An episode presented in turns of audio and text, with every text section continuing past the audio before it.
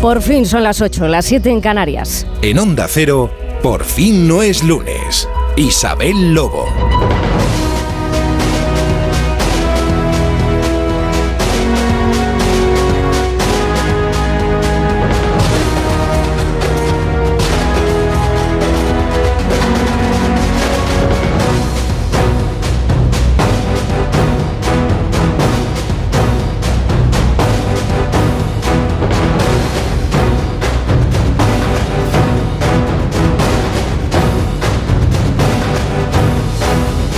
Buenos días, de luz y de color, ya se puede, es 17 de diciembre y el espíritu navideño ya está saturadísimo, saturadísimo a estas alturas de diciembre que acabamos de pasar la mitad del mes. ¿Y saben quién estaba así? Igual por estas fechas, pero hace 131 años. Mi querido Tchaikovsky. Este Tchaikovsky estaba agobiadísimo porque no llegaba al gran estreno de un ballet que le habían encargado, que no le apetecía en absoluto componer, porque ya tenía él muchos otros líos y libretos en los que estar entretenido. Sí, justamente hoy Tchaikovsky estaba en un sinvivir porque un 18 de diciembre de 1892, en el Teatro Mariinsky de San Petersburgo, se tenía que estrenar El Cascanueces.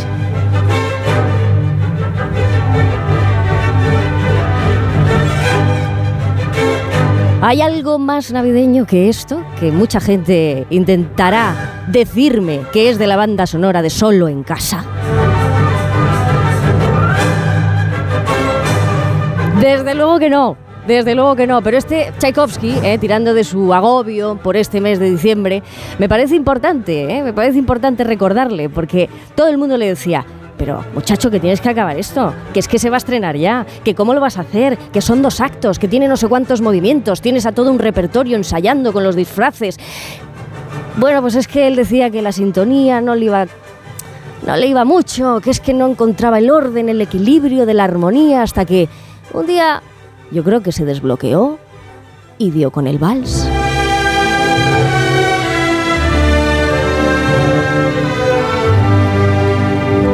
La importancia de un buen repertorio en un mes de diciembre es esencial para sobrevivir a todas estas fechas, a todo lo que conlleva, eh, a todas esas cosas que hay que celebrar, las que se quieren celebrar y las que no te queda más remedio. Eh, del compromiso sabía mucho Tchaikovsky. Pero la crítica también, porque este ballet se estrenó, esta música se estrenó y la crítica fue bastante dura, no tanto con la música, sí con la actuación. ¿Por qué? Porque decían que el cambio del mundo terrenal al mundo de los cuatro reinos de fantasía había sido abrupta.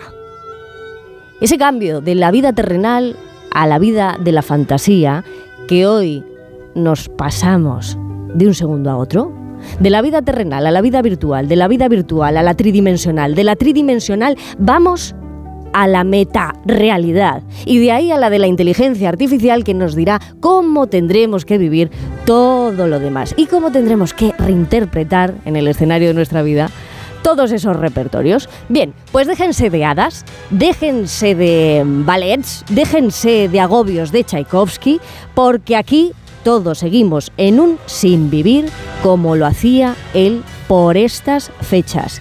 De hecho, a los míticos les voy a preguntar, pero Quizá la inteligencia artificial es a nuestro tiempo el cascanueces que derrotará al rey ratón de la incredulidad y llevará al ser humano por los cuatro reinos de la fantasía.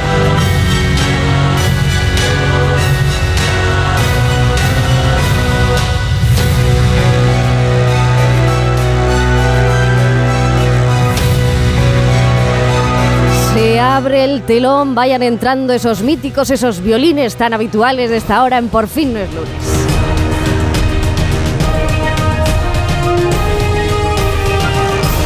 Porque aquí los días y sobre todo los domingos empiezan con alegría, hay todo un equipo preparado para que eso suceda desde esta hora hasta las 12 de la mañana que les vamos a estar acompañando en esta sintonía que es donde mejor sueña la radio. Mítico del rock Sabino Lotodo Méndez. Buenos días. Buenos días, Isabel. Yo nunca estoy en un sin vivir, siempre estoy en un convivir. En un convivir. Pues mira, fija, fijaos, quizá ahí esté la clave ¿no? de la convivencia, aprovechando que esta semana ya se ha llegado a un acuerdo para la primera ley de inteligencia artificial en el mundo, que de esto vamos a hablar mucho. Yo, yo te sigo nombrando rey ratón, Sabino, no sé por qué pero me parece que vas a ser el, gran rey ratón de, este programa, de este domingo, ¿te parece? Eh, tú, eres el gato y el ratón, ¿eh? Que conste, tú eres el gato y el ratón. con el apellido ya me basta, ya me basta. Eso es, eso es. Oye, mítico, olímpico, eh, José Luis Llorente, ¿cómo estás? ¿Qué tal? Permíteme que te corrija un equipo. No, aquí tenemos un equipazo. Ah, bueno, tú sabes más de eso que yo. Voz mítica del deporte, Santi Segurola. Caixo, ¿cómo estás? Caixo, buenos días, muy bien. Preguntándome dónde estoy. Sí, ¿dónde estás? ¿Dónde estás y dónde estás?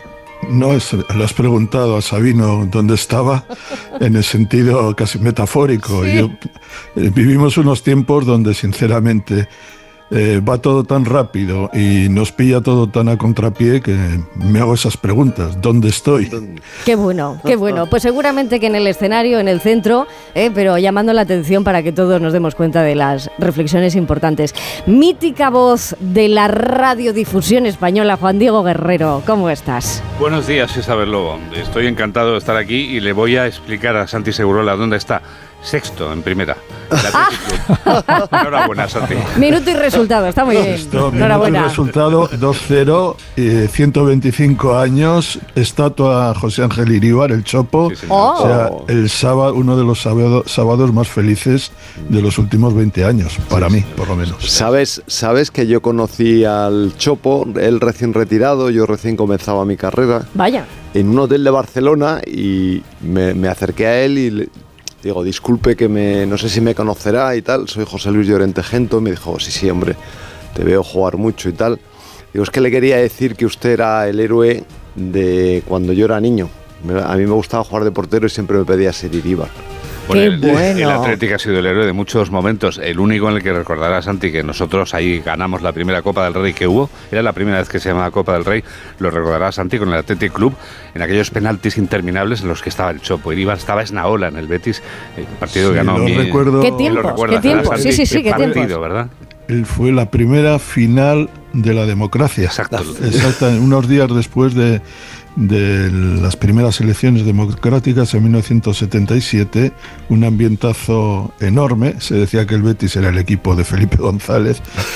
Y eh, ganó, el Atleti, ganó el Betis en la tanda de penaltis con el mítico Iríbar fallando el penalti, se lo detuvo otro gran portero guipuzcoano como él, Esnaola, que era el portero del Betis, y Esnaola convirtió el penalti que le dio eh, la Copa de la Copa del Rey, entonces ya al Betis. Había dejado de ser la Copa del Generalísimo y fue la primera Copa de Su Majestad, pero fue un espectáculo deportivo extraordinario. No, no queríamos que acabara nunca. Sois una hemeroteca, una fonoteca andante de recuerdos, que es importantísimo porque después estas cosas nos llegan, ¿no? Y las energías luego se van renovando. Al final somos eso, ¿no? Transmitimos energía y con eso vamos reconstruyendo la, la realidad que vivimos blanquiverde que ha venido Juan Diego. Él siempre, él siempre. Ha sacado el tema, él siempre. Ha el tema ahí Porque para, además, para lucir camisa. Además de eso, tiene que, tiene que cuadrar nuestra hora de las 8 poniéndonos en el mundo, contando la vida terrenal, qué es lo que sucede, cuál es la actualidad con la que nos vamos a manejar en el, en el día de hoy. Pues mire, Isabel, vamos a mirar y vamos a hablar mucho de Pamplona, de la capital de Navarra, porque hoy hay una concentración convocada por UPN, Unión del Pueblo Navarro, a la que va a asistir Alberto Núñez Feijóo, el presidente del PP, el líder de la oposición, va a apoyar esta concentración que tiene un lema eh, muy claro, Pamplona no se vende, es una protesta de los pamploneses y de los partidos políticos que la apoyan, naturalmente, eh, contra ese acuerdo que va a permitir que EH Bildu se haga con la alcaldía de Pamplona. Ese acuerdo está cimentado en el apoyo del Partido Socialista. Llega este acuerdo después de que los mismos partidos eh, se pusieran de acuerdo para que eh, eh, Pedro Sánchez se convirtiera en presidente del gobierno. Vamos, eh, blanco y, con, y Hmm. con- y en el vaso pues es leche. La segunda clave va a ser Pedro Sánchez, que en las últimas horas ha sido muy crítico, lógicamente, con el Partido Popular y que todavía no ha concretado con Alberto Núñez Feijóo cuándo se ven en Moncloa, porque han quedado, el presidente le ha dicho que quiere recibirlo, le ha dado unas fechas, pero todavía los equipos no se han puesto de acuerdo. Y pasa el tiempo, pasa el tiempo y, como decías tú, Isabel, las navidades se consumen y no sabemos cuándo se van a ver estos dos Y hombres. pasan 131 años desde Tchaikovsky a hoy y seguimos igual. Totalmente. Seguimos igual. Y la tercera es que Podemos ya deja claro que su historia con Sumar es una historia de amor rota, porque se presentan a las europeas por sí mismas, como eh, naturalmente veíamos de ayer a Irene Montero aceptar la proposición, la propuesta que le hacía eh, Yone Belarra, e Irene Montero va a ser cabeza de lista, siempre que así lo decida, lógicamente, en las primarias a las que se tiene que presentar, y competirá en junio por ser eurodiputada. Qué bonito. Ahora han restado entonces, ¿no? Si antes sumaban y para deshacer el... Eso es. Ya, ya, ya, ya. Para ir ya, a. Estrasburgo, básicamente. Y hasta ahí. Con eso podemos Yo creo que convivir, estas tres dice son las, Sí. las tres más interesantes que vemos ahora mismo hasta hora de la mañana. Si te parece bien, vamos. Sí, sí, sí, porque además hay otra, hay otra que a mí siempre me tiene Pero como diría. Groucho Marx, estas son mis noticias, señora, pero tengo más. ¿eh? Usted dirá. ¿eh? No, hay una que es verdad que, Sí. que digo que me trae de cráneo porque es la, la previsión meteorológica. Muchas veces andamos con esto de que si diciembre, que cuando llegaba el frío, bueno, pues llega el frío y lo mismo que llega se va. ¿eh? Lo mismo que llega se va, porque ahí hablando con Mame Rodríguez Astre, resulta que donde pensábamos que había frío, se mete por aquí una masa cálida por Europa y chimpum. O sea, ayer menos 8 grados en Puerto del Pico en Ávila y hoy volvemos a los 22 en Málaga, los 15 en Bilbao, los 17 en Es que Alicante. estos son sin vivir, Lobo, otros sin vivir. Domingo para disfrutar, un domingo para disfrutar y sobre todo para soñar, porque a Juan Diego Guerrero a esta hora lo que le gusta es imaginar titulares. Me gustaría, ahora que acabamos de comprobar que los premios Feroz han premiado, han galardonado a las mejores películas, a los mejores actores, a las mejores actrices, me gustaría que alguien se atreviera, un director de cine, a explicar lo que está pasando desde que se convocaron las elecciones autonómicas y locales y todo lo que vino después hasta hoy y que lo hiciera con gracia, porque así seguramente yo lo acabaría entendiendo.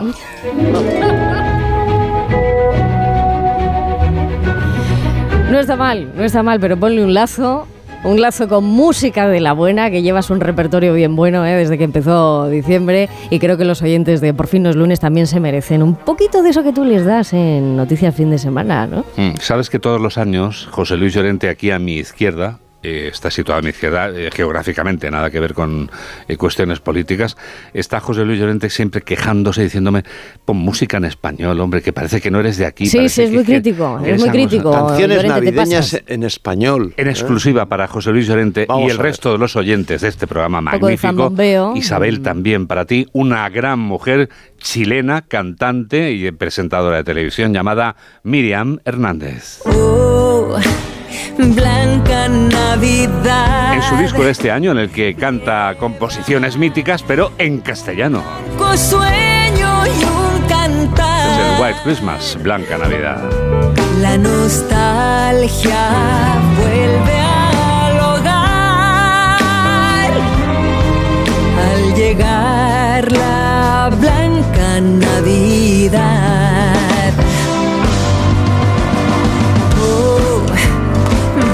Blanca Navidad.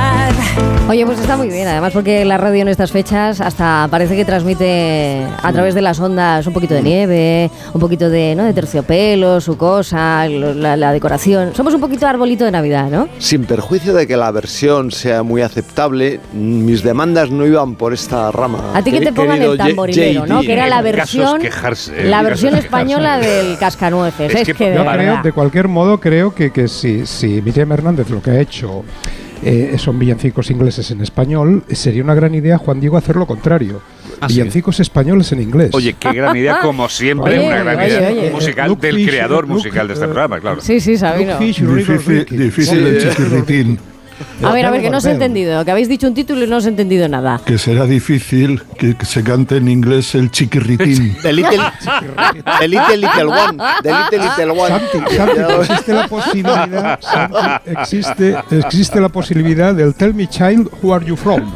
Ah, Dime, bueno. niño, ¿de quién eres? Eso, dime, are dime, you niño, de, de quién Oye, eres. yo chiquiritín lo veo con TX y con K, en tipo euskera, más Oye, que castellano. Fíjate lo que te digo, eso, chiquiritín. Chiquirritín, chiquirritín. Bueno, los peces en el río también estaría muy bien la versión en inglés, ¿no? Estaría, estaría muy bien. Bueno, para el que tenga imaginación. drinking, o, o- o goes to Belén with a donkey, goes to Belén to- Oye, os veo, os veo muy despiertos con esto de la traducción. Nos va a ser muy útil porque después en un, en un rato vamos a hablar con una persona que se dedica a traducir la inteligencia artificial, que nos va a venir muy bien. Además, una persona que ha sido muy autodidacta, o sea que podríamos haber sido cualquiera de nosotros dedicándole un poquito más de tiempo para entender cuáles son los, los tiempos ¿no? que, nos, que nos van a tocar vivir. Así que id, id con lo de la traducción que va muy bien. No, no, no vale utilizar eh, traductores de esos simultáneos que con el buscador de internet. ¿eh? Son los oyentes, por favor, manténganse al margen. Son las ocho y cuarto ya, ahora menos en Canarias.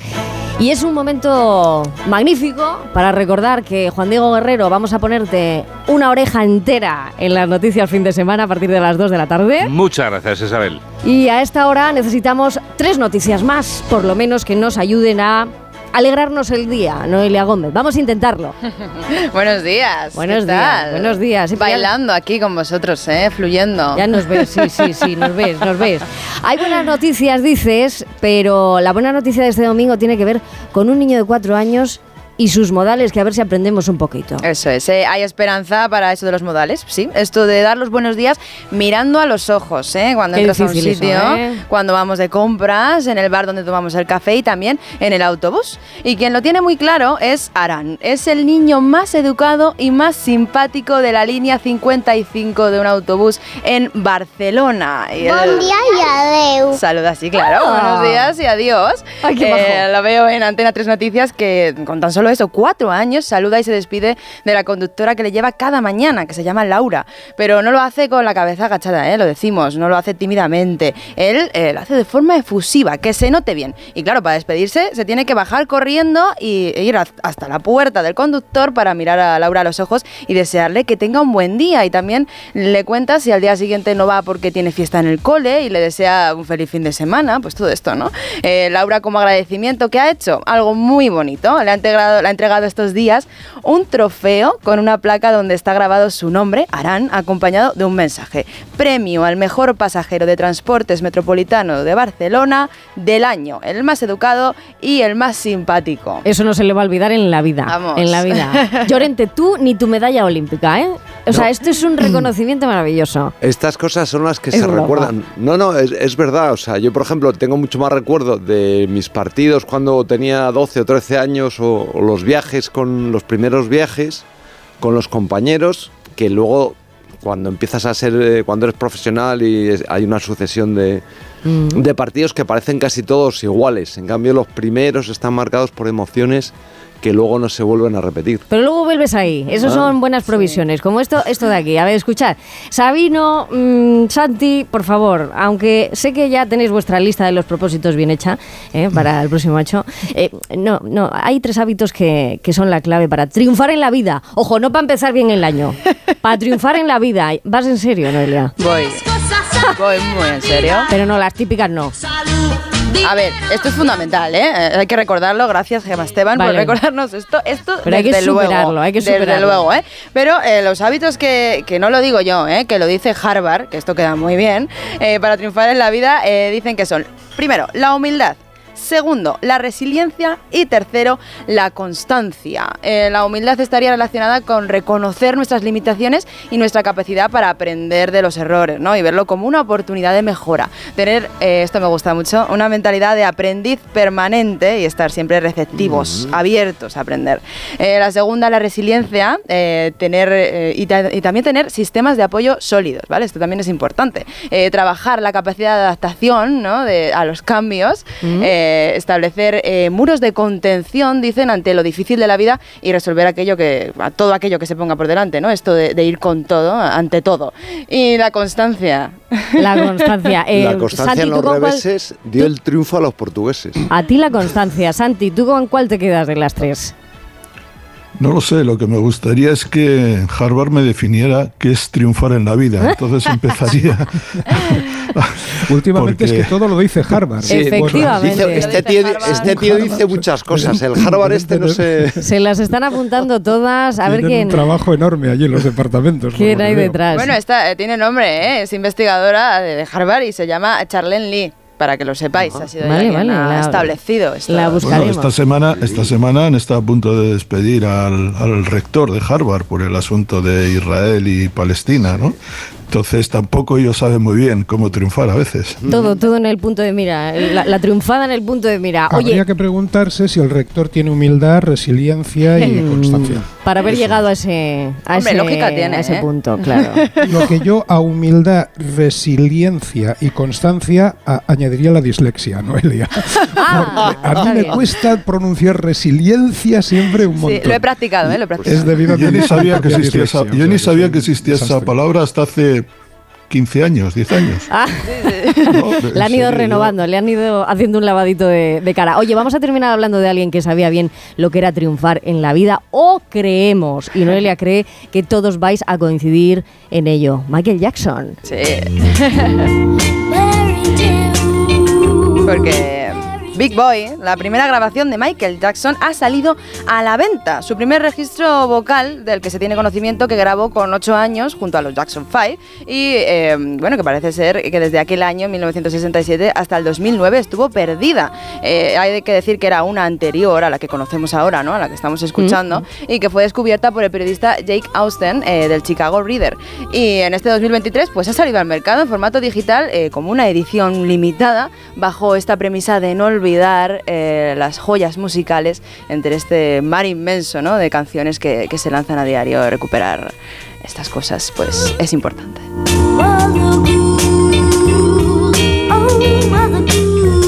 Ocho añitos, solamente Michael Jackson tenía aquí ocho añitos.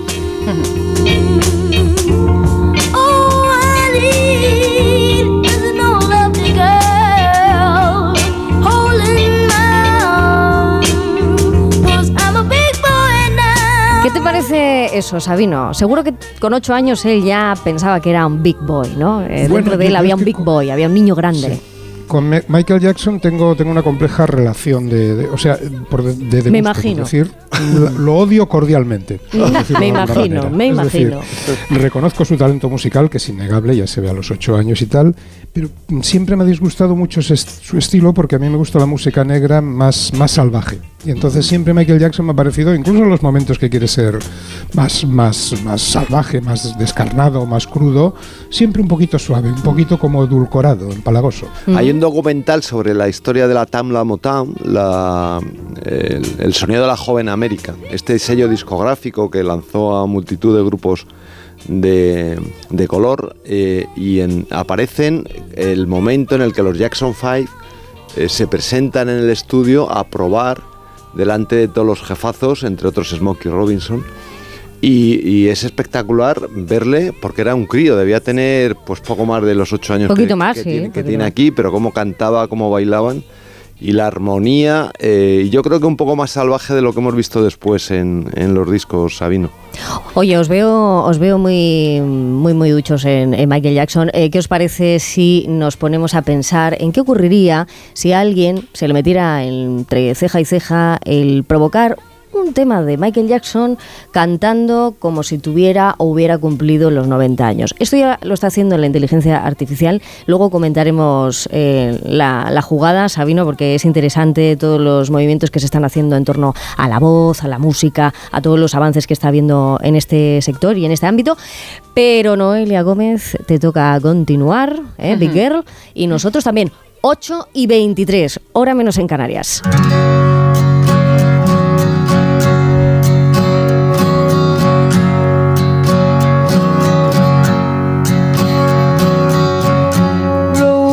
Flows of angel hair, and ice cream castles in the air and feather canyons everywhere.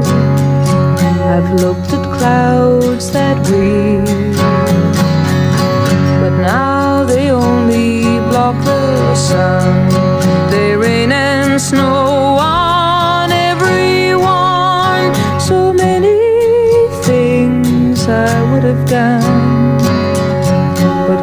No les voy a requerir hasta ahora que, que estén demasiado despiertos, porque además conocemos en este programa que hay muchos oyentes que nos escuchan desde la cama. Hacen muy bien, ¿eh? Hacen muy bien porque a esta hora la radio se escucha de la forma en la que uno esté más cómodo. Y aquí somos muchos que le damos vueltas casi todas las semanas a, todo lo que nos viene, ¿no? ¿Cuántas cosas se van a probar a partir de 2024? ¿Qué va a cambiar? ¿Qué no va a cambiar? ¿Qué nos está cambiando ya la vida? ¿Eh? Que a veces... eh, nos pensamos que, los grandes cambios vienen de grandes grupos de personas y luego nos damos cuenta de que a lo mejor entre cinco están dominando el mundo, es lo más probable, ¿no? Esto está pasando con el tema de la inteligencia artificial, como digo, lo comentamos mucho en, en este programa y en los últimos días la Unión Europea ha pactado el acuerdo a un provisional para la primera ley de inteligencia artificial en el mundo. Dicho así, parece como que fuera algo determinante, pero claro, esto se lleva pensando desde los años 50 hasta ahora. Ha habido una evolución. Y casi no se le podía poner fecha de, de aprobación porque es que cada mes hay cambios. Con lo cual es muy difícil legislar algo que está cambiando en el mismo momento. Bueno, estamos en esa, en esa ola, ¿no? Porque mm, convivimos, convivimos con la inteligencia artificial, con los avances tecnológicos, todo va muy, muy rápido. Tan rápido como que la inteligencia artificial en estos momentos consigue cosas tan insólitas como, por ejemplo, descubrir un nuevo tratamiento de cáncer de hígado en tan solo 30 días. Bueno, también en menos días hemos construido hospitales y el ser humano va a una velocidad que está por encima de todas las velocidades del aprendizaje, de todas las velocidades en las que los ritmos biológicos nos funcionan. Vamos más rápido mentalmente a veces que, lo que queremos decir y comentar y hablar. Por eso es importante conocer y formarse en esto. Muchos padres están eh, formando en lo que es la parte digital para poder acompañar a sus hijos en ese aprendizaje. Muchos profesionales del mundo de la educación, del mundo de la administración, de, la sanidad, de, casi todos los sectores importantes de nuestra vida se están formando. ¿Para qué? Para saber de qué va esto de la inteligencia artificial. Yo quiero hablar con una persona que me ha llamado muchísimo, muchísimo la atención su trayectoria, es John Hernández. Es un caso curioso porque él es fotógrafo de profesión. Pero al ver este vértigo en el que nos estamos metiendo y al recibir mensajes del tipo, tu profesión es la primera que se va a acabar, eres fotógrafo, vete olvidándote de lo que haces, ¿no? Bueno, pues ahora él es divulgador, es, como digo, fotógrafo de profesión, pero es divulgador y traductor de la inteligencia artificial. Esto lo ha hecho a raíz de estudiar muchísimo, investigar, lleva casi una década detrás de, de todas las noticias importantes y por lo tanto, aparte de darle los buenos días, John, buenos días, ¿cómo estás? Buenos días, ¿qué tal? Aparte de esto, la pregunta primera va a ser directísima. Si la primera ley de inteligencia artificial se va a aprobar, la primera, ¿eh? que además es eh, idea, digamos, de la. Unión Europea, o así es como se quiere hacer ver, se va a aprobar en 2026 o va a entrar en vigor en 2026, mejor dicho. ¿Cuántas cosas nos vamos a perder de aquí a 2026? O sea, quiero decir, la pregunta es, ¿esta ley tiene unas garantías o tú ya le has visto todas las costuras? Bueno, yo, yo creo que hemos intentado ser los primeros. Yo creo que ese es un poco el, el- el objetivo de esta ley, ¿no? Yo creo que realmente, a ver, tampoco es 100% la primera. En China ya se aprobó alguna cosa y en Estados Unidos ha salido algún tipo de orden presidencial, pero nada, nada parecido a lo que hemos hecho aquí en Europa.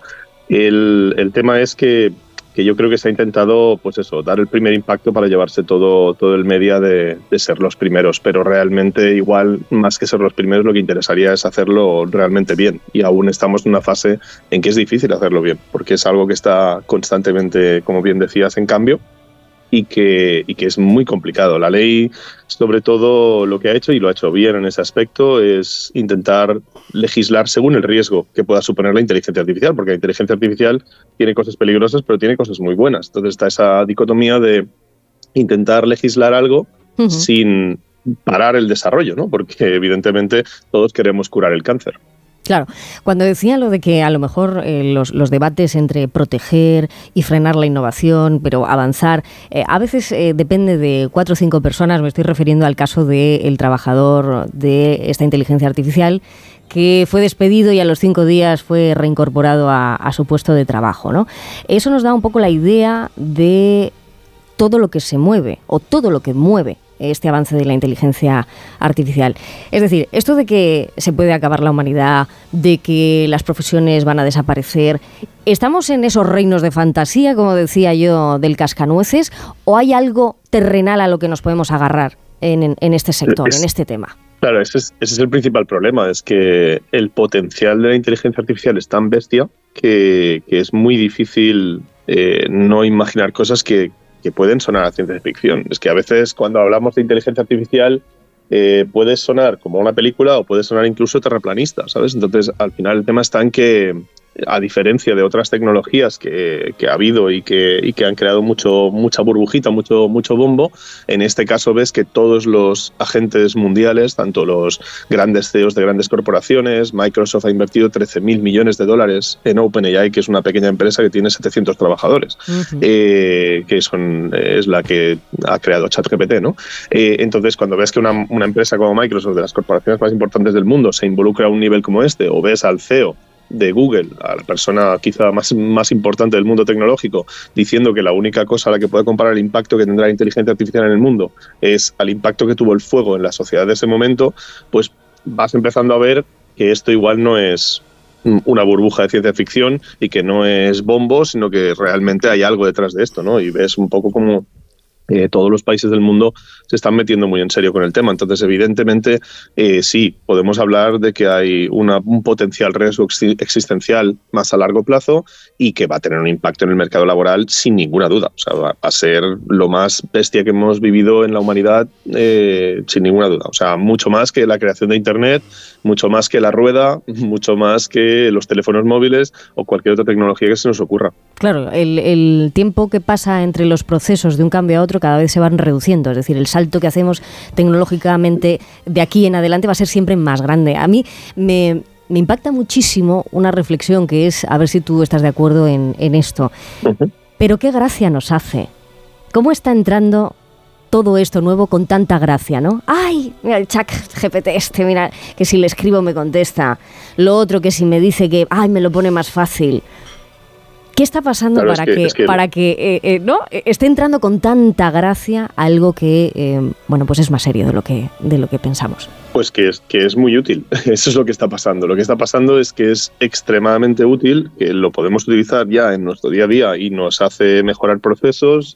Nosotros en nuestra empresa hemos reducido procesos que suponían horas y horas de trabajo de personal especializado a, a minutos. Entonces, claro, eso tiene unos beneficios económicos, pero es que a nivel personal también. Es que ahora mismo, eh, no sé, mi asistente personal para, para entrenar en el gimnasio es ChatGPT en lugar de una persona que cobra 70, 80 euros la hora. Eh, mis hijos, cuando quieren leer un cuento por la noche y ya tenemos todos los libros, nos los hemos leído muchas veces, creamos uno al momento con los personajes que ellos quieren. Eh, mi hija, que tiene 7 años, se hace sus propios dibujos para colorear con ChatGPT. Entonces, es que tiene un impacto muy real en nuestras vidas eh, y es muy útil. Y la gente se está perdiendo no utilizarlo porque realmente aporta muchísimo. Y el problema de esto es que aporta muchísimo y con lo cual a todos nos gusta. Eh, el problema es lo que puede causar a medida que va avanzando, porque es que ya es muy potente y llevamos, a ver, llevamos mucho tiempo detrás de la inteligencia artificial, pero sobre todo la inteligencia artificial generativa, que es esta, que, que realmente está teniendo una viralización muy bestia y que, y que está teniendo mucho impacto, esto es muy joven. Esto ChatGPT apareció hace literalmente un año. Sin embargo, tenemos en lo que es la, la historia, tenemos a la primera persona que se hizo la, la pregunta que muchos se han seguido haciendo, ¿no? Esa gran pregunta de ¿pueden las máquinas pensar? ¿Cuándo llegas tú a Alan Turing ¿no? y, y a los años 50? Bueno, yo, yo, yo llego a la inteligencia artificial a principios de este año. Yo en- creo que fue en febrero eh, me llegó un artículo de Times que escribió Eliezer Yudkowsky, que es uno de los Ujú. grandes desarrolladores de- del alineamiento de la inteligencia artificial, que significa intentar hacer que esa inteligencia artificial vaya en línea con los intereses de la humanidad. ¿no? Es algo que, que- que parece muy obvio, pero que no se está haciendo, que ahora mismo prácticamente no hay nadie trabajando en el campo. ¿no? Y, y era un artículo que decía que si no paramos la inteligencia artificial vamos a morir todos. Y entonces, claro, yo me quedé muy en plan, perdona, ¿cómo, Mm. ¿de esto de dónde sale? Y empecé a leer del tema y me sorprendió muchísimo que Times eh, publicase eso, pero, pero empecé a leer del tema y al parecer pues, pues es un riesgo real y, y la verdad es que aún no tenemos una respuesta para ello. Hemos empezado a desarrollar esto de forma pública, lo han sacado al mercado, lo han conectado a Internet y aún no saben ni ellos mismos cómo funciona del todo. Claro, esto no da muchas garantías ni mucha seguridad, ¿no? Cuando te dicen Claro. quienes están en ello todavía no. Pero es que esto no lo habíamos vivido antes. A lo mejor cuando se estaba desarrollando pues un medicamento importantísimo hace yo que sé 70, 80 años, nosotros no vivimos el proceso hasta que llegó ese medicamento. O sea, estamos viviendo Claro. el presente del futuro más cercano. ¿eh? Esto es, es un Sí, poco y la, sobre todo la idea. Claro, y sobre todo no hay ninguna tecnología que hayamos tenido, ningún tipo de desarrollo, como por ejemplo pues la, la bomba atómica. ¿no? Tú puedes decir, Mm. vale, perfecto, pero es que la bomba atómica no puede tomar decisiones por sí misma. Y estamos delante de una tecnología que va a tomar decisiones por sí misma. Entonces, claro, es muy distinto, ¿no? Porque hasta ahora, por muy potente que fuese, como le he hecho una bomba atómica, eh, había alguien detrás que le daba un botón, ¿sabes? Entonces, eh, esto es algo en que, que parece que tiene toda la pinta de que va a cambiar y que, y que ya está empezando a, a hacer cosas por sí mismas sin que nosotros se lo pidamos, aunque tampoco nos pongamos de momento en un escenario, aún no hemos llegado a un escenario en que esto tenga sus propios intereses y voluntades, pero, pero vamos en ese camino. Entonces, por eso hay que, hay que controlarlo bien, ¿no? Hay que, hay que tenerlo controlado, que es muy interesante, ¿no? Hay, hay una metáfora muy, muy bonita que dice Max Tegmark, que es un científico del MIT, que dice que esto es como si fuésemos en un coche a toda leche hacia un acantilado, pero que el paisaje cada vez es más y más bonito y cuesta mucho centrarse en el acantilado, eh, porque estamos disfrutando de las vistas, ¿no? Mm, qué bueno, está muy bien, ¿eh? La imagen, la imagen la has, la has hecho muy bien. Oye, John, eh, una cosa, la última cosa que te digo. Eh, Es cierto que, que todos como ciudadanos se nos está imponiendo, creo, cierta responsabilidad en el uso que hacemos de la tecnología, de los dispositivos, de una forma bastante, eh, bastante poco explícita. En tu caso fue de forma autodidacta y decidiste ponerte a investigar porque no querías que te pillase, que te pillase sin, sin tener ni idea, ¿no? Incluso teniendo hijos, pues creo que, que has ido poniendo medidas y poniendo límites. Tú esto se lo recomiendas a, a cualquier oyente que esté en este momento, que, que esté bastante perdido con este tema, que, a, a qué les invitas, ¿no? Porque quizá desde, desde el, vernos tan pequeños ante, ante una tecnología que, que- que- que nos lleva por delante, sí nos, sí nos puedas despertar ese sentimiento de responsabilidad y un poco de, de seguir informados. Claro, esto, el- la historia está en que la, la inteligencia artificial es una herramienta extremadamente potente que va a cambiar nuestro futuro ya a partir de este próximo año. Es decir, yo creo que a partir del próximo año va a ser muy difícil encontrar trabajo si no sabes utilizar herramientas de inteligencia artificial eh, ya mismo. Pero, pero lo importante es saber que viene algo muy, muy bestia. ¿no? Entonces nosotros, eh, o yo básicamente lo que intento a través del canal de YouTube es intentar hacer un pequeño aviso a navegantes, un pequeño aviso de tsunami para que la gente pueda prepararse. ¿no? Ahora mismo estamos ante cosas como que si eres diseñador gráfico, igual a tu profesión le quedan seis meses. O sea, los traductores ya han desaparecido prácticamente. O sea, me gustaría ver algún traductor que realmente, más allá de tener trabajo heredado, eh, pueda ser capaz de generar nuevos clientes, porque ya hay herramientas de traducción que son tan buenas o mejores que los humanos. Entonces así va, va a ir pasando con muchos campos, con lo cual lo que hay que hacer es ver un poco pues lo que viene para poder tomar las riendas de tu vida y decidir lo que quieres hacer o lo que puedes hacer, porque realmente nos va a impactar muchísimo a todos y, y yo creo que la clave está ahí en, en- en saber lo que hay para poder tomar decisiones y poder decir, hombre, me veo venir esto, pues voy a hacer un cambio en, en mi vida, ¿no? Voy a decidir o aplicar la inteligencia artificial para ser de los pocos diseñadores que no caigan, o fotógrafos, ¿eh? Hay muchos campos, ¿eh? Eh, o, o directamente hacer un cambio en mi profesión o reorientar mi profesión para no quedarme sin trabajo, ¿no? Pero, pero yo creo que es muy importante. La gente, la gente no sabe lo que, lo que está viniendo y creo que es algo absolutamente transformador, disruptivo y que tendría que estar en todos los medios de comunicación constantemente porque realmente va a impactar a la vida de mucha gente. Pues este es un aviso a navegantes de las, de las ondas a esta hora de la mañana con John, John, John Hernández, que además me, parece que, que es importantísimo lo que, lo que cuentas, lo que, lo que dices, y además con ese sentido, ¿no? Desde, desde nuestra pequeñez, intentar ir entendiendo lo que, lo que sucede. La Unión Europea, como decimos, ha pactado el acuerdo para la primera ley de inteligencia artificial en el mundo y todos formamos parte de este mundo. John Hernández, divulgador y traductor de inteligencia artificial, gracias por atendernos tan temprano. Oye, y la próxima Nada. vez espero volver a hablar contigo, no con un Claro, inventito.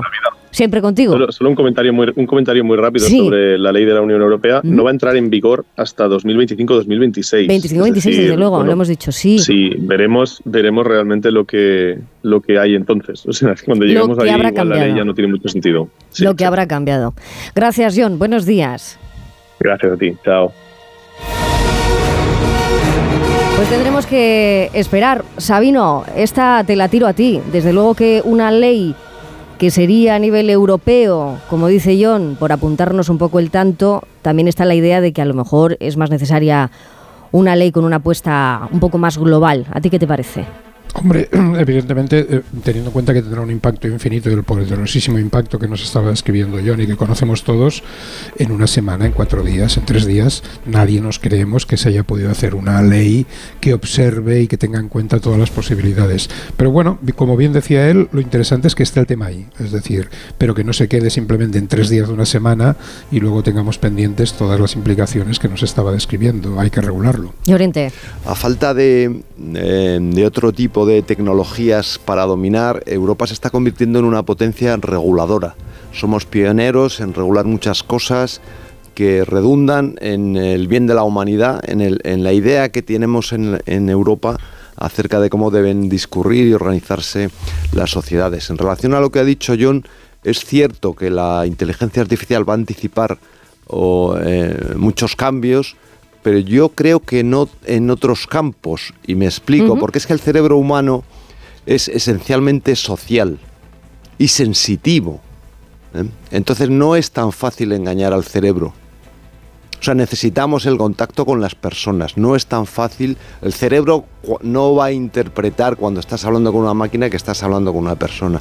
Y eso en determinados campos va a ser decisivo, incluso en alguno de los que ha comentado John. Si tú te puedes pagar un entrenador eh, personal, siempre va a ser mejor que una máquina.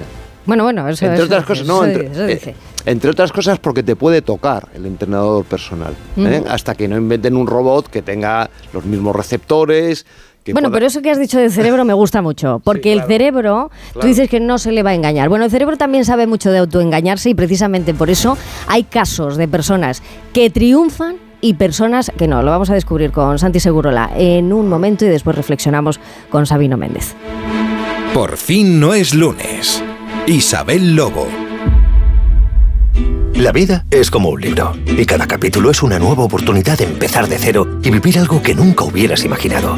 Sea cual sea tu próximo capítulo, lo importante es que lo hagas realidad.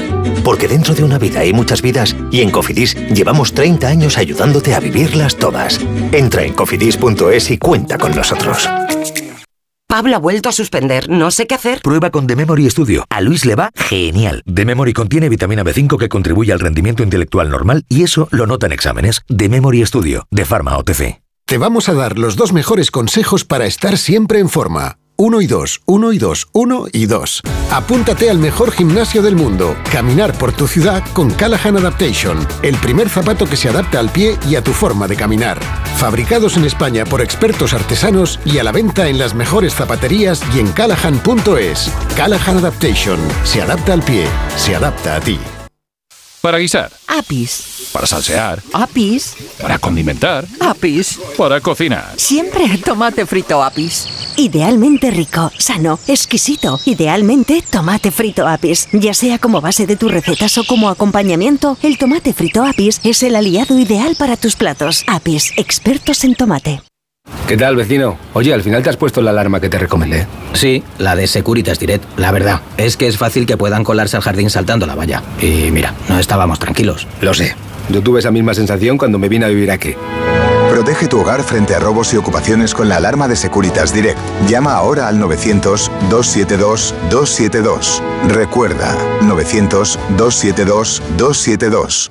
En cofidis.es puedes solicitar financiación 100% online y sin cambiar de banco. O llámanos al 900 84 12 15. Cofidis, cuenta con nosotros.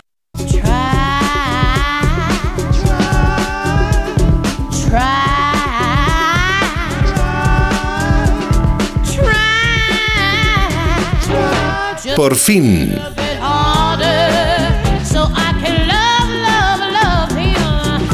Por fin, ¿cuánta gente ha dicho lo de por fin y luego se ha pegado el trastazo de su vida, verdad, Santi? Eh, Santi Segurola, lo de las trayectorias truncadas de las grandes promesas del deporte configuran. Tú dices que un género en sí mismo. eh, La, la mayoría, ¿Tú, tú crees que estoy contigo? La mayoría eh, sí que eh, pasan un poco al olvido, pero otras tienen ahí un, un material muy poético, ¿no? Que tú tiras de eso. eh, y, y bueno, es, es- es como un drama, un buen drama del cine, de novela, con música. En definitiva, un folclore popular. Lo de el éxito y el fracaso en, en el deporte, ¿no? Como convertirse en un, en un gran mito. Mira, Llorente eh, lo consiguió, pero no, no, cuenta, no cuenta el cuadro previo, ¿sabes? Eh, yo quiero escucharte a ti. Muy bien. Yo muchas veces eh, yo me pregunto, ¿qué es lo más cercano a, a un mito del deporte? Ah. El mito, pues lo más cercano es el mito del joven campeón destinado a la gloria, pero despojado de esa oportunidad por circunstancias eh, tan dramáticas como aleatorias. No hace falta conocer el dedillo, al dedillo la historia del baloncesto para saber quién es Michael Jordan, ni saber de fútbol, estar interesado para descifrar la importancia de Pelé. Los verdaderos legendarios, esta clase de gente, forman parte de la cultura popular, eso está claro. ¿Quién? Pero el asunto es quién recuerda, por ejemplo, a Len Bias, a Duncan Edwards, a Lillian Board o a Meriti Miga. Estos son legendarios de otra clase, de un género que, que has dicho tú, poético, el que se ocupa de los que pudieron ser y no fueron. Todos estos nombres, Bayas, Edwards o Mary Miga, fueron fenómenos destinados al drama, a toda clase de dramas, drogas, lesiones prematuras, accidentes, rechazo político o simplemente expectativas aplastantes.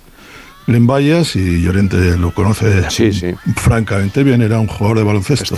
Decían que era tan bueno como Jordan. Vaya. Le mató el crack dos días después de ser elegido por los Celtics de Boston en el draft de 1986. Sin Bayas, los Celtics también murieron un poco. Tardaron 22 años en ganar un campeonato de la NBA. 22 años, o sea que no encontraron a nadie con ese potencial.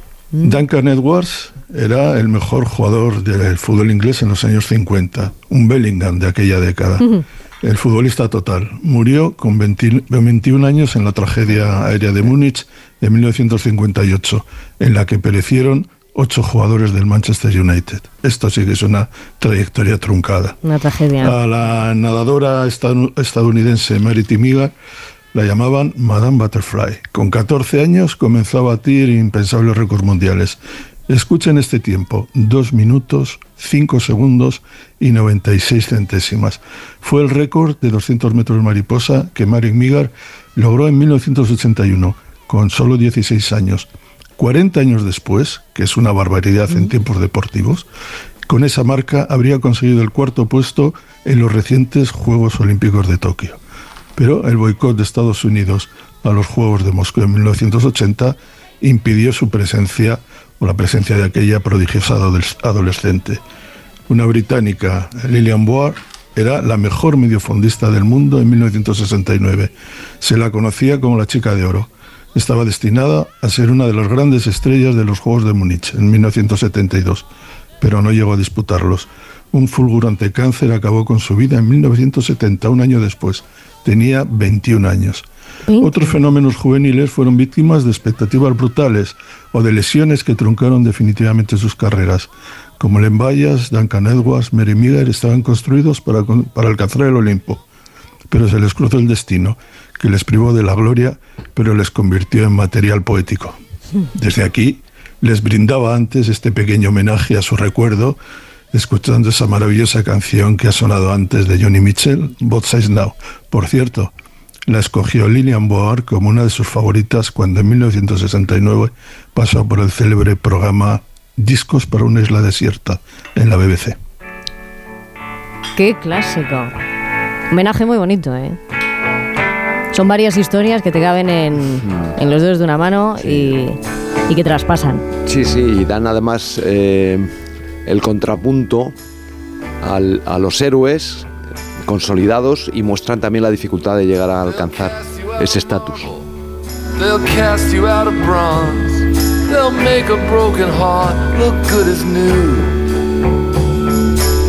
Some of them are permanent. Está bien recordar ¿eh? a todos aquellos que tenían todas las de ganar, pero al final, bueno, como dices, eh, Santi Segurola se les, se truncó. También es, es bueno recordarlo, ¿no? Porque sabemos que, que la vida es así.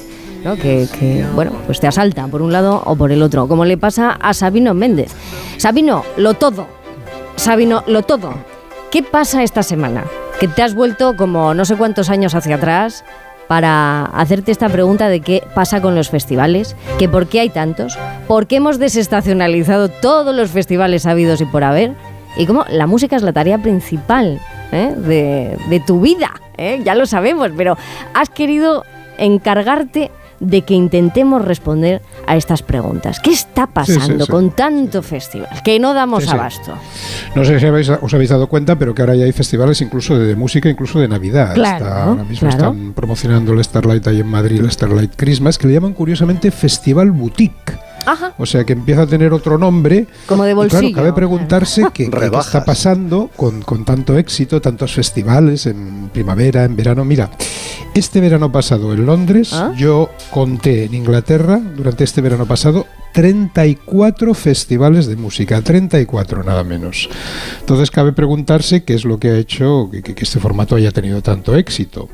Y lo cierto, lo curioso es que hace ya muchos más años de los que nos podíamos imaginar que se origina todo esto de los festivales. En realidad el primero fue nada menos que en el siglo XIX, en 1897. Lo hicieron los irlandeses en Dublín y en realidad lo llamaron el Face the Oil, usando una vieja palabra festival que ya estaba en un viejo diccionario de español-inglés de 1591, que había escrito un tal Richard Percival. Y usaron la palabra que venía del latín y significaba ceremonia. Ellos lo que querían celebrar los irlandeses era un día eh, de fiesta, de ceremonia, para recuperar eh, la música tradicional irlandesa sería lo que diríamos un día festivo, como diríamos ahora. Y la raíz de la palabra, fest, de hecho ha quedado en el alemán y es la que se usa ahora para, para cualquier festival, cualquier iniciativa de este tipo. La gente del cine recuperó la palabra en los años 30 del siglo XX. Y mm, las muestras entonces eran muestras de películas de, de- de ese nuevo medio que, que se popularizaba. Pero lo cierto es que cuando se recupera para el mundo de la música la palabra es en 1951 con el famoso Festival de San Remo. Y la década de los 50 fue la época dorada de la canción italiana. San Remo tuvo tanto éxito que Marcel, el director en aquel momento de la Unión Europea de Radiodifusión, se le ocurrió que la mejor manera de crear una verdadera unión cultural europea era imitar a San Remo y hacer un festival donde cada país de Europa trajera sus canciones. Y así en 1956, cinco años después de la creación de San Remo, se funda el Festival de Eurovisión. A partir de ese momento, la década de los 60, el que yo viví de pequeño, es la época de oro de los festivales de la canción. Curiosamente, fíjate Isabel, muchos nacen en el Mediterráneo. Está el Festival de la Canción del Mediterráneo en Barcelona. Es que tenemos el un Festival espíritu que- De Alayor en Mallorca, el Festival de Benidorm en, en la costa levantina. En Latinoamérica, luego viene el Festival de la OTI o el de Viña del Mar en Chile. El concepto era como el de Eurovisión. Se presentaban canciones y se votaba una como ganadora que se hacía famosa. Pero justo como es la década que los tiempos van cambiando y llega la contracultura, se empieza a plantear, yo creo que muy razonablemente, que, que el arte no está para competir, que para eso ya están los deportes. Y entonces, con la contracultura, llegaron los, macrofestivales, como Monterrey Pop, Woodstock, Isla de White, aquí en España Canet Rock, o el famoso concierto de la transición de la mugre, que se llamó en Burgos. Eran muestras de varios días, donde cada uno llevaba sus canciones, no se votaba ni había ganador, sino que se disfrutaba y aplaudía o no se aplaudía si no te gustaba, pues cada propuesta. Ese es el modelo del que en el fondo viven beben los, los, los festivales actuales, incluso los más famosos como Glastonbury, pero yo creo que habiéndole habiéndolo comercializado hasta el exceso. Porque antes estos festivales te ibas pues con tu mochila, tu saco de dormir, a un medio rural, un poco a la aventura, y ahora en cambio es una especie de, de parque de atracciones compuestos de street food, con zonas de chill out, con mejores servicios, baños químicos, eso sí. Pero mucho mejor adecuado, mucho mejor, eh, más cómodo y con mejores servicios, mm, pero también, Isabel, pues todo muy previsible. Ay, Solo os daré dos ejemplos. En Dorset, este verano, eh, se celebraba el Camp Festival, donde es, puedes ir con toda la familia, peques incluidos, porque es como una especie de Disneyland de los festivales de música. Y cuando se celebra Glastonbury, las compañías de charters de helicópteros inglesas tienen un incremento de pedidos de millonarios que quieren desplazarse al festival a todo lujo. Y ahí, chicos, yo lo siento, pero sí que me planto. Exijo mis derechos de, de old school, de, de rocker de la vieja escuela. Con tanto negocio y previsibilidad, así no hay manera de que Jimi Hendrix prenda fuego a su guitarra, Keith Moon destroce su batería o Jim Morrison se baje los pantalones. ¡Qué anécdotas! Lo siento, pero las reglas de los macrofestivales las inventamos nosotros, los nacidos entre 1950 y 1971. Ay, y ay. son espectáculo, volumen a todo trapo y experimentación. A ver, yo estoy, como comprenderéis, a favor de la mejora de servicios, el perfeccionamiento de la comodidad de interiores. Sí, sí, sí. pero sí, oye, pero- aquel fétido olor a pies de mi saco de dormir de la juventud, oye, qué caramba, Isabel. ese- El ronquido de resaca, que además es muy específico, ¿verdad? Era, el aroma de la aventura artística. yo, yo entiendo la mentalidad del público actual, por supuesto, no les culpo. Son gente de mediana edad, muchos tienen hijos, su vida es más monótona que antes. Pero si para sentirse jóvenes hay que ir a un festival súper organizado, donde todos los artistas antes de tocarte su canción se creen obligados a soltarte un sermón Ay. sobre el malvado capital, el calentamiento global, las minorías oprimidas, para luego volverse a su mansión en helicóptero, oye, quedaos con el helicóptero, devolvedme mi viejo y fétido saco de dormir, mientras el parking del festival se llena de subs, de, de, de- de Volvos, de Audis. Y a ver, entendedme, no estoy proponiendo que se prohíban los festivales, ni mucho menos. Solo digo a las nuevas generaciones, llamadlos escaparate, llamadlos como se esté, esté empezando a hacer. eh, Que guarden un musical. poquito, que guarden un Inventad- poquito esta esencialidad. inventad vuestro de- propio de- juguete y ponedle vuestro nombre, como hicimos nosotros con nuestra propia música. Baby, we go.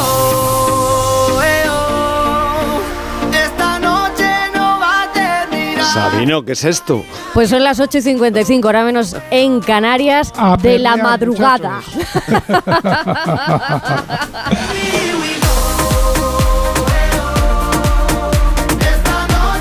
Pues sí que nos iríamos cualquiera de los de Por fin no es lunes a un festival con vosotros. Yo creo que sí. Eh, esto tiene mucho de, de mítico, Sabino. ¿Y esto, estos quiénes son? Que no los conozco.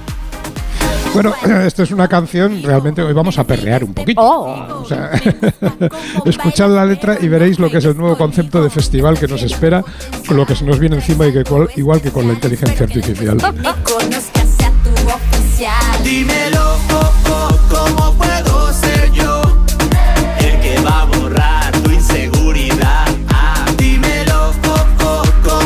Pues decídmelo, porque nos queda muy poco para llegar a las 9 en punto, que nos pillen las horarias. Y esta mañana vamos a estar durante toda la mañana dando una turra a los oyentes, preguntándoles por su carnet de conducir. ¿eh? ¿Qué pasó en ese examen?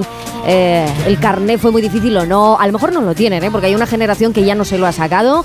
Una nota de voz al 620-621-991. Vamos a aprovechar este tirón. Sabino, ¿tú te sacaste el carnet de conducir?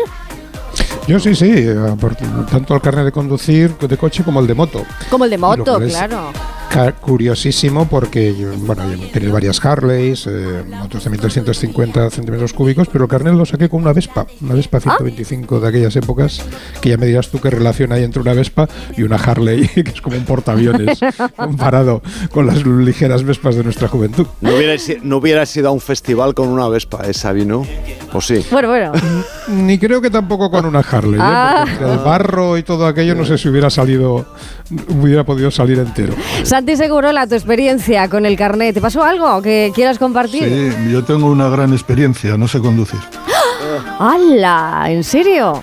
Sí, o sea que para mí es una experiencia superlativa no tener que pasar por ese drama de, de- de los exámenes. Siempre me han molestado mucho los exámenes, no sé por qué, Vaya. y el de conducir también, así que no lo hice. Pues nada, te adelanta, te adelanta por la derecha Joe Llorente, en tu caso. Bueno, este generaba, mm, me imagino que ahora también, pero generaba especial nerviosismo porque era como una puerta a la libertad. Te tengo carné, de momento no tengo coche porque me decía mi padre, ¿para qué quieres el, ¿para qué quieres el carné si no tienes coche? ¿Vas a ir montado en el carné? Y digo, no, pero de, momento no, pero ya veremos, ¿no?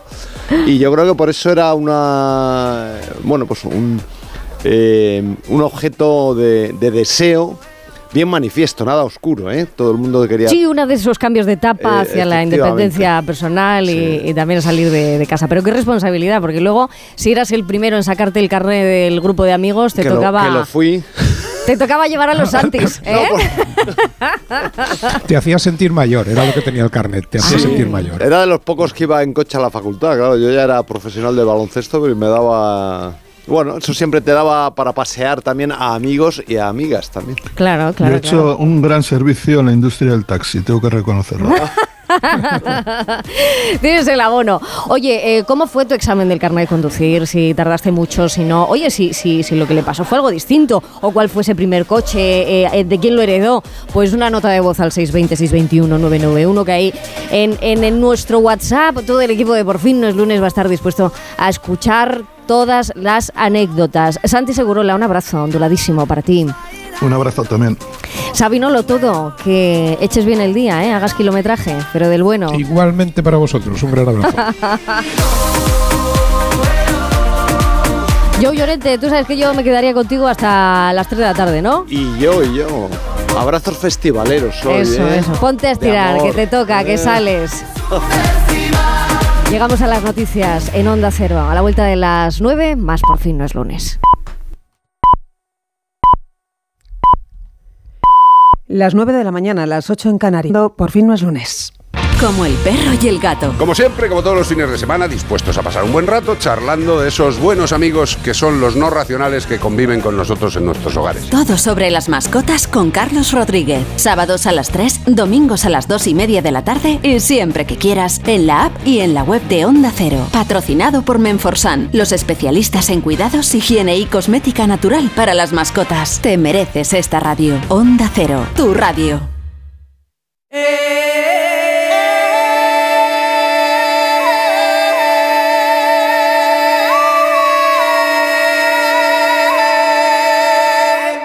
En Onda Cero,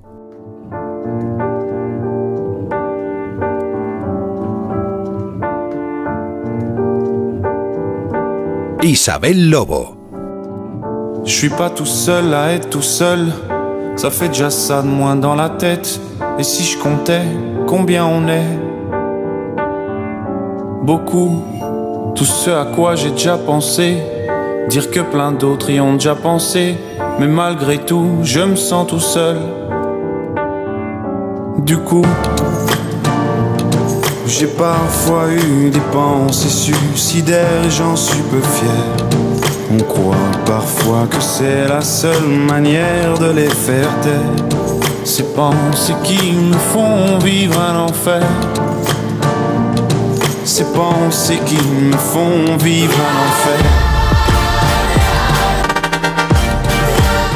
Son las 9 y 6 minutos, hora menos en Canarias. Aquí en Onda Cero tenemos muchas formas de empezar esta hora los domingos. Hay veces que la, la empezamos con, con una historia que nos sorprende, con otra que nos motiva, con otra que nos interesa. Y en esta ocasión va a ser una historia de esas, de esas en las que cuando vuelvas a la vida real te vas a dar cuenta de lo verdaderamente importante. Solamente quiero que atendamos a unos datos que nos deberían hacer reflexionar. Según el Ministerio del Interior, en 2021 se presentaron 8.317 denuncias por delitos contra la libertad sexual, que tenían como víctimas a menores. Estas denuncias son solo la punta del iceberg. Solo el 15% de los casos de abusos sexuales a menores llegan a denunciarse. Pero es que hay más. Según Save the Children, el 80% de los casos, el agresor es una persona del entorno familiar o conocido del niño. Estos datos pueden parecer algo fríos, pero desde luego alarman. Y además, detrás de cada uno de esos datos se encuentra una historia personal. Historias, como digo, de menores que han sufrido mucho dolor, que a día de hoy el dolor es una palabra con la que pues un día conviven y otro día no, y así hasta, hasta el final de la vida. ¿Cómo le pasa a la persona con la que voy a hablar. Yo cuando conocí su historia me impactó muchísimo sobre todo la forma que tenía de contar su historia. No es difícil contar la historia de uno, y mucho menos cuando el comienzo de esa historia pertenece a una parte tan íntima. Digamos que Claudia, que así se llama, decidió romper su silencio después de 15 años de abusos sexuales que había sufrido, correspondiéndose con el dato que acabamos de dar, por parte de su abuelo. Tenía siete años cuando la persona que debía de cuidarla, de protegerla, de darle cariño, se convirtió en su agresor. Ella era una niña, como digo, siete años, y como todos los niños, pues, oye, iba a casa de el familiar cercano, en este caso los abuelos, a comer, a pasar la tarde, cuando no iba al colegio porque estaba enferma, con lo que nada hacía sospechar ¿eh? que algo raro estuviera ocurriendo, ni una sola señal. Siempre lo mantuvo en secreto. No sabe cuántas veces ocurrió. Esta es la parte en la que a mí me, desbloquea completamente un- una sensación como ser humano, que es la de la evidencia. La evidencia de que no se protege a la infancia como se debería en el mundo. Pues ahora Claudia Muñoz tiene 28 años y aunque todavía sigue siendo, como ella dice, un cuerpo herido, se encuentra muy fuerte para contarme su historia, para contarnos su historia, porque quiere ayudar a muchas personas. De hecho, ya lo está haciendo, personas que han pasado por lo mismo y que se han animado a denunciar precisamente porque ella lo cuenta así. Claudia Muñoz, buenos días. Hola, buenos días. Mucho gusto. Mucho gusto igualmente, porque además no he querido meterme en mucho detalle todavía para que podamos ir contando poco a poco cómo es todo esto, pero me interesa mucho que ahora que se van a celebrar muchos momentos en familia, tú te has tenido que enfrentar a, a uno de esos momentos tan duros como es una mesa familiar, una cena, una comida, en la que la persona que te está agrediendo sexualmente, que es un familiar, la tienes enfrente y el resto no sabe nada. Sí, así es. Yo me, me- me sentaba, compartía tiempo, compartía espacio con mi, con mi agresor y, y- lo compartía conmigo, ¿no? Porque al final el silencio me acompañó durante muchísimos años y, y no decía nada. Entonces, eh, pues sí, realmente ese, esa, esa culpa que te mata por dentro, que no, que no te deja hablar, ese no querer romper la familia, el, el ver a mi, a mi madre, a mi padre, a mis hermanos y pensar, no les, no les quiero hacer pasar por el, por el infierno en el que estoy pasando yo y al final contarlo no va a hacer que mi daño o mi dolor disminuya, ¿no? Entonces, pues prefiero callar y ser la única que sufra en esta familia. Que lo que te voy a pedir es, es difícil, es complicado, pero ¿en qué contexto se producían estas agresiones? Pues más bien era en, casas, ¿no? Pues tanto en casa de, mi madre o en, su propia casa o incluso llegó a pasar en, en un restaurante, eran, era, o en el coche o cuando estábamos en, en el sofá viendo una película y hacía frío y nos tapábamos con la manta y él pues por debajo de la manta, ¿no? Cuesta, cuesta imaginar, pero realmente aprovechaba cada, cada segundo que podía, eh, estuviéramos donde estuviéramos. ¿Es verdad que, que funciona la fórmula de el secreto? Esto es un secreto entre tú y yo. Esto no se puede contar y si lo cuentas nadie te va a creer. Exacto, hay, hay, una, hay una amenaza eh, que le acompaña la culpa, la vergüenza también, ¿no? Esto es un secreto, no lo puede saber nadie, si lo cuentas nadie te va a querer, eh, vas a hacer llorar a, tu, fa- a tu madre, a tus padres, a tus hermanos, vas a destrozar la familia. tienes que ser buena niña, tienes que estar conmigo porque yo soy tu abuelo, ¿no? Entonces, esta serie de mandatos que te inculcan directamente, al final eres una niña que no tiene recursos, no tiene herramientas, ¿no? Para poder gestionarlo, por lo tanto, como yo siempre digo, yo me pensaba que eso era normal, que eso pasaba y a mí por desgracia me había tocado, ¿no? Pero, pero sí, evidentemente hay una serie de amenazas que te, que te hacen no, no, no hablar. ¿Alguna vez eh, recuerdas que, que la ira que te invadía por dentro como dices, en ese cuerpo herido, ¿no? Que te, que te iba hiriendo, porque es un cuerpo que, que va recibiendo herida, herida, herida psicológica, herida física. ¿Tuviste algún momento en el que, en el que podías haber explotado y no lo hiciste? ¿Todavía? Po- podría, pero no lo sentí. Yo podría perfectamente haber podido explotado, podría haberlo, haberlo dicho, podría haber mm, puesto pues los puntos sobre las IES, pero nunca, nunca, nunca lo sentí porque por delante estaba el bienestar de, de- mi familia, ¿no? De mi núcleo familiar más cercano. Por lo tanto, a mí siempre me, me repito, yo pensaba, yo el dolor ya lo he sufrido, nadie me va a, quitarlo, no quiero hacer sufrir a nadie más, por lo tanto me callo, ¿no? Incluso em, tener miedo de, de- hablar o, de que o de romper con esta ira y, matar a mi abuela de un ataque al corazón, por ejemplo, ¿no? Entonces, bueno, eh, cargo también con este aparte de con esta culpa, con, con el cargo de conciencia de que si yo hablo puedo, puedo, puedo hacer que la otra gente pues, pues sufra. ¿Y en qué momento, Claudia, te das cuenta de que, de que eso que estabas viviendo pues no era, no tenía lógica, no... Y, y- y sabiendo que, que son años que, que bloqueas en, en tu mente, en tu, en tu corazón, porque si no, no se, no se, no se entiende, ¿no? Qué, qué inteligente, qué inteligente son los niños, ¿verdad? Que son capaces de, de reponerse, en tu caso también, Yo- a algo así. Y Yo continuar. siempre lo digo porque al final es pura supervivencia. Yo he estado muchos años de mi vida supe- em, siendo una sup- bueno so- sobreviviendo y no viviendo básicamente, ¿no? Y, y la disociación que al final me ha salvado la vida porque si no no hubiera aguantado tantísimo dolor. Esta disociación al final pues me ha jugado en contra porque tengo muchas eh, secuelas físicas y emocionales, ¿no? Por culpa por así decirlo, o, o a consecuencia de esta disociación, pero al final es, es la que me ha salvado. Y, y sin ella, pues no, no, no, no podríamos estar hablando seguro, ¿no? Pero hasta donde yo tengo entendido, em, según lo que contabas, ¿no? Tenías 19 años cuando, bueno, dices, esto no, algo me ha pasado, algo he vivido que no, que no me cuadra, eso... Y, y había algo dentro de ti que ya no te retenía, el miedo ya no te retenía. Entonces, ¿cuándo Exacto. rompes con todo eso? Exacto.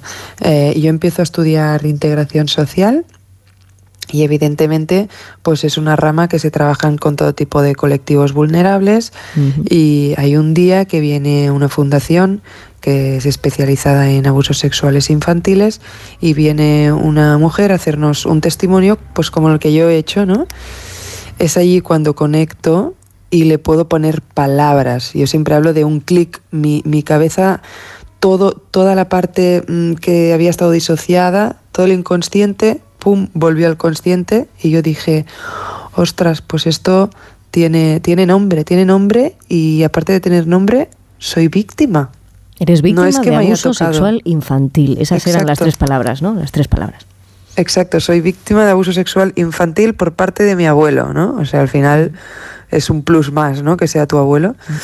Entonces, eh, allí fui consciente y, y mi cuerpo habló más que yo, porque me dio un, ataque de pánico, un cuadro nervioso muy grande, me desmayé, me tuvo que venir a buscar mi padre y llevarme directo al hospital. Em- A partir de ahí empecé a tener agorofobia, no quería salir a la calle, tenía miedo, no podía estar con mucha gente, ¿no? Empezó a hablar mi cuerpo, no empecé a hablar yo, empezó a hablar mi cuerpo. Todo lo que había estado bloqueado se empezó a desbloquear. Y poco a poco, con ayuda, pude, pude ir hablando yo y ponerle palabras a lo que mi cuerpo estaba gritando después de tanto silencio. Y en ese gritar, la primera en escuchar fue tu madre. Sí, eh, yo también me, me dirigí a ella porque era su padre. Para mí fue como, bueno, yo con mi madre tengo una relación excelente, eh, nos acompañamos mucho y muy bien, entonces fue como la, la persona a la que yo, los brazos que yo necesitaba, ¿no? De esa niña de mamá, te necesito, protégeme. A mi padre decidí no contárselo porque tenía muchísimo miedo de su reacción. Así que mm, los brazos que yo necesitaba en aquel momento eran los de mi madre y allí que me fui. Y sí, le, le conté.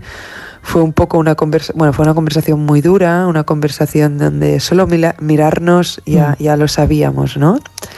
Entonces yo con mucho cuidado, porque no, no sabía cómo iba a reaccionar, porque al final pues es su padre, teniendo claro que la víctima era yo, pero con este, con este cuidado ¿no? hacia ella también, esta responsabilidad afectiva.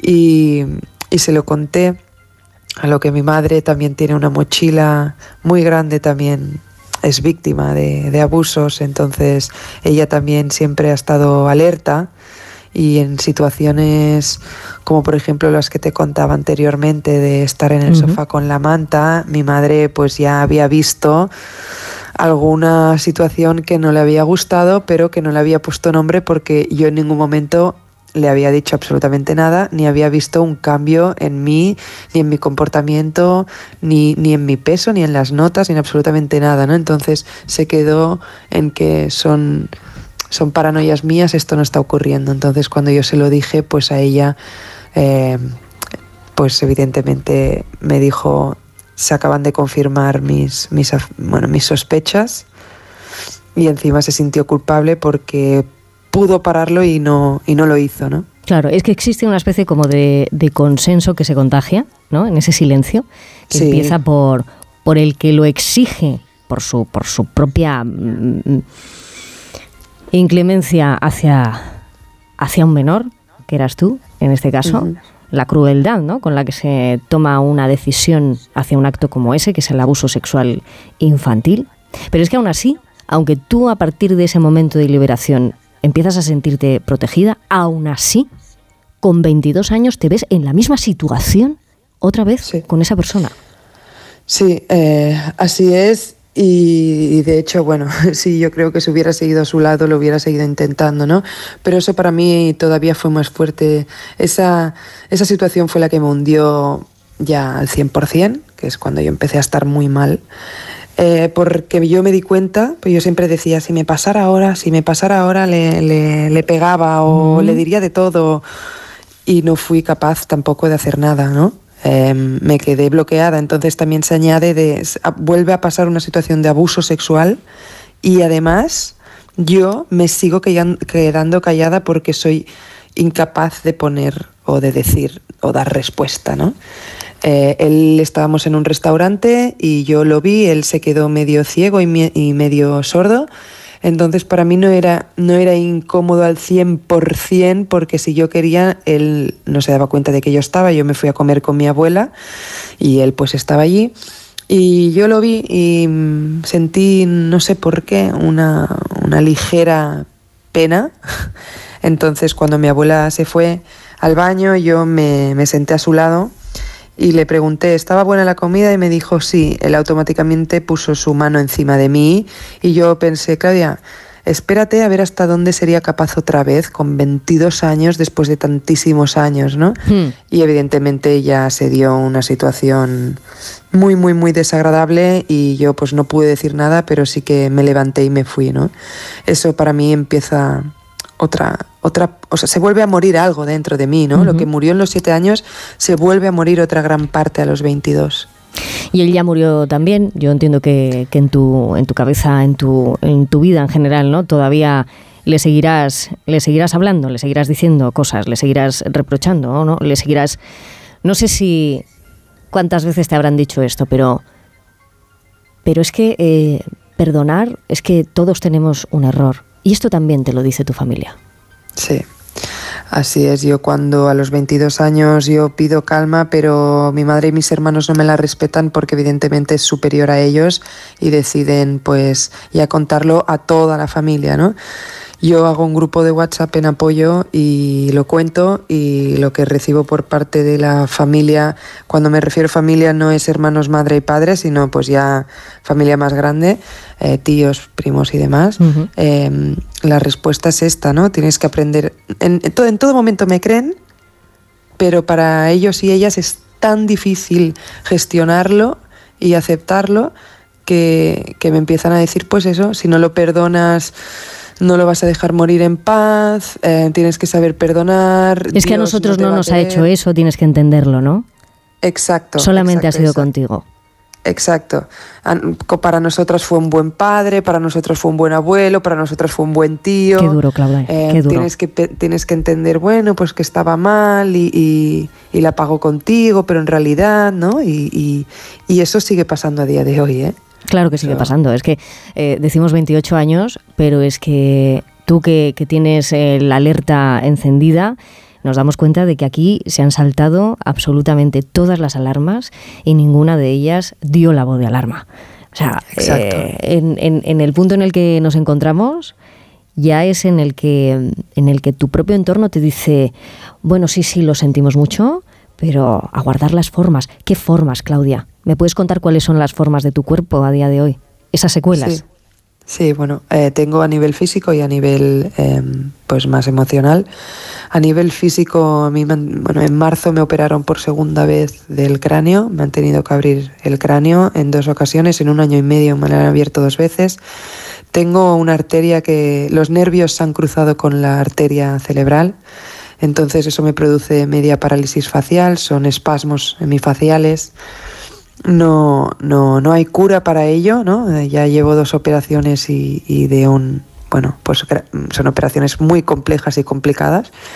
Hasta cierto punto que el neurocirujano se sentó conmigo y me dijo, Claudia, la ciencia llega donde llega, los médicos no somos magos y tú lo que te pasa es que tus nervios del cuerpo están muy revolucionados y, y ya no podemos hacer nada, ¿no? Entonces, bueno, el fe- en febrero, ahora ya de aquí dos meses, vuelvo a ir a ver qué, porque a mí me molesta mucho vivir así. La verdad es muy, muy, muy incómodo y doloroso incluso a veces. Y bueno, también tengo el corazón, el corazón también me nacieron nervios de más, que a raíz de estos nervios pues tengo taquicardias, me va, se me pone el corazón a 250 pulsaciones por minuto. También me operaron y también me han vuelto a crecer, así que tampoco, tampoco hay una solución. Eh, son do- son- estas dos secuelas me siguen acompañando eh, día a día, ¿no? Eh, hacen que, que- que yo me mire al espejo y, y- y vea a esa Claudia pequeña sufriendo. Esa Claudia pequeña que, que ahora es mayor, pero que además está bien acompañada, que está bien rodeada, que ha aprendido que existe un amor del bueno, un cuidar del bueno. Y, y sé que estás superando cada etapa con muchísimo, muchísimo esfuerzo. Lo importante, creo, es que, que no te has rendido, que sonríes, porque cuando se te escucha hablar sonríes. sí, siempre. y que eres la primera en poner la oreja en tu entorno para que a ningún niño que esté cerca de, de ti esto, esto le pase. Oye, dos sonidos, dos gestos en los que tendríamos que estar pendientes, fuera y dentro de casa, para denunciar algo así, para denunciar un abuso de cualquier tipo y en este caso un abuso sexual infantil. Sí, eh, bueno, mira, yo ahora que trabajo eh, con niños, te diría principalmente eh, puede ser, pues es lo que hablaba antes, un cambio en las notas del colegio, un cambio en, en, en la, en la actitud, un cambio en el peso, ¿no? en, la, en la relación con la comida. Después mirar las, la, la ropa interior normalmente que no esté muy mojada. Eh, si están hipersexualizados, ¿no? que llega a una edad que evidentemente empiezan a tener eh, relación con la sexualización, la sexualidad, perdón, pero que no estén demasiado, que no estén preguntando muchísimo. La autoestima, esto te diría que son como los, los, principales, ¿no? Eh, estar atentos si realmente te dice que no quiere dar besos a esa persona de la familia, no obligarla. Y como, como método de prevención, yo eh, daría muchos mensajes subliminales que vayan directos al consciente, simplemente mm, con tonterías a una niña pequeña de 7 años, ¿no? Que yo ahora veo a mi sobrina con esa edad y pienso, madre mía, es que era una niña. Pues decirle, ¿quieres que te acompañe al baño? Yo te acompaño, ningún problema, pero te voy a bajar los pantalones, te los bajas tú, te los bajo yo, porque Pedir tu cuerpo permiso, es tuyo. pedir exacto. permiso. E- Exacto, exacto, sí, sí, sí. Y, y- y explicar todo lo que estás haciendo. ¿No? Ahora voy a bajarte las braguitas, ahora te voy a peinar, ahora te voy a elegir la ropa, quieres tú, la elijo yo, ¿no? Todas. esta serie de, de mensajes más subliminares para ellos, pero que les van directos. Pues Claudia, yo te, te doy las gracias porque te pedimos permiso para poder contar tu historia. Son 15 años silenciando los abusos sexuales de, de tu abuelo desde que eras niña. Y, y creo que tu mensaje va a llegar muy lejos, va a llegar muy lejos igual que, que tu felicidad, que ya la estás conquistando. Exacto. Claudia Muñoz, muchísimas, gracias, A a, vosotros por darle la, también la visibilidad y con esta sensibilización. Gracias. Un abrazo ondulado y a ver si nos queda, si nos queda claro a todo el mundo. ¿eh? En el 80% de los casos, el agresor es una persona del entorno familiar o conocido del niño. Creo que en este país ya se ha acabado lo de guardar las formas. vas a hacer llorar. A ti te maldigo. A ti te maldigo. A ti te maldigo. A tus lágrimas de sal. A ti te maldigo. No me vas a hacer llorar. A ti te maldigo.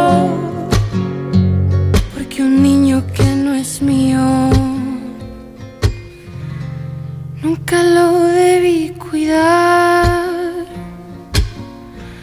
Nunca lo debí cuidar.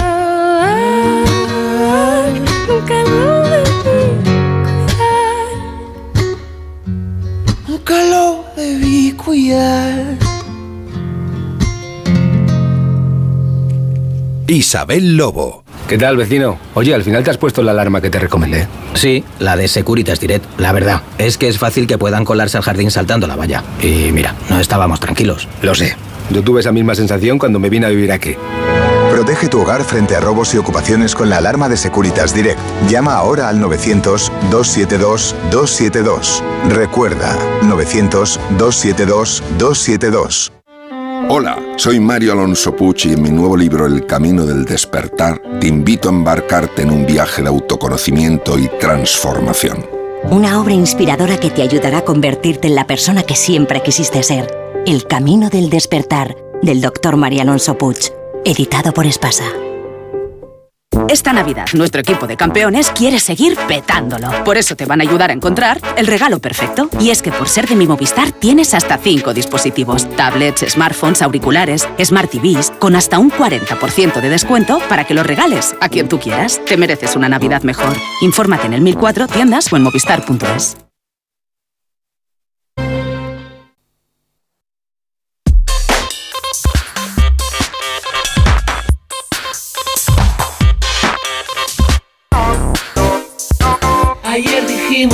Que no, que no, que no, que no, que no, que no se puede negar, que no se puede negar. Con Mario Viciosa no nos podemos negar. ¿Cómo estás? ¿Cómo estás, Isabel Lobo? Buenos días. Oye, ¿traes amiguitos? ¿Por qué traes Hoy amiguitos? vengo en compañía de fósiles, pero fósiles vivientes, sendos dinosaurios. Te voy a dejar hoy loca, como loco me he quedado yo hoy, desmontando un mito que tenemos, yo creo, todo el mundo en la cabeza desde niños. ¿Pero qué pasa? Con los dinosaurios y los fósiles. Ah, vale, vale, vale, vale, ya me acuerdo. Es que esto, a ver, eh, a veces eh, Mario Viciosa y yo nos da por hablar de, de- de tiempos remotos y al final llegamos a cosas como que durante décadas hemos vivido influenciados por uno de los mayores errores científicos de la ficción. Dramático. Después del que, de, de esto de que vuelan los dragones, que yo algún día me vas a explicar por qué vuelan los dragones, porque esto es imposible. Pero bueno, que dices, dices la infancia ya, pues es que en la, en la infancia de varias generaciones ha sido criada esa falacia de consecuencias imprevistas, como dices. Un mensaje anticientífico y terrible como este. El amigo fiel del que estabas hablando trató de atacar a nuestra dulce bebita. ¿Dino? Pedro, eso es ridículo. Lo pesqué con las patas en la masa. No, Pedro, debe haber sido un accidente. Pero Vilma, si tú bien sabes que Dino está celoso de que le demos cariño a Pebbles. Dino, los picapiedras, ¿eh? ¿qué pasa? O sea, ¿no se puede decir que humanos y dinosaurios hayan convivido en algún momento de la historia? O sea, los pobres picapiedra no, ten, no sé, no, Mm, No, no, tenían muy no, claro, nos no. han trasladado la historia como no era. Bueno, eh, ¿me puedes decir em, a quién podemos echarle la culpa, Mario? ¿A los dibujos animados? A lo, Tampo- mejor, a lo mejor eso es un poco exagerado, ¿no? O sea, que pensemos todavía hoy que convivimos con dinosaurios es quizá un poco exagerado. Pero es que hay muchos más mitos. Vale, entonces me planto en que la mayoría de los grandes saurios se extinguieron hace 66 millones de años y tras la caída de un enorme meteorito. Pero alguno quedó vivo y no se puede negar que siga entre nosotros. Ojo ahí, no se puede negar que algo parecido a los dinosaurios sigue poblando la Tierra. Y enseguida te voy a contar algo muy loco sobre los dinosaurios porque en efecto, yo creo que alguna persona que nos esté oyendo ahora... Alguna o muchas, que les Mm. mandamos muchos saludos de buenos días. Alguna mismo está pensando, yo, ya claro que Eh. convivo con un dinosaurio. con- con- Que ronca, que... Claro, claro, claro. Bueno, eh, respeto a todos los analógicos como yo, que ya sabéis que tengo un teléfono fijo todavía. pero me primero de que todo, decirte que seguimos entre dinos. Eh, si hablamos de fósiles, eso está claro. Eh, mira, los ingleses particularmente, ellos llevan 180 años ahí conviviendo con dinos. Les basta ir al, al Museo de, Historia Natural. Allí se conserva el primer resto de dinosaurio jamás encontrado. El paleontólogo, eh, paleontólogo Sir Richard Owen fue, fue el inventor de, los dinosaurios, que, que a él le parecían unos reptiles increíbles y de ahí viene su nombre, ¿no? Dinosaurio, Deinos, que es terrible, y Sauros, reptil, así en griego. Esto fue en 1842, pero eh, la Universidad de Oxford llevaba coleccionando huesos de dinosaurio pues eh, desde el siglo XVII, solo que obviamente no sabía que esos huesacos, en plan fémures enormes, Por separado no... Claro, eran de especies nuevas y extintas. De hecho, una década antes de que los dinos ya tuvieran nombre, cuando, cuando se encontraban restos de estos reptiles, se creía que estaban ante especies desconocidas de, de bichos más comunes, como, como iguanas, por ejemplo. Bueno, pero estos dinosaurios no son de los que convivían con nosotros. No, no, no, no. Vamos a dejar Vale. claro, no, mm, no convivían entonces, aunque ahora estamos diciendo que sí convivimos con, con dinosaurios. Bueno, salvo que alguien guarde un fósil, en cuyo caso, por cierto, si lo ha recogido por ahí, puede estar incumpliendo la ley. Pero en el siglo XIX, cuando ya se dan cuenta de que todos estos ah, huesos que tenían eran de algo totalmente diferente, algo nuevo para la ciencia, el, el impacto fue enorme en la sociedad de la época, tanto que el príncipe Alberto, el marido de, de la reina Victoria, dicen que, que convenció a su esposa para crear el Museo de Historia Nacional de Londres, prácticamente con el fin de exhibir los huesos de dinosaurio que habían sido recolectados, coleccionados durante décadas en, en universidades y museos y que, y que se veían hasta, hasta entonces como, bueno, pues curiosidades, meras rarezas. Vale, vale. Y hasta ahí, estos son los dinosaurios fósiles. Eso es. tal, vale.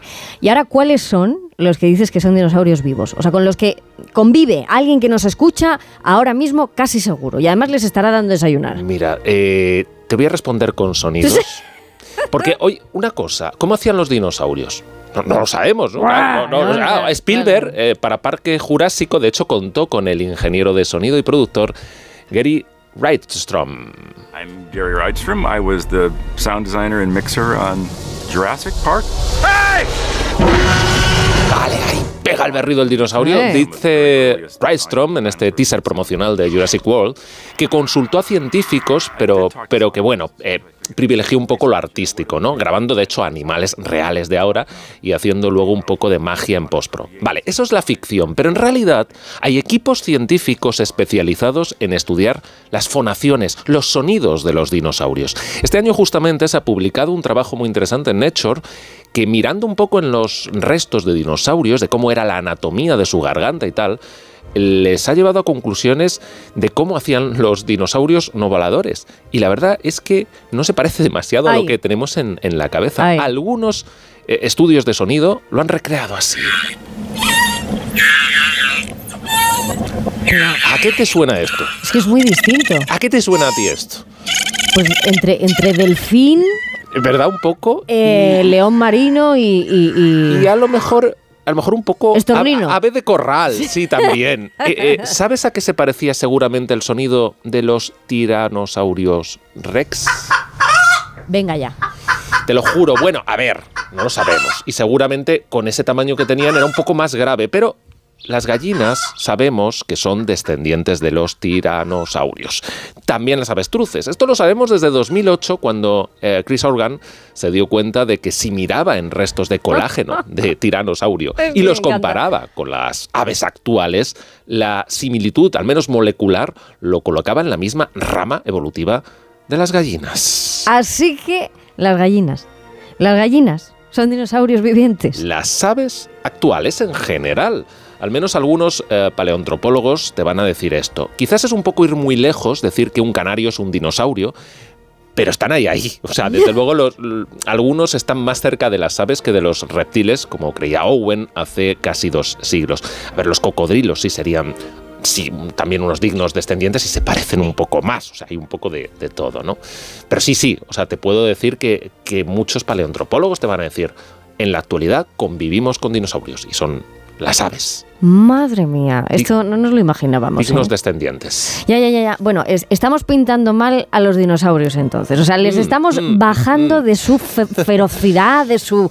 no sé, vamos, o sea, lo- te los estás cargando. A ver, tampoco yo quiero encontrarme con uno, pero seguramente tendríamos que representarlos con plumas antes que con escamas o esas pieles duras, rugosas, al menos algunos de ellos. Hay cosas que no se saben, eso está claro, y, y no todos tendrían plumaje. Lo que determina que un animal sea o no dinosaurio, a ver, no es el aspecto, sino eh, ciertos elementos anatómicos. Las aves actuales son el único supurupo eh, superviviente de los eh, llamados maniraptores, una rama de, de dinosaurios con plumas para volar. Algunos pequeños dinosaurios carnívoros empezaron a, a desarrollar plumas hace por lo menos 150 millones de años. Eso lo intuimos con los estudios más recientes de fósiles. Así que cuando nos hagamos con uno de esos dinosaurios de juguete, pensemos que quizás no eran así y que, y que ya tenemos en el fondo algunos dinos vivos entre nosotros. O sea, que yo en vez de llevarme a mi hijo a ver al gran tiranosaurio Rex,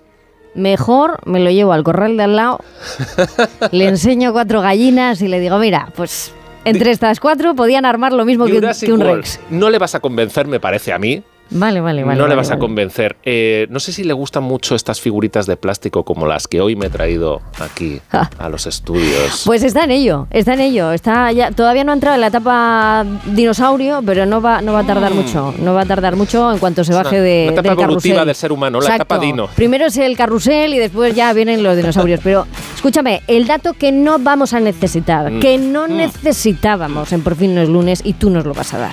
Te estaba hablando yo de dinosaurios de, de plástico. Y, y- y claro, uno puede pensar, a ver, eh, tener un dinosaurio de plástico es como traernos un dinosaurio del pasado al presente, porque, a ver, ¿el plástico acaso no viene del petróleo? Es verdad, ¿no? Viene del petróleo. ¿Y el petróleo no viene acaso de restos de dinosaurio?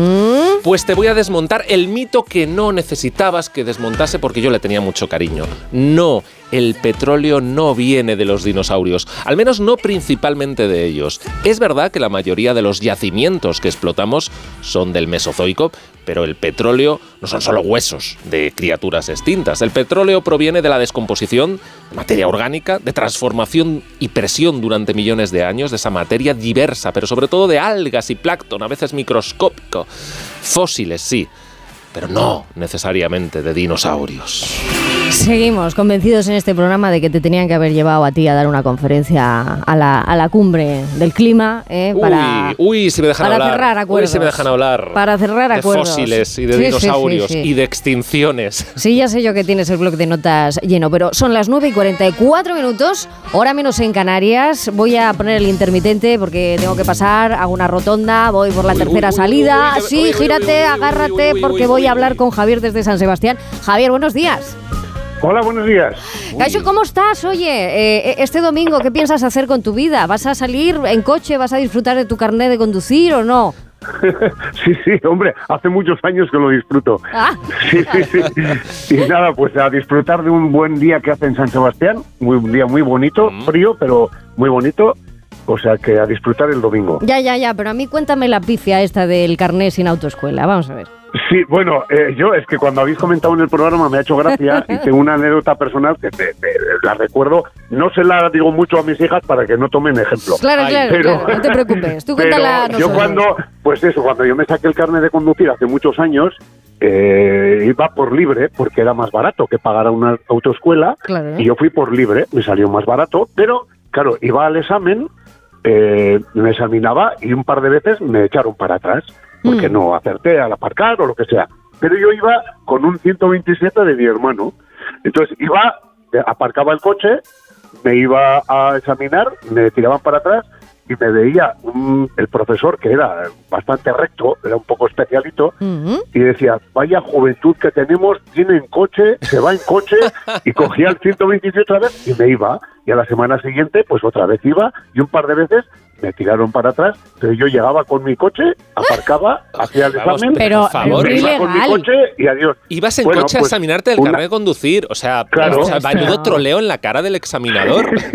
Eso es. Bueno, pero- Entonces, pues una imprudencia juvenil, me da igual, con 17, 18 años, pero que me resulta gracioso porque no le veía ninguna malicia ni Claro, ningún nada. Era claro. como algo un poco hasta, pues, eh, de cierto morbo. Bueno, pues, pues mira, qué gracioso. Pues yo llego en coche y todavía Y no me así, saca el carnet. y así claro. me hice, y saqué el carnet y me costó 7.000 pesetas hace muchos años, pero que era una gozada.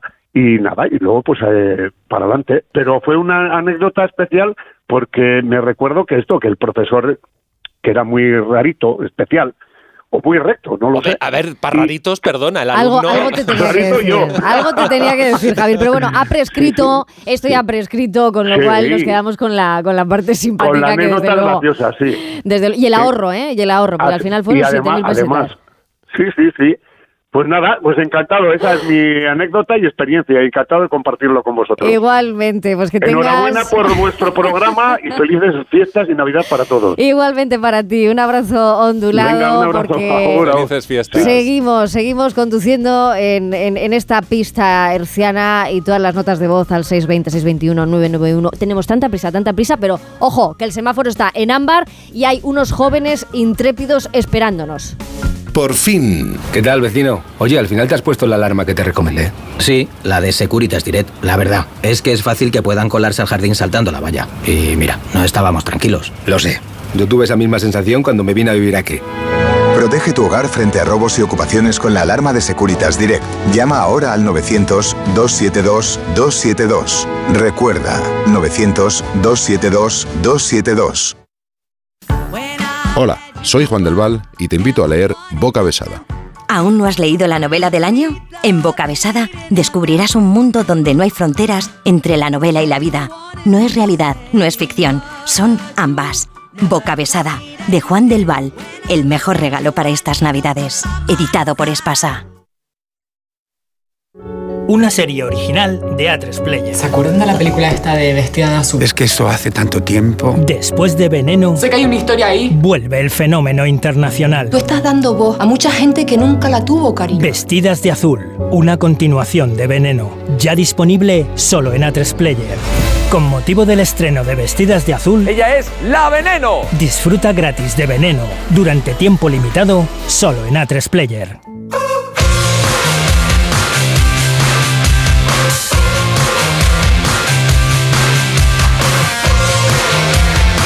Ahí está, ahí está Noelia Gómez, ¿eh? va a recordarnos que, que, bueno que nos hacemos mayores, ligeramente, ¿eh? tampoco se nos nota mucho, ¿eh? maja, Bueno, se que- maja, amable, amable porque está muy bien lo de que los menores de 25 años hacéis muchas cosas, pero oye, a la experiencia también hay que darle su sitio, ¿eh? Hombre, yo vengo aquí a recordaros un poco la edad, pero lo hago suavecito, ¿no? Tampoco es un gran Sí, impacto. sí, Eh, el suave, impacto es conocer a estos jóvenes que, vamos, eh, a mí la primera me dan mis vueltas. Eh, como todas las semanas, pues vengo a defenderlos, ¿no? Eh, que no somos ni, ni, ni generación perdida. Y añado este domingo, este domingo que somos muy atrevidos. Esto de aún sin tener certeza, aún sin saber bien cómo va a salir o incluso sin saber qué vas a hacer, te tiras. Te tiras de cabeza porque te apetece. Tienes las ganas corriendo por tus venas, bombeando la sangre, ese nervio de querer hacer cosas. Aprender haciendo. Qué bonito, ¿eh? Esto, esto no se pierde con la edad, ¿verdad? ¿Qué va? ¿Qué va? Se te olvida de vez en cuando, pero luego ya.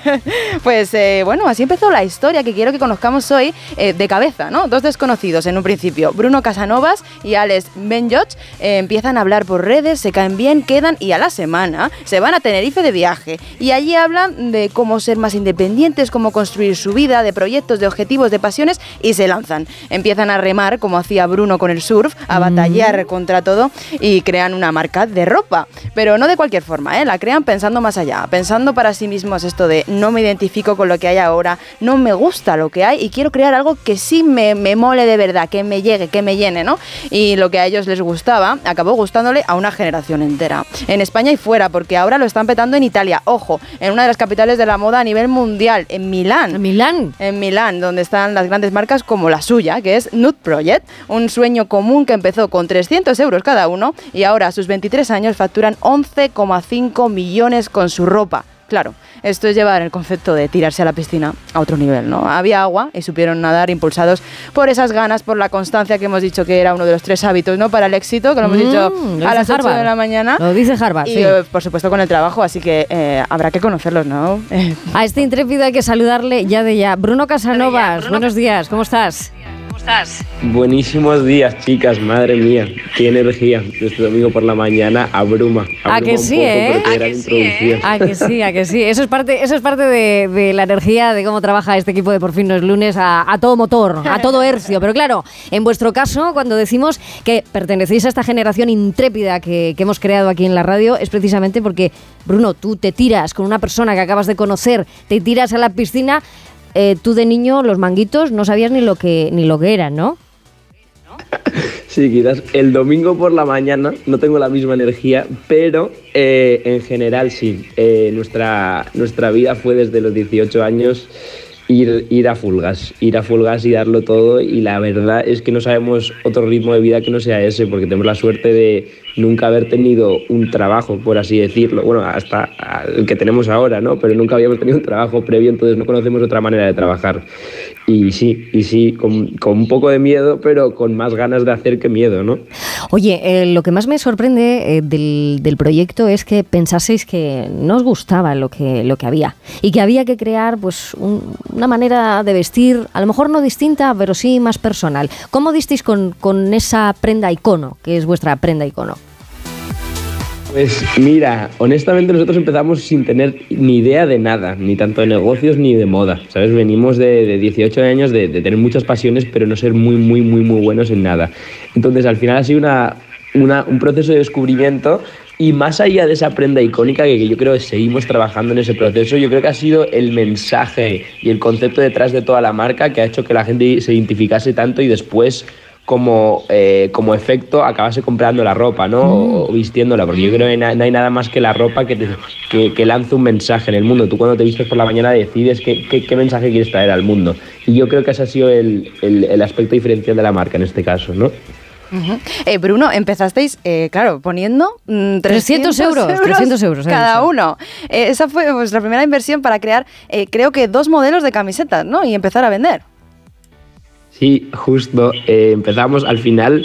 Es, es una de las grandes cuestiones, ¿no? Que, que- creo que se ha hecho, se ha mitificado porque un poco nuestra historia y es eh, símil de estas historias americanas de empezar en el garaje y tal, pero la, la realidad es esa. Y yo creo que la realidad es que con 300 euros, 600 euros en total, pudimos hacer 12 camisetas de dos diferentes modelos y ahí empezó un poco el ciclo y la rueda para, para poder comprar más ropa y al final la misión era, oye, tenemos que vender todas las camisetas, si no la empresa no, no existe. Entonces íbamos por group chat familiares de WhatsApp, por la residencia universitaria y de cualquier manera enchufándole sudaderas a las personas.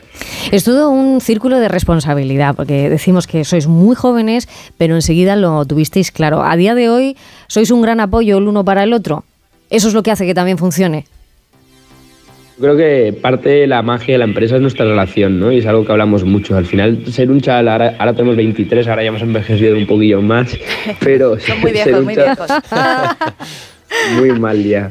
Eh, no, pero ser un chaval tan joven, yo creo que al final, en un mundo como es el de los negocios y también el entretenimiento, te abruma un poco y, puede llegar a un poco dar de miedo y respeto. Y aunque tus padres te quieran muchísimo, tampoco se pueden identificar al 100% con quizás lo que estás sintiendo.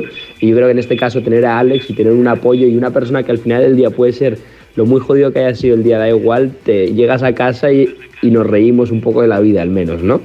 Eso Por está no bien. llorar. Eso está bien. Eso está bien. Eh, yo creo que aquí en, en este espacio que tenemos en Por fin los lunes, que dedicamos a los jóvenes intrépidos, Noelia siempre nos, nos cuenta esto, ¿no? Que, que se tira mucho del sentido del humor, que la idea de fracaso ya no es la misma que se tenía, pues hace, por ejemplo, 10 años, ¿no? Em, no se tiene miedo al fracaso. En vuestro caso no lo teníais. O sea, había había poco miedo al trabajo, igual que poco miedo al, fracaso. Supongo que porque se equilibran las dos, las dos palabras, las dos eh, ecuaciones. Sí, yo creo que esa, es, esa adversión al riesgo y al final también es es una cierta inocencia de no saber, en plan, no saber lo difícil que va a ser, no saber la cantidad de trabajo que va a llevar, que yo creo que es lo que te lanza a la piscina y decir, oye, pues lo voy a probar, ¿no? Y después ahora mira atrás, miras atrás y dices, madre mía, pues mira, mira que era bastante difícil. Pero yo creo que esa parte de, de ser un niño pequeño y de, y de verdad, no sé, mirar el mundo con unos ojos como más optimistas es lo que después llega a, crear grandes proyectos, porque si no es que es demasiado difícil, ¿sabes? Yo creo que si te pones a analiz- analizar todo de una manera muy fría, número a número, cosa a Mm. cosa, es que siempre va a ir contra ti. Claro, Bruno, eh, tú siempre has sido un, chico inquieto, ¿no? Siempre buscando lo que te moviera por dentro. Tú eh, estabas obsesionado con esta idea de, encontrar tu pasión, ¿no? Empezaste por el surf, eh, después editando vídeos y, por fin podemos decir que, has encontrado ese hueco donde te encuentras a gusto. Sí, yo creo que al final no es, no es un hueco exacto, porque si a día de hoy me preguntas, mi rol en la compañía es bastante abstracto, hago muchas cosas, pero yo creo que esa es parte de la magia, ¿sabes? Es, la parte de la magia es que yo no- nunca había sabido, nunca había tenido un talento claro, ¿no? Quizás vosotras, sí, vosotras decías, guau, yo es que hablo increíble, entonces me tengo que dedicar a la radio, pero yo no... yo no- Bueno, yo bueno, bueno. Bueno, tampoco. Pero sí, lleva, lleva razón, eh, Bruno. Bruno Casanovas, me encanta la historia, codirector general y cofundador de la marca de ropa Project. Han cambiado la forma de entender lo que es identificarse con una prenda de ropa y además están pegando fuerte con una generación de los que invierten 300 y acaban con 11, coma no sé cuántos millones de facturación al año. Que digo yo que alguna cerveza de esas buenas nos invitas, ¿verdad, eh, Bruno? Una de estas. Algún porfinero nos invita. Bueno, eh, no, no le despide que a lo mejor inventa una cerveza nueva porque no le gusta ninguna del mercado y de repente. A nos lo mejor ya la tiene, ¿no, Ah, Bruno? ah, ah, ¿La tienes? ah. Ya existe la desnuda. Pues ya nos has ganado. Dios Pues ya nos has ganado. Hoy es muy temprano para hablar de estas cosas. ¿eh? Bruno Casanovas, un abrazo onduladísimo. Cuídate mucho, mucha suerte. Chao, chao, un beso. Gracias. Qué tíos. Noelia Gómez tiene, tiene, tiene una agenda que de aquí a cinco años va a haber Es que verdad, ¿eh? revisarla. ¿eh? Sí, va a haber sí, que sí, sí. revisarla. Sí, sí, vamos, eh, otro ejemplo, ¿no? De, de jóvenes atrevidos de la pasión y, y en este caso el crear un concepto, ¿no? De algo, como, como decíamos, no me gusta lo que hay ahora, pues voy a crear algo que realmente me mueva por dentro, ¿no? Un intrépido, un intrépido. Totalmente. Lo has vuelto a demostrar. Está claro, está claro. Gracias, Noelia. A vosotros, siempre. ¿Tú lo tenías tan claro, Mario? O sea, Yo sí, siempre has tenido yo- clarísimo yo- lo que yo sí, querías yo sí, hacer. Yo sí, yo sí, yo sí. Lo que pasa es que, bueno, no facturo 11 millones y pico. Pero bueno, vengo aquí muy feliz por las mañanas del domingo, hombre, pues, pues está bien. Oye. Aquí me tienes con unos dinosaurios encima de la mesa. Bueno, diciéndonos que los dinosaurios son gallinas. O sea, es que a ver, claro, las cosas así es la vida. Unos, este pues mira, 11 millones, otros con gallinas, pero todo bien. Oye, nos queda un minuto para llegar a las 10 de la mañana para saludar a Olvido, a Boris. También nos está esperando una persona genial que sabe mucho de reducir el ruido ambiental que nos rodea. Y también, bueno, pues qué sé yo, las cosas que pasan en la radio que uno está escuchando y de repente, pues sorpresa o acompañamiento. A veces o casi siempre se dan las dos a la vez. Mario, gracias. Me voy con la radio puesta. Buen día. Eso es, enseguida las noticias en Onda Cero. Por fin, no es lunes.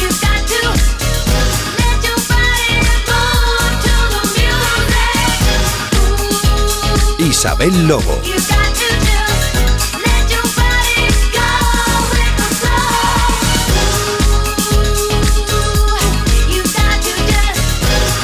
Onda Cero.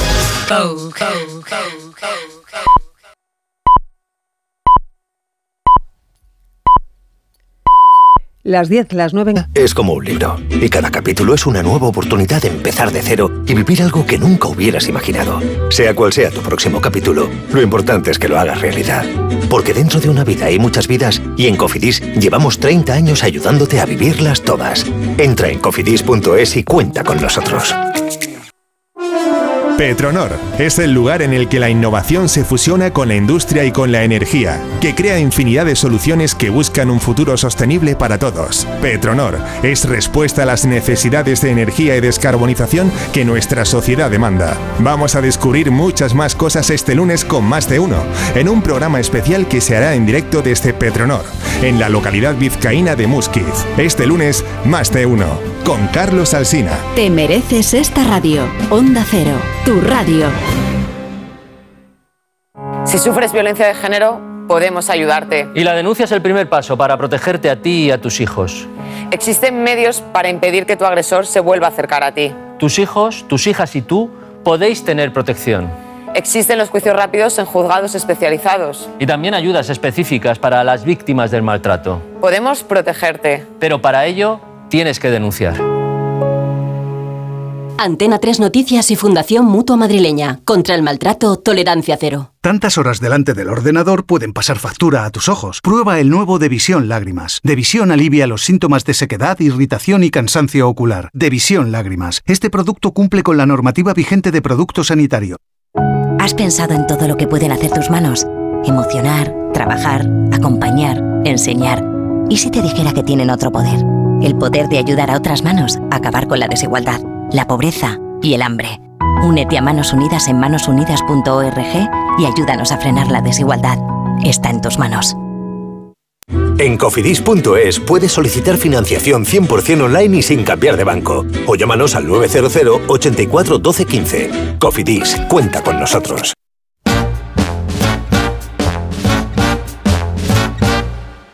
Cocktails for three, good company.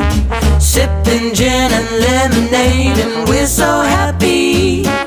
Sisters are we in close harmony. When we sing, we love to drink our cocktails for three. Nos pasamos de las 10 de la mañana, una hora menos en Canarias, en la mejor sintonía, la de Donde Acero. Y ya saben que acompañados mejor no se puede estar.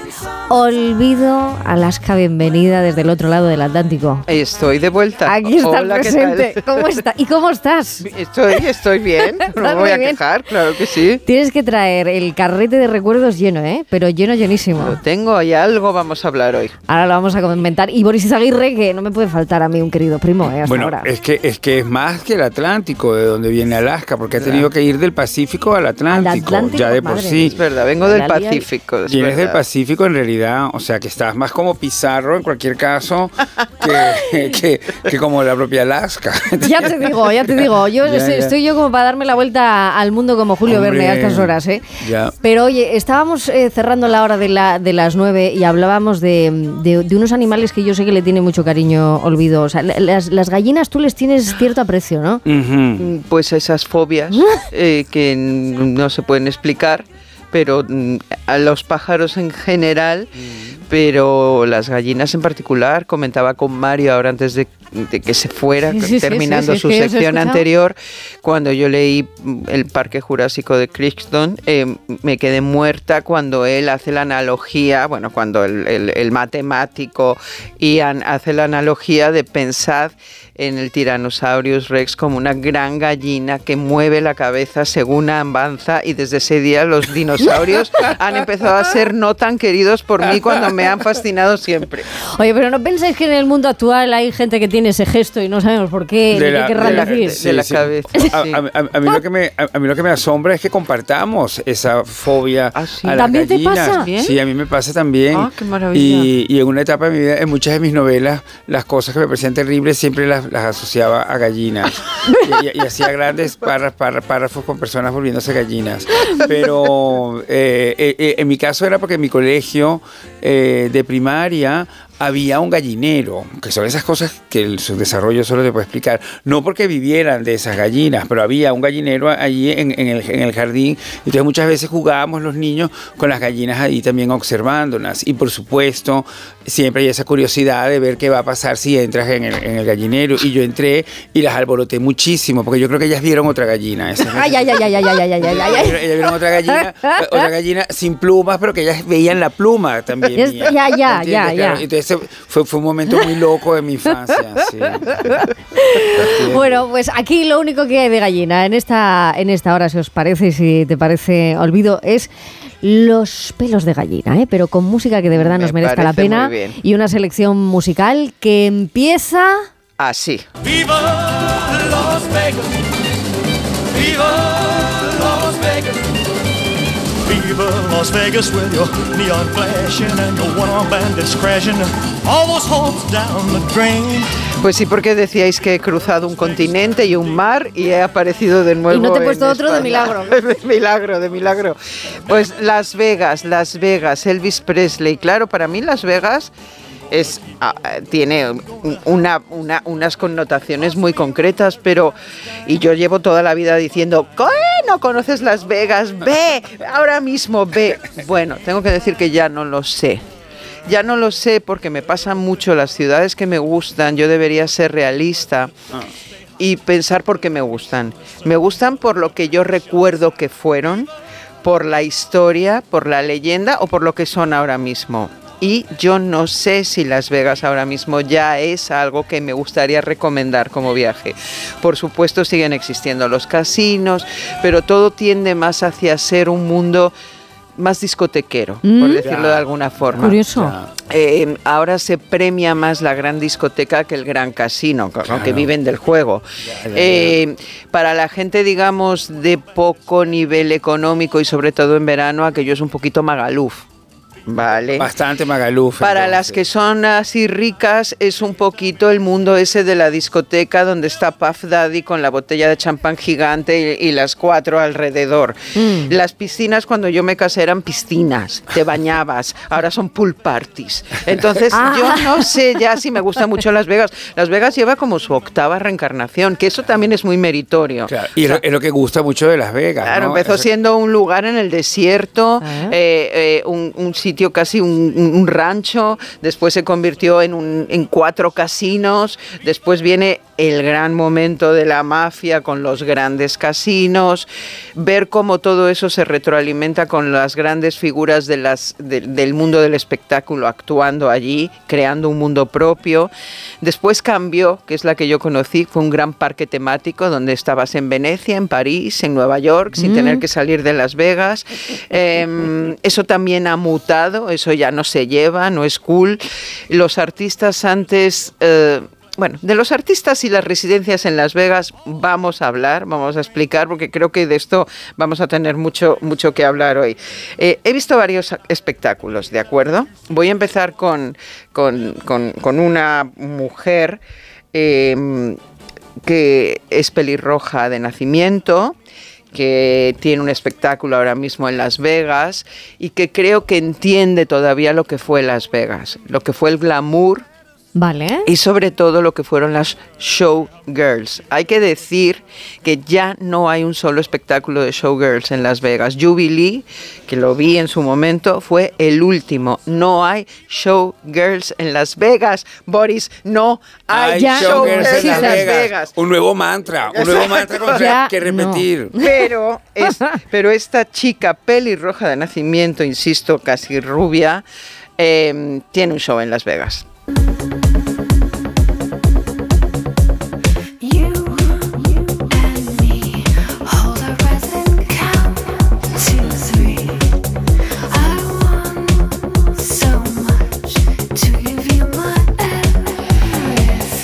No es como cantante su faceta más conocida porque es Dita Bontis. Brava, bravísima. Vale, vale, sí. pelirroja. He hecho mucho hincapié en que es pelirroja rubia de nacimiento porque somos muy pocas las rubias que nos teñimos de morenas.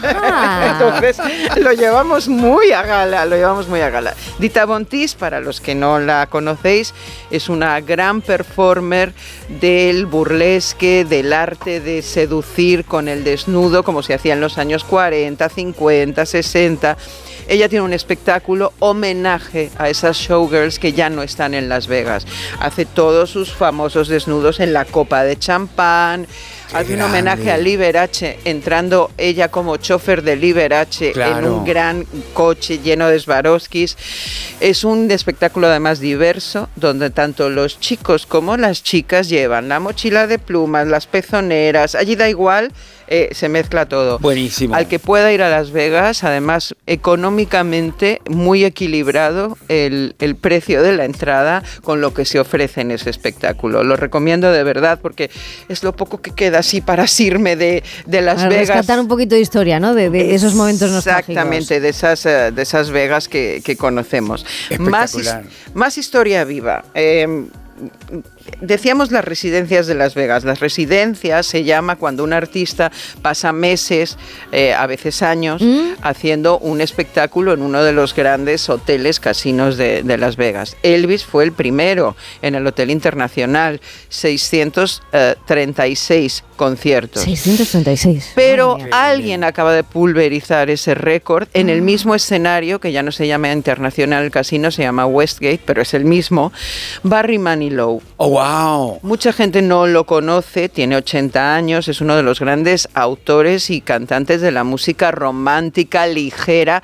Casi todo el mundo conoce el el Copacabana. Copacabana, My que es- name is Lola. She was away. Entonces eso es lo que la gente conoce, pero acabo de verlo, concierto de Navidad, con todo ese público maravilloso. Viva de- Las Vegas, de- total. Y una canción que para mí es lo máximo. can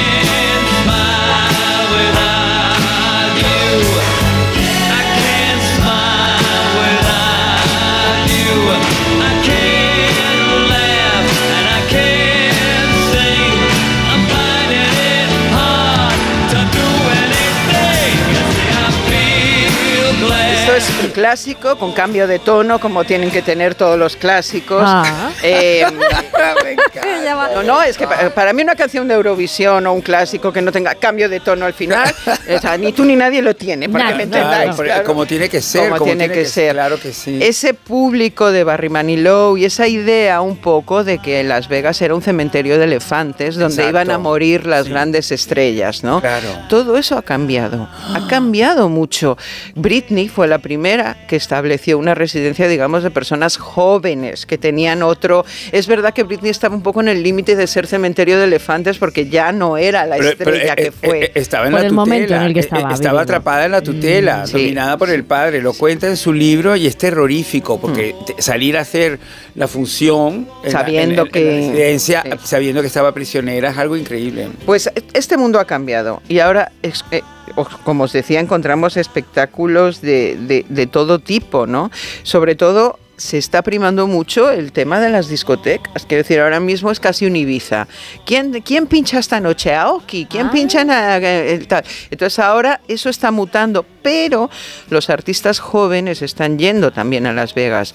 Y luego también están esos artistas intermedios, que no son ni las, ni, ni el- ni- ni las raperas y raperos que están llenando también, sino esas artistas que todavía están en el top, no tienen que retirarse, pero están haciendo residencia en Las Vegas. ¡Oh! Kylie Minogue. Me encanta esta canción, patán. Y este es el nuevo éxito, ¿no? Ese es el nuevo éxito, o sea Sí. que no podemos decir que Kylie sea una artista No, eh, no. que esté de, de bajada, al contrario, está en- hace tiempo que no tenía un exitazo como, como Padam. Concepto del concierto de Kylie, Mm. de lujo. Es un concepto nuevo. En un club, muy poca gente, aquí a, a- a un metro de distancia, carísimo la entrada, pero también con esas connotaciones de club de lujo que, chica, a veces son un poco, nosotros nos dan un poco de pereza, ¿no? Como que la botella ti- cuesta tanto, estás obligado a consumir un, max, un, un mínimo en la mesa, Claro. eh, pero es un lujo. Entonces es otro concepto, porque Las Vegas... Es verdad que hace espectáculos, pero no son el gran espectáculo. Mm. Yo vi a Cher y era una cosa muy bien, pero no era Taylor Swift, por ejemplo, por poner un ejemplo, y ya hablaremos después en la segunda hora de, de Taylor Swift.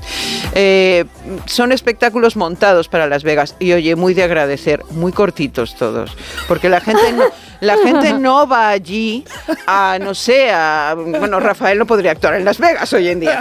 No es verdad, cada uno actúa lo que quiere, pero el concepto de espectáculo de Las Vegas es una hora y cuarto, una hora y media como mucho. Es, es- es el, el concepto de show, no de que vamos aquí a ver la, la antología de...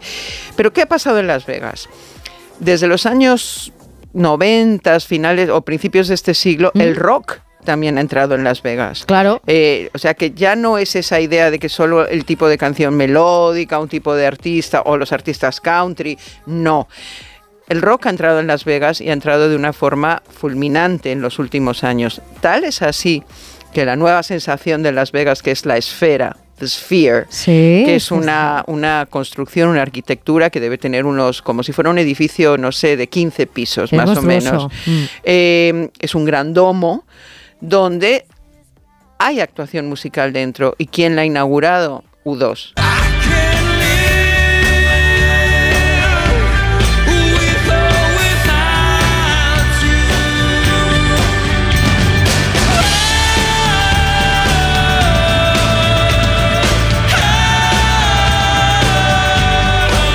Y además, eh, aquí había elementos nuevos de novedad, es decir, el escenario no es solo el escenario, o sea, lo que dices de la esfera Exacto, yo tiene mira, su eh, composición especial. como tampoco Boris y yo pues somos muy deudos, como más o menos ha quedado patente en alguna ocasión. Pero, pero- pero puedo agregar, puedo agregar esta vez que era necesario ese escenario con esa altura tan grande para también albergar el ego de Bono. Ah, ¿Entiendes? Esa está muy no bien solo para tirada. tenerlos a ellos acústicamente, sino para que también el ego de Bono estuviera cómodo.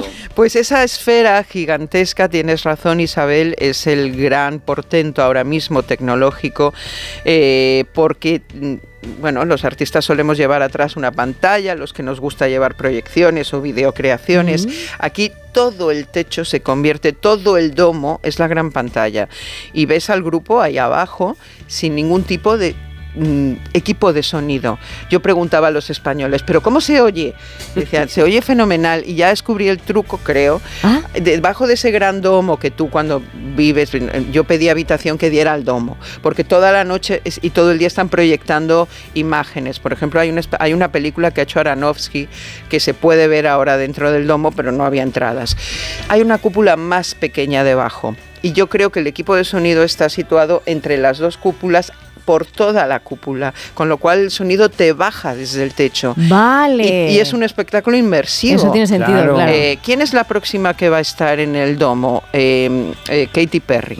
Oh, wow. Y luego viene el, el- el, por supuesto, el Circo del Sol. El Circo del Sol con un espectáculo eh, Bueno, eso va a diseñado ser una para ese gozada. lugar. ¿Quién creo yo que puede acabar muy pronto en ese domo? ¿Quién, quién, quién, quién, quién? ¿Quién creo, Boris? ¿Es ella?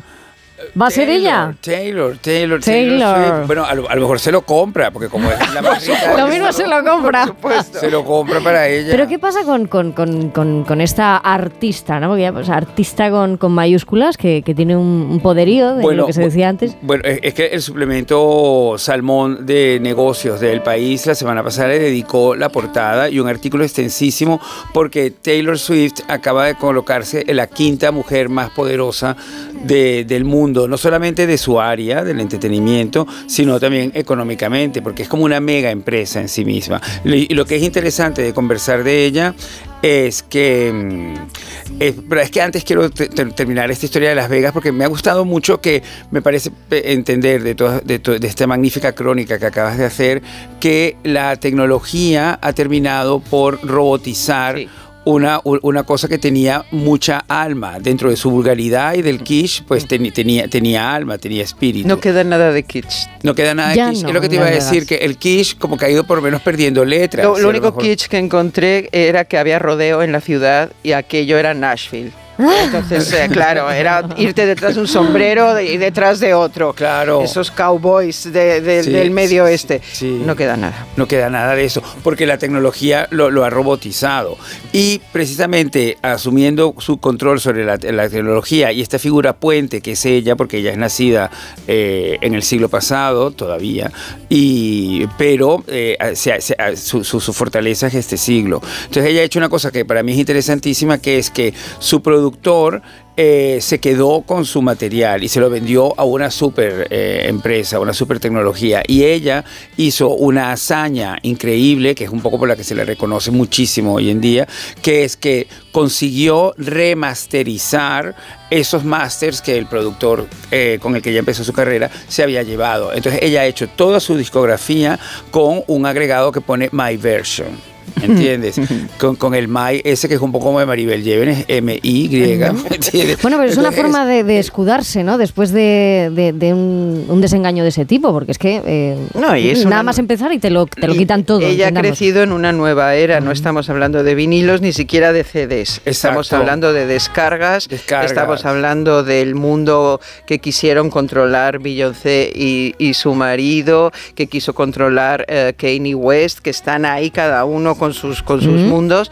Y ella nació en este, digamos, en este siglo tecnológico musicalmente hablando.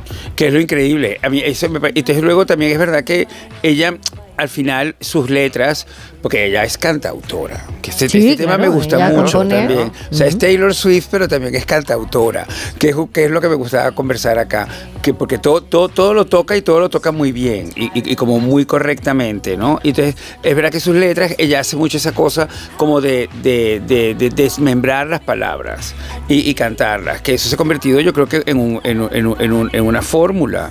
Pero mi- mi- mi- mi idea es que yo creo que esa fórmula ella la ha cogido prestada de otra parte.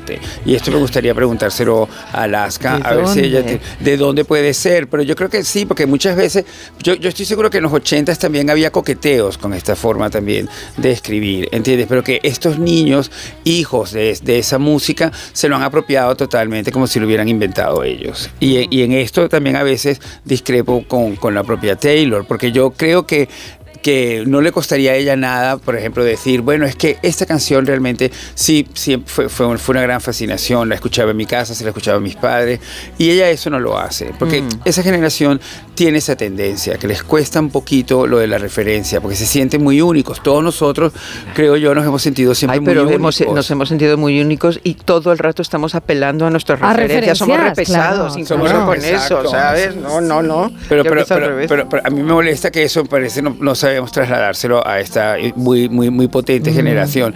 Pero también me gusta mucho el punto de vista de ella, de que ella en- entronca muy bien con toda la idea del empoderamiento, porque realmente pues eh, se enfrenta a las cosas y se, y se enfrenta muy claramente. Pero ahora está viviendo un proceso que yo creo que es un poco preocupante, porque tiene un nuevo novio.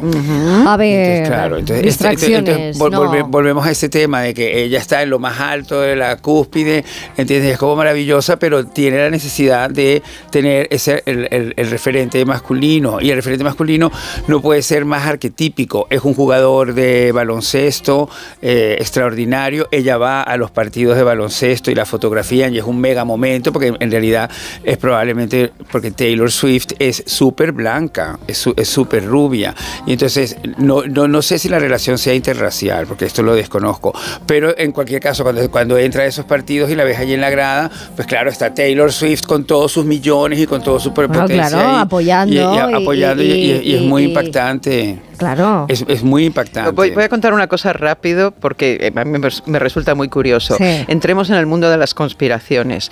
Eh, para los que podáis mirar en YouTube, está, y además si buscáis conspiración, eh, entrega de los premios MTV 2009. Eh, estaba nominada Taylor junto a todas las grandes, entre ellas Beyoncé.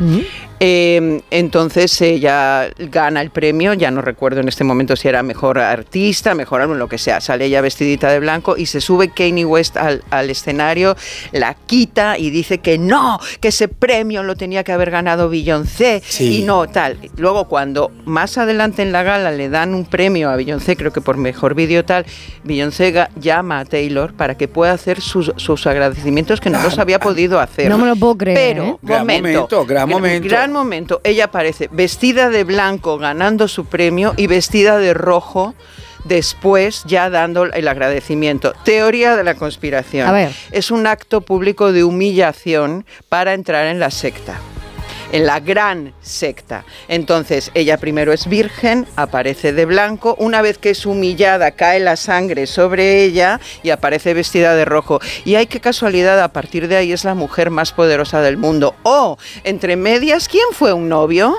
Boris. De, de- ¿Quién de fue? Taylor. Un Kennedy.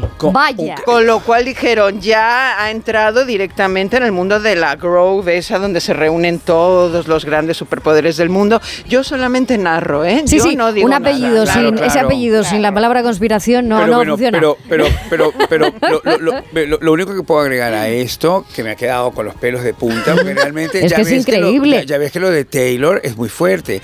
Es que recientemente, hace tres semanas o así, se reunieron en Londres para presentar un documental sobre Beyoncé, Beyoncé y Taylor, que eso es una pareja que ya me Ellas dirá, eso, dos. eso mueve el mundo, ¿entiendes? Y entonces convoca- convocaron a toda la comunidad gay londinense, que es grande, ¿entiendes? Aquí Porque no se hace nada Londres. de forma Exacto. eh, nada, nada. No, no, se decir. improvisa, En- ¿no? En, en eso estoy muy de acuerdo con, la- con lo que acaba de expresar Alaska del 2009, que realmente, y es la, es la, es la capacidad enorme de Taylor Swift, que una cosa que nosotros se lo adjudicábamos más, por ejemplo, a Cayetana Fitzjames, a la duquesa de Alba, que no, eh, que no da puntada sin hilo, esa Claro. frase Sí. tan española, pues lo mismo es Taylor Swift y Beyoncé. Ese tipo de lideresas que no dan puntadas sin hilo. Todo lo que hacen lo piensan muy bien. Luego es verdad que ella, a Kanye West, eh, lo regañó después en otros premios en el 2015. Él, no, le, le- en él el- le ca- en el le tu- le 2016. cantó una canción después en el siguiente, como de...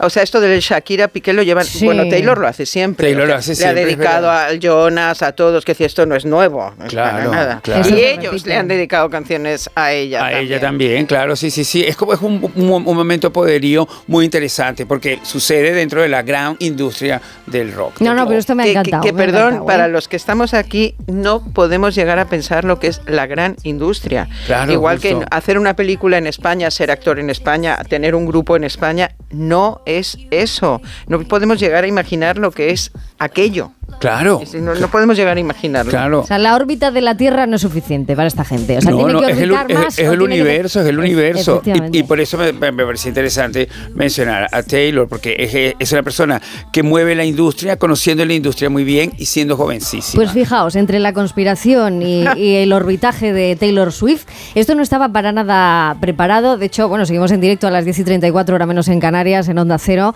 En Por fin no es lunes. Y esto, repito, no estaba preparado. Pero creo que el espíritu de Taylor Swift ha querido que baje la voz, reduzca el ruido, porque Taylor Swift también sonó en la cabeza de a quien voy a saludar. Good girl, sad boy, big city, wrong choices. We had one thing going on. I swear that it was something, cause I don't remember who I was before you painted all my nights. A color I've searched for since, but one thing after Hace dos años Ángel Martín paró el mundo. Él sí, ¿eh? tenía ese poder de, de parar el orbitaje, por lo menos el propio, y nos hizo parar a muchos también en este programa, al confesar en su libro, por si las voces vuelven, que había sufrido pues un momento muy complicado en su vida que le había llevado a pasar dos semanas ingresado en el ala psiquiátrica de un hospital. Bien, después de ese libro, muchas personas le hicieron de muchas formas la misma pregunta, una pregunta que él no evitó durante esas firmas y le prestó el tiempo adecuado. Y ahora que se ha recuperado, le decían, ¿y cómo lo has hecho? ¿Y cómo se evita volver a caer en un punto tan oscuro como ese? Bueno, pues de ahí nace este segundo libro, Detrás del ruido, donde nos deja entrar en su cabeza. De nuevo, porque la primera vez ya lo hizo aquí también, en este programa, y tenemos una suerte muy grande. No ha sido culpa de Taylor Swift, ha sido responsabilidad nuestra. Ángel Martín, ¿cómo estás? Sigamos hablando de conspiraciones, por favor. O sea, no cambiéis de tema, no bajemos, no bajemos el tono, no bajemos el volumen, mantengámonos donde estaba, por favor. De verdad, de verdad que sí, porque eh, eres muy insistente en esto. La escucha activa, ¿no? El, el estar pendiente de lo que pasa y ser consciente de lo que, de lo que se habla, de lo que se cuenta, estar, estar atento, ¿no? Esto Bueno, es lo creo, importante. creo que nos, nos cuesta mucho ser coherentes con nosotros mismos, entonces estamos como constantemente haciendo lo contrario de lo que queremos hacer, diciendo lo contrario de lo que queremos decir, preocupándonos de si estamos haciendo, diciendo lo que otros esperan que hagamos, digamos, y creo que eso nos va dinamitando por dentro hasta que nos lleva a un lugar que la cabeza hace, oye, yo me voy a bajar de aquí, ¿eh? porque no, no creo que no soy el cerebro que necesitas. O sea, si estás haciendo lo contrario todo el rato, creo que debería estar con otra persona. Me he equivocado. En algún momento hay que, hay que decirse eso a uno mismo, ¿no? Creo, creo que es sano hacerlo. Creo que es inteligente de vez en cuando parar en seco y prestar atención a dónde estás, qué estás constru- construyendo y si estás realmente en el punto que quieres estar, o por lo menos yendo en la dirección a la que quieres ir, o si estás yendo en dirección totalmente contraria a ese lugar y empezar a reconducir un poco si no quieres, si no quieres que algo te lleve a un lugar en el que no quieres estar, créeme. ¿Cómo te gusta a ti el juego de las palabras? Te voy a hacer yo uno, a ver si... Soy malísimo, si- ¿eh? Pero vale. No, que va, que va, que va. Porque cuando, cuando lees eh, este, este, este, este- estos extractos ¿no? de, de- de tu vida, de, este último tramo ¿no? de tu vida, dices, a ver, este es el libro, no sé, si que a él le hubiera gustado leer antes de que pasara todo, o que mucha gente crees que necesita leer, muchas de esas personas que te hacían la pregunta de, bueno, ¿y, y- y cómo saliste de eso?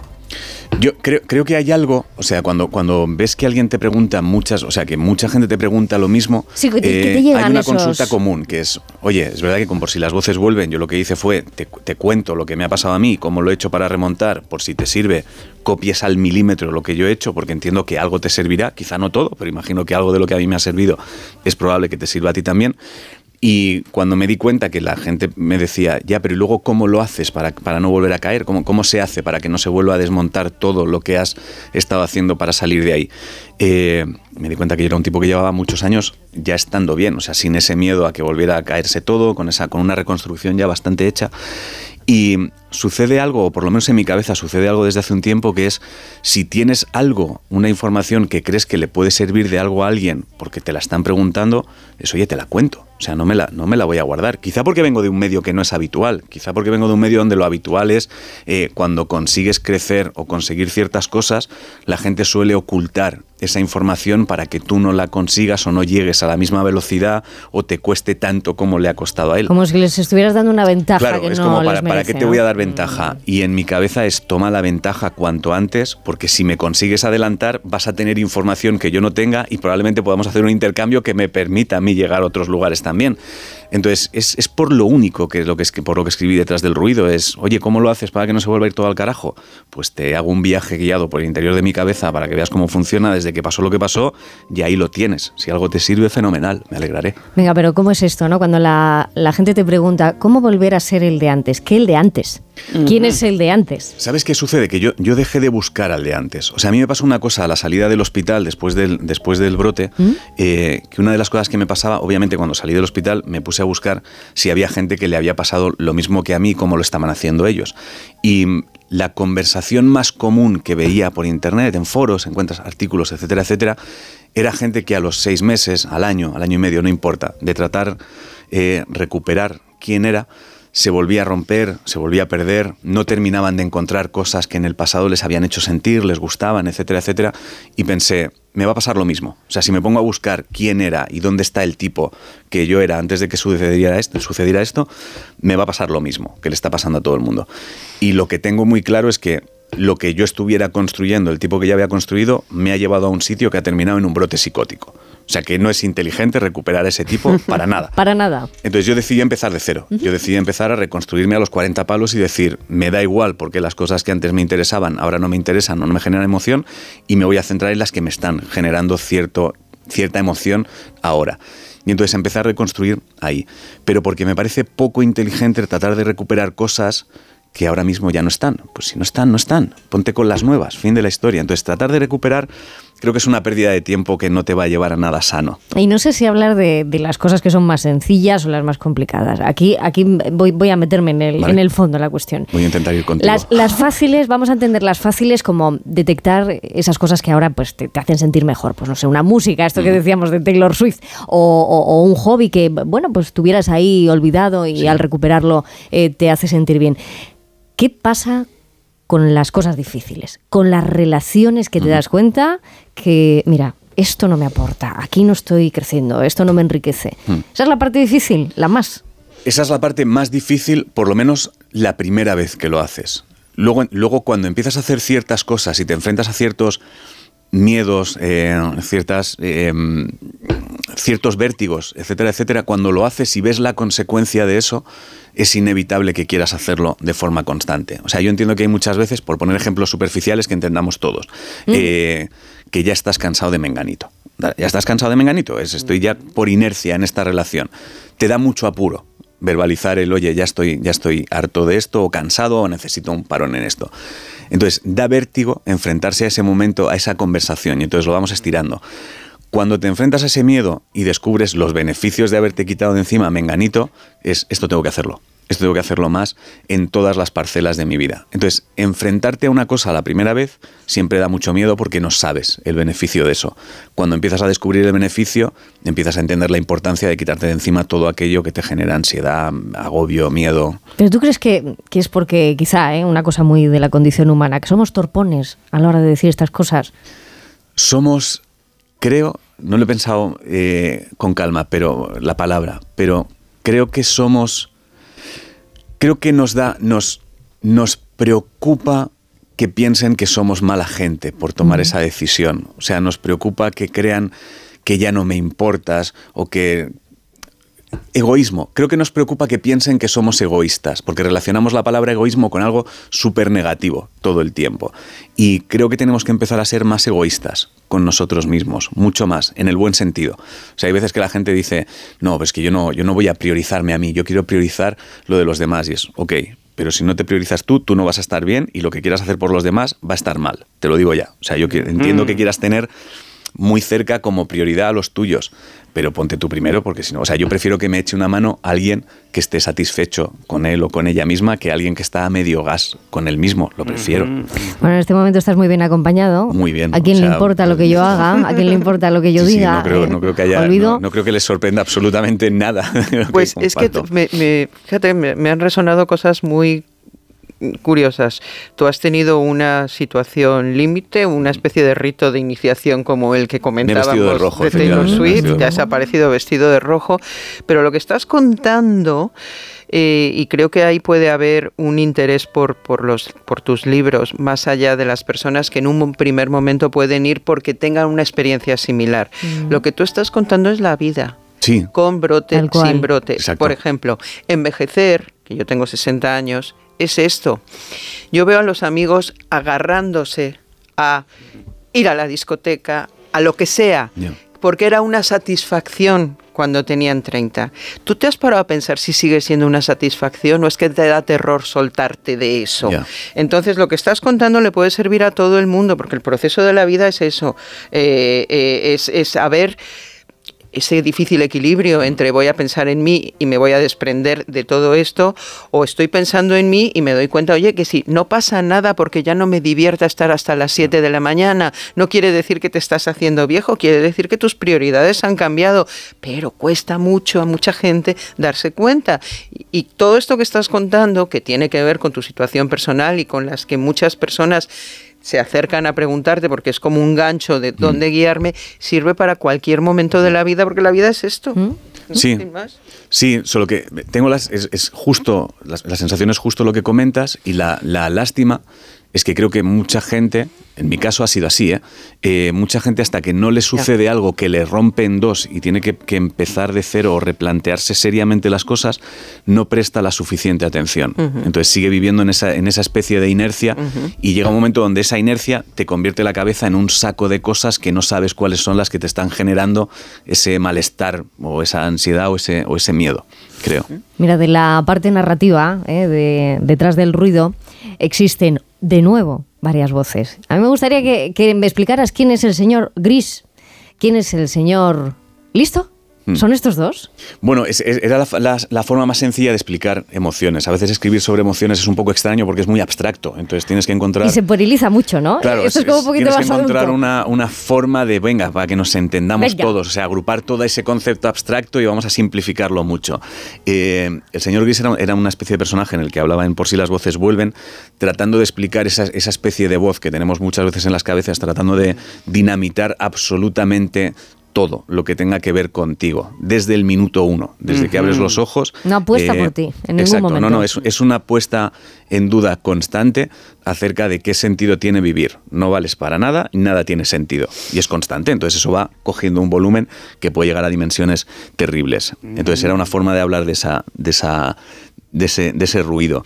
Y el señor Selisto es una especie de... Durante el brote a mí me sucedió una cosa y era que una de las ideas que aparecieron, aparecen ideas roquísimas, ¿eh? Ujú. pero una era que nosotros en realidad no existimos. Somos personajes de un videojuego que controla otra cosa, una especie de nosotros mismos desde La, otra... la gran, la gran teoría de la conspiración sería esa, claramente. Si es que yo sé, si es que, a ver, a ver si no he estado loco y lo que pasa es que he estado, he estado descubriendo ¿Has visto cosas. la sin yo- verdad? a ver si he visto la verdad y he estado descubriendo cosas sin yo saberlo. Entonces, hay un momento donde tienes la sensación que realmente tú eres un personaje, fin de la historia, y obedeces a algo que está ordenándote el tipo que te controla desde arriba. Entonces, esa sensación a mí me parecía que era extremadamente útil eh, para los momentos en los que re- realmente tú no tienes la capacidad ya de hacer nada, te parece absurdo, la vida no tiene sentido. Y entonces yo decidí de forma consciente crear una especie de tipo llamándose listo al que le doy los mandos de absolutamente todo y, mm, y obedezco las cosas que sé que son inteligentes hacer. Me pongo en sus manos y es alguien que básicamente está centrado en que no tires por tierra todo lo que has conseguido eh, y no y todo lo que ha conseguido la gente que ha estado intentando ayudarte y empujando en los momentos en los que en los que necesitabas más ayuda. Entonces te conviertes en una especie de personaje de videojuego de pues aquí hay alguien inteligente diciendo que me duche, pues venga, pues me voy a duchar. Y alguien inteligente diciendo que salga un poco antes para no comerme el atasco, pues venga, pues voy para allá. Entonces, mm, es la resignación de ser el personaje de alguien que es más inteligente que tú en ese momento. O que en esos momentos tira un poco más de, de Sí, que tira más poco, ca- ¿eh? sabiendo, sabiendo lo que hay que hacer. Se habla poco de la, de la automotivación, de lo que cuesta pues en esos días que, que tú dices que son más complicados, el, el- el empezar, simplemente empezar el día, eh, Hmm. eso cuesta. Ahora bien, la parte de la factura, la parte de la, mm, de la culpa, ¿no? De, de- de dejar a deber pues esa persona pues que te ha escuchado en el momento que necesitabas. Digo el dejar a deber porque además la, la mente es bastante complicada y cruel con uno mismo y al final te sientes como en deuda con...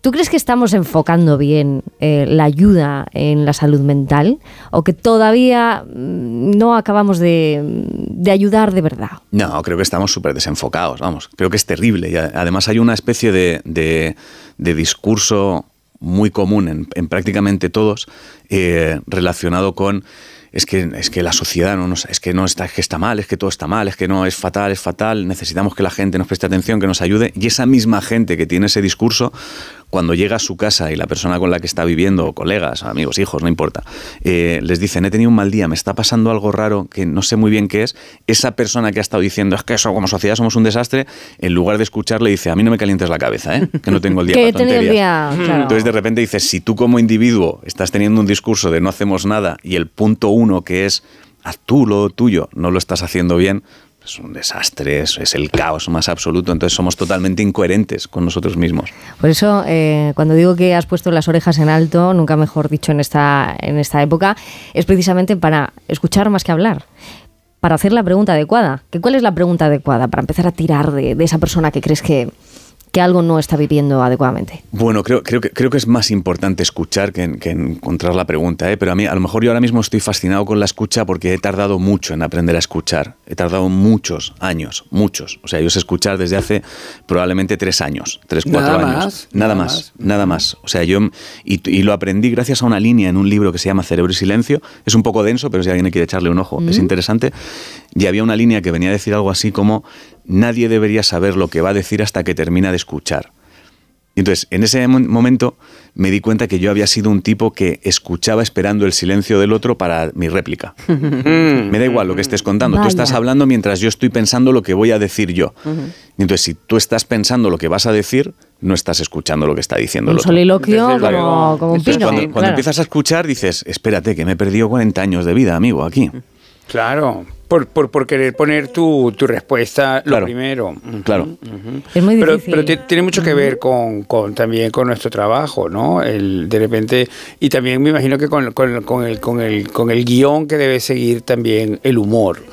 Y, y yo creo que, que es eso. Te has dado cuenta tarde de que es más profesional escuchar porque realmente creas mejor guion que siguiendo el guion. Claro. O sea, en mi caso yo creo, vosotros por ejemplo estáis, eh, yo os considero, dentro de que cada uno tenéis vuestra parcela, para mí cuando os he visto sois comunicadores. Entonces, la labor de escuchar es imprescindible.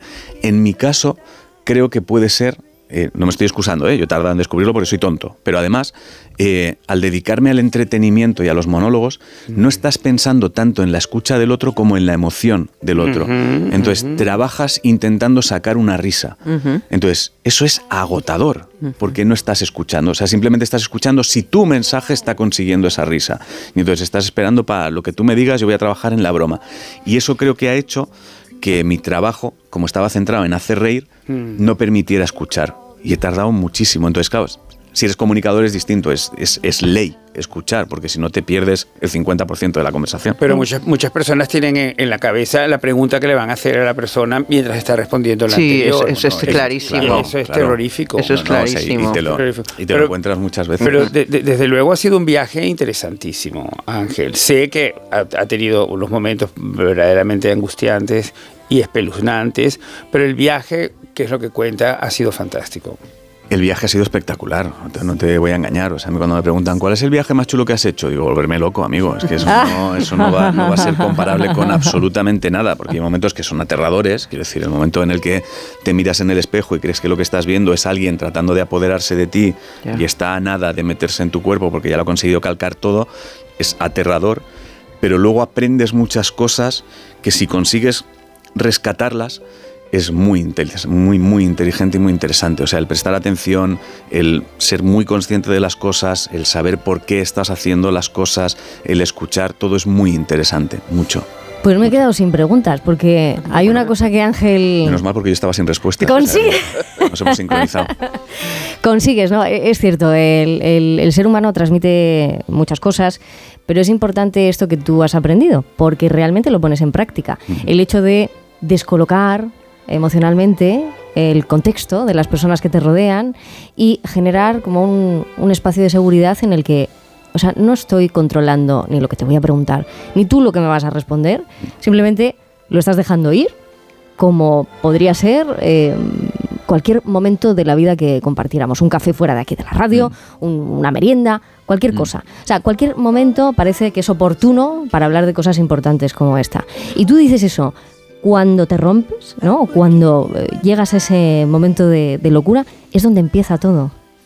Es una posibilidad Es un para empezar, es exacto. un Es- principio. tienes, tienes un posible nuevo principio. O sea, puedes quedarte tratando de rescatar todo el pasado que por lo que he ido viendo no, no te va a ahorrar tiempo, o puedes tratar de empezar desde ahí, centrarte en lo que te genere buena vibra y construir desde ahí. Es una posibilidad, claro, la posibilidad la tienes. ¿Y qué es lo que más eh, te gusta a ti ahora, por ejemplo, hacer los domingos? Que lo tengas identific- identificadísimo. O sea, más, más allá de que lo único que me puede apasionar en mi tiempo libre es estar con mis perros, a, a años luz de cualquier otra cosa, eh, creo que es imprescindible la calma para mí. O sea, la calma y prestar, o sea, tratar de estar siendo coherente conmigo. Eso es todo lo que intento hacer cada segundo, no tiene más. O sea, entonces te das cuenta de que no hay una diferencia entre un lunes y un domingo. Si empiezas a vivir siendo eh, coherente contigo, estás haciendo las cosas que debes hacer o que quieres hacer. No significa que no te equivoques, ¿eh? metes la pata un millón de Un veces. montón, un montón de Ah, veces metes la pata al un día. montón de veces, pero al menos echas la vista atrás y dices, ah, me equivoqué porque no tuve en cuenta esto y esto. Para la próxima tendré en cuenta esto y esto.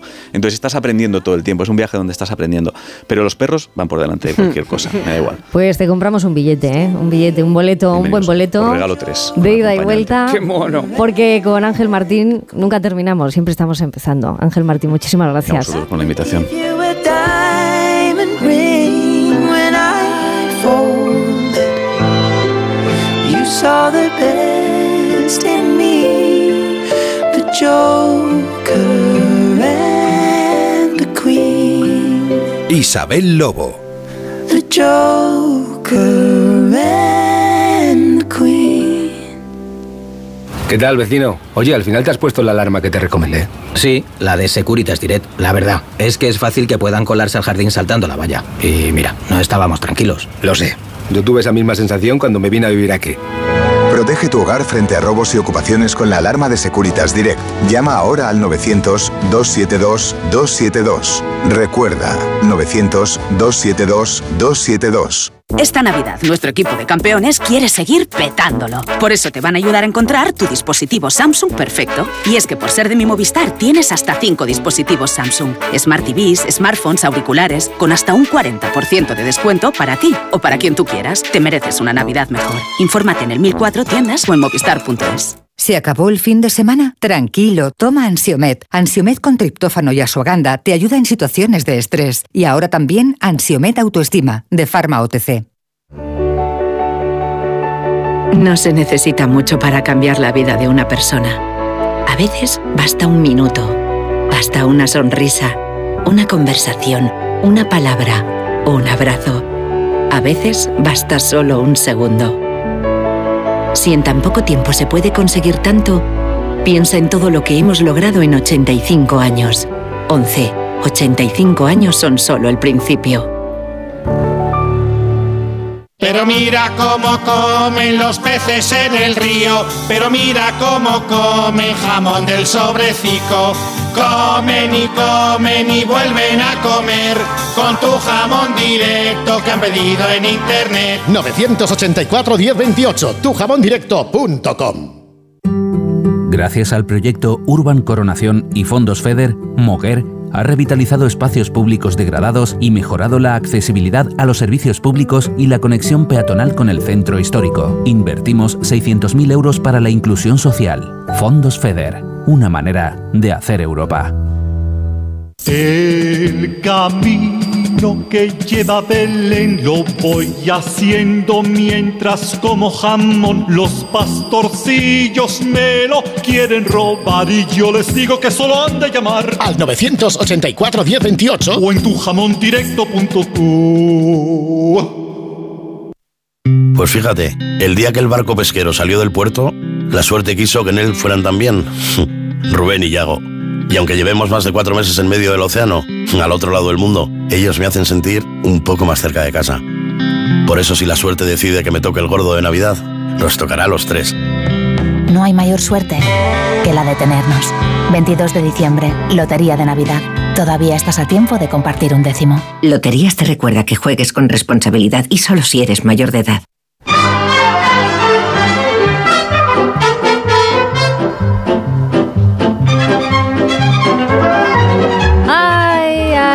Qué buena es la locura que va a llegar a partir de las 11 de la mañana.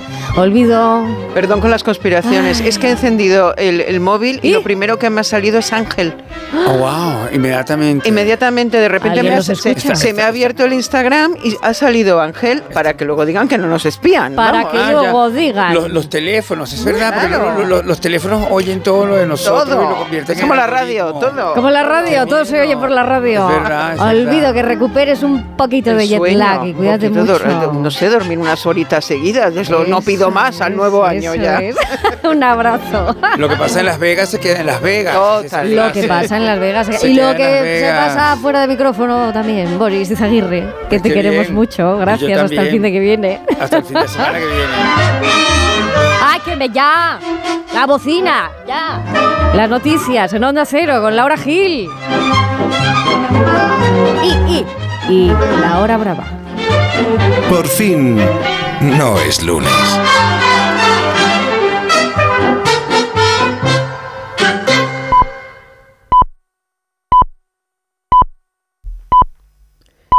Las 11, las 10. Hola, soy Mario Alonso Pucci y en mi nuevo libro El Camino del Despertar te invito a embarcarte en un viaje de autoconocimiento y transformación. Una obra inspiradora que te ayudará a convertirte en la persona que siempre quisiste ser. El Camino del Despertar, del doctor María Alonso Puig, editado por Espasa. Para guisar, Apis. para salsear, Apis. para condimentar, Apis. para cocinar. Siempre tomate frito Apis. Idealmente rico, sano, exquisito. Idealmente tomate frito Apis. Ya sea como base de tus recetas o como acompañamiento, el tomate frito Apis es el aliado ideal para tus platos. Apis, expertos en tomate. ¿Has pensado en todo lo que pueden hacer tus manos? Emocionar, trabajar, acompañar, enseñar. ¿Y si te dijera que tienen otro poder? El poder de ayudar a otras manos a acabar con la desigualdad, la pobreza y el hambre. Únete a Manos Unidas en manosunidas.org y ayúdanos a frenar la desigualdad. Está en tus manos. Onda Cero. Isabel Lobo. Por fin no es lunes.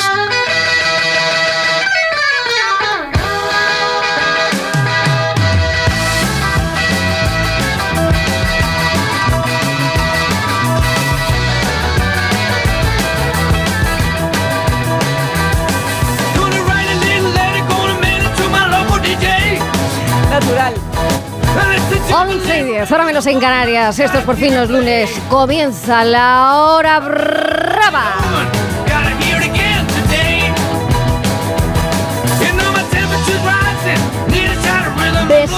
Por donde pisa gamuza en mano. Jaime de los Santos, ¿cómo estás? Pues, pues bien, después de haber tirado el café casi. Vienes encima de desparramante. Compañeros y con unos labios en la sudadera que Sí, dicen sí, Pablo ya. Pombo y Rebeca Sí, Marín sí, ya. que se parecen a no sé qué cosa. Ya, ya, ya. Eh, sí, sí. A otra cosa. Sí. Rebeca Marín, buenos días. ¿A qué se parece lo que lleva en la camiseta? ¿Queréis Jaime que lo diga de verdad? Yo le he Queremos. dicho, mira, a mí me parecía que lo que llevaba en la, en la sudadera es una vulva, ¿vale? Y él me ha dicho, no, son los labios de los Rolling Stone. Digo, no, cariño, te han engañado. Le falta la lengua, ¿eh? Pablo Pombo, ¿cómo estás? Buenos días. Buenos días, segundo, segunda Rebeca. ¿Le Ah, falta la sí, lengua sí, a la vulva sí. o a los labios de Rolling Mira, Stone? yo ya me he perdido, o sea, he perdido la lengua desde las 8 de la mañana. Ando deslenguada ya, ¿eh? Ya, ya, ya, ya, ya. Pero es cierto que tenemos una hora que va a pasar rapidísimo porque de aquí a las 12 del mediodía tenemos que contar muchísimas cosas, incluso saludar a José Corbacho, que nos vamos a reír muchísimo con él, pero antes, antes, antes, antes, antes, una entrega rapidísima de esa brava, bravísima, porque yo necesito saber ciertas tendencias, igual que los oyentes, ¿eh? que ya no saben si es domingo, si ya ha empezado el lunes, si se nos acaba el fin de semana, si seguimos de puente. Está todo saturadísimo, ¿eh, Pablo? Está todo saturado, pero saturadísimo ya. Bueno, para eso estamos, ¿no? Sí, sí, sí, desahoga, suelta. suelta. Hemos hecho la promesa de ser buenos este mes y toda la Navidad, pero, pero siempre hay un pero. Ya sabes lo que nos gustan los números y tenemos uno que tendría que hacer pensar a muchos españoles. La semana que viene es la, la semana de las fiestas de empresa. Y amigos, dato, mata, relato. La cifra nos la trae The Times en- desde el Reino Unido. Allí el 59% de los romances en este tipo de fiestas oficineras acaban con una dimisión o un despido. Oh. Qué fuerte. Y como los españoles no vamos a ser menos que los británicos, vamos a dar esa cifra por buena. Y, y vamos a preocuparnos por la otra que nos falta, que es cuántos matrimonios salen de este tipo de fiestas. Porque sobre ¿Ah, todo sí? en las redacciones de los en las, en redacciones de periodistas salen muchos. Bien, tenemos un 59. Supongamos que es un 6%, ¿no? Venga. Vale. Eso significa que el impacto de esta fiesta en tu vida puede ser de 2,3 opciones. De 2 Ah. sobre 3 opciones. Vale, vale, vale, O sea, vale, eh, está te, bien. te la ¿eh? estás jugando. Te la estás jugando en esta, te la estás jugando- te en mi casa. te la estás ya, jugando ya. en esta fiesta, amigo. Eh, seguimos, seguimos en The Times con lo que viene después, con las otras fiestas, ¿no? Un, un texto que se titula Mis consejos para tener una buena cena navideña en familia. Y hay uno que me ha gustado. A ver, a porque tiene su punto de sabiduría Sí. y, y pasado por el tamiz español de maldad. Invita a, invita a alguien que los miembros de tu familia no conocen del todo para que la cosa, para que sepan comportarse un poco, ¿no? Así es más probable que puedan comportarse. Bueno. eh, ¿Tú crees que va a funcionar Eso eso? te iba a decir, en la mi casa no estadística- ¿Crees que funciona. La funciona? estadística, claro. la Dice que sí. La estadística de probable no es seguro. o sea, Claro, claro. Y, y menos en España. En España traes un desconocido a una fiesta y es más probable que vayan todos a por él. que- que- que- Tendríamos que ir ya a pie de after, porque las fiestas aquí en España y las cenas y todo eso ha sido la semana pasada. Así Bien. que ya vamos, entre la semana pasada y esta. Otro día hablaremos del árbol, de nuestros árboles de Navidad. Ah. Quiero hablar del de Jaime. Eso será la semana que viene. Que es como el de Vigo, tenemos Sí, que decirlo, ¿vale? sí, el alcalde de Vigo se ha quedado corto con tu Eh, árbol. Voy a proponer una encuesta, encuesta de oyentes para que elijan entre el tuyo y el mío. Ya hablaremos de este asunto, ¿vale? Pero traigo una historia. The Guardian, el árbol de- eh, artificial de Navidad que costó 6 peniques en 1920 Mm. y se acaba de vender por 3.400 libras en una subasta. Sí, es que. La buena de Dorothy Grant lo guardó durante toda su vida. Es un espanto, es un árbol feísimo, la verdad. Y la señora falleció a los 101 años, hace unas semanas. ¿Qué han hecho los familiares? Venderlo automáticamente. Gentuza. Es verdad, hay que conservar las cosas. The Atlantic, el lado oscuro de las canciones de Navidad. Sostienen, en un texto bien trabajado, que las voces y los instrumentos son casi siempre felices y brillantes, pero que la mayoría de las armonías son en el fondo oscuras y que así es como se genera la nostalgia, que es el secreto de las canciones. Ah, eso también pensaba Tchaikovsky antes de estrenar Atentos. un día como mañana El Cascanueces. ¿eh? Atentos porque aquí vendrá la columna de Jaime Los Santos, ya subido en un trampolín en la isla de Delfos, Está apretando el culo. fornido y heroico. Apolinio en la más brava de las Eh, eh, horas. mira lo que le ha llamado. Articulazo en Financial Times. La sorprendente resiliencia de los Christmas de Navidad. Todavía se siguen enviando. ¿Cuándo empezaron a venderse? En 1843, nada más y nada menos, el mismo año, por cierto, en el que Dickens escribió su famoso cuento. Querido Jaime, ¿a quién le mandas tu Christmas navideño de hoy? ¿Y con qué felicitación? Eso, eso, eso, eso. Pues desde las cartas de San Pablo a los Corintios Mm. hasta las que dirigió a un joven poeta, Rainer María Rilke, a mí el género epistolar confieso que me gusta mucho. Las cartas desesperadas que Van Gogh dirige a Theo, las que se intercambian Hermann Hesse y Thomas Mann o mis favoritas, las que conforman el Werther de Goethe. Todas ejemplos de lo más profundo del alma humana, de sus más visceralidades, cartas que han necesitado siempre quien las lea y, obvio, un cartero que las haga llegar. Stop, whoa, yes, wait a minute, Mr. Postman. Wait. wait, Mr. Postman. El coronel de García Márquez no tenía quien le escribiera a Pablo, pero yo sí. Yo aún recibo felicitaciones en Navidad. ¡Qué suerte! Cada vez Yo, yo, menos. Que coloco una junto a la siguiente en un rincón de mi librería. Las de mi abuela llegaban a casa de mis padres puntuales y con un décimo de lotería y una frase del Nuevo Testamento, muy ad hoc. Aquello de hoy les ha nacido en la ciudad de David un Salvador y aquel verbo fue hecho carne y habitó entre nosotros. Sí, ella se lo creía, como yo.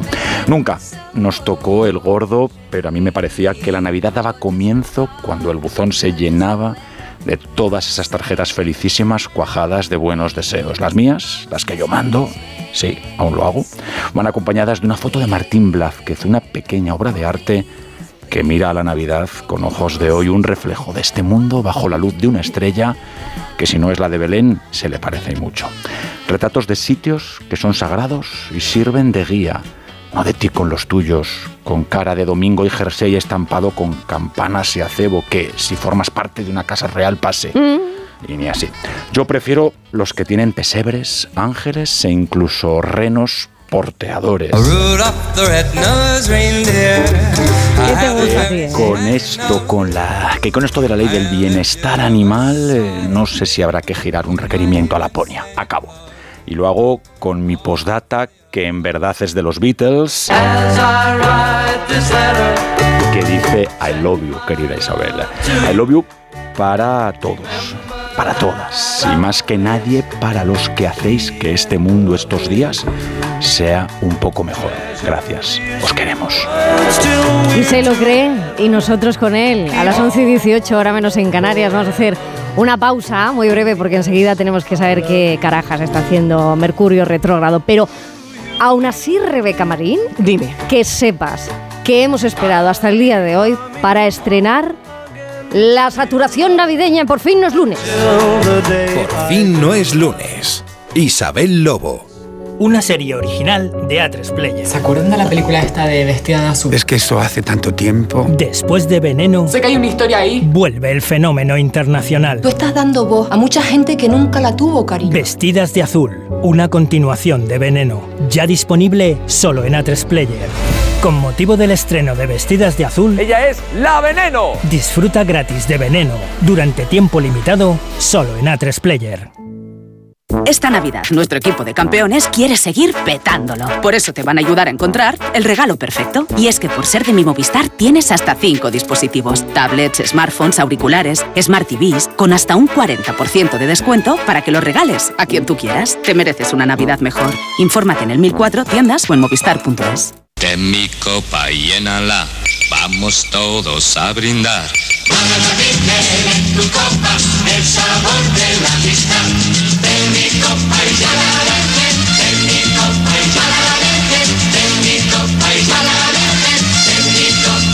Málaga Virgen, sabor de amistad. In.com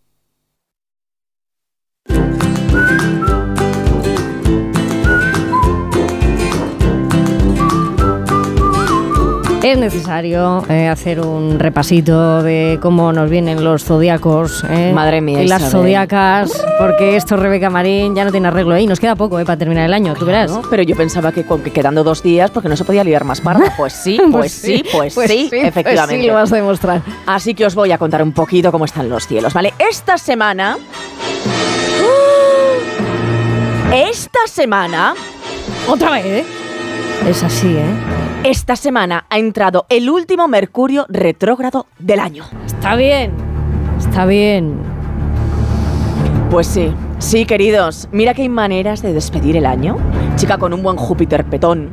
O un Saturno con brilli brilli. ¿eh? Como, el, como el, la sudadera de Jaime de los Santos, con una vulva. Pues no, pues no. Mercurio más retrógrado que Abascal pidiendo que cuelguen a Sánchez por los pies. Más Leo que el propio Milei, que ha sido investido presidente en Argentina. Yo soy el león, rugió la bestia en medio de la avenida. Corrió la Eh, yo no sé cómo habla este señor y cómo tiene la garganta por las mañanas, así os lo digo, ¿eh? Bueno, pues eso es lo que se lleva. Nada de villancico, ni espumillón, ni lentejuelas en las cenas de empresa. Lo que se lleva es ser un farsante. Más farsante que Estados Unidos pidiendo a Israel que cese los bombardeos, eh, pero vendiéndole otra tandita de misiles para que estrene por Navidad. Trola, trola. A ver, a ver, mentir, mentir tampoco, chicos. Esto le va a gustar a Jaime de los Santos. Son pequeñas contradicciones, ¿vale? Como la de Pilar Alegría cuando decía que no iba a prohibir los móviles de los niños. Y toma, ¿eh? O cuando decían que no iban a dar una alcaldía a Bildu. Y toma, ¿eh? O cuando celebran eh, una cumbre del clima para reducir las emisiones contaminantes en Dubái, ¿vale? Uno de los mayores productores de petróleo. Pues toma. Mira, esto me recuerda, esto de la cumbre me recuerda un poco cuando yo quedo con mis amigas, nos ponemos finas a vino, entonces sabéis que tú te vienes arriba y empiezas como a decir, ah, pues nos vamos a ir a Nápoles y vamos, Vamos a hacer no sé qué, claro, y sí, este y una casa rural Mm. y luego el verano no sé qué no sé cuántos y luego no haces nada. Pues este, esto ha sido la cumbre del clima, señores. que no lo vuelva a ser. Es mentira que nos Y vosotras en Falcon también, como Pedro Sánchez. ¿Cómo? No, y si no. vais también en Falcon vosotras. Aquí Yo cada voy en cual falda, despega yo voy en falda, en falda, quiere, en falda, en falda y Que a mí mentirosillos y que hagan recorridos así, ¿Eh? cargándose el planeta. Pedro Sánchez. Bueno, eh, hombre, esa es la única verdad, os lo voy a decir, ¿vale? Mucho mensaje de amor por las fiestas, época de paz, de armonía e ilusión por los caminos del reencuentro, ¿eh? ¿Eh? Lo que viene siendo la amnistía. ¿Ves, Jaime? Si es que se adelanta. Pero luego te hago ghosting en Europa, ¿verdad? Así es, parece que Puigdemont y Sánchez pues ahora no se hablan. Bueno, y en catalán menos y en Europa, claro. Eso seguro. Vamos, que también te digo que no son los únicos, ¿eh? Que otros se bloquean en Twitter, como Puente y Ayuso. Más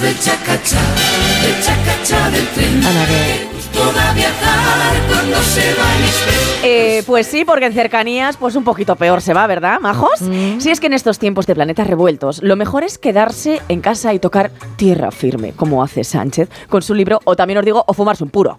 Amar es un placer genial, sensual. Que se os va a acabar. Por lo menos en las terrazas, querido Pombo, que tú le das al fumeque, pero ¿sabes qué te digo? Que no me das ninguna pena. Lo único que me gusta a mí del tabaco es mi querida Sara Monteal. Fumando espero al A hombre quien García yo ni quiero. eso. Tras Yo también os digo una cosa. eh, yo no espero a ningún hombre. Soy más de que me esperen a mí. Punto. Y punto. Y punto.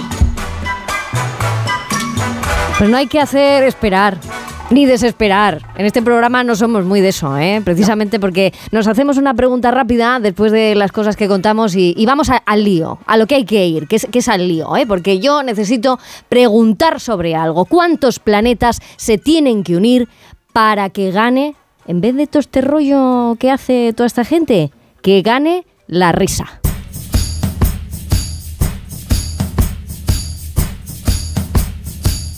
En esta hora brava otra cosa no, pero reírnos nos gusta. Mogollón. Nos gusta un rato, ¿verdad? Qué sano, oye, ¿eh? Rebajarle la seriedad, ¿no? Con Ángel Martín ya nos hemos tomado en serio, porque es lo que tenemos que hacer. Pero después ¿eh? también hay que vibrar en esa onda en la que pasamos de lo serio al humor. Eso, claro, si naces siendo un culo inquieto, como le llamaba su madre, pues claro, de aquel niño, este adulto. José Corbacho, actor, guionista, director, humorista de gira, con ante todo mucha risa, love, love, love, hace poco dirigiendo la serie Un Nuevo Amanecer que va a estrenar a tres player. Corbacho, ¿cómo estás? Buenos días de luz y de color.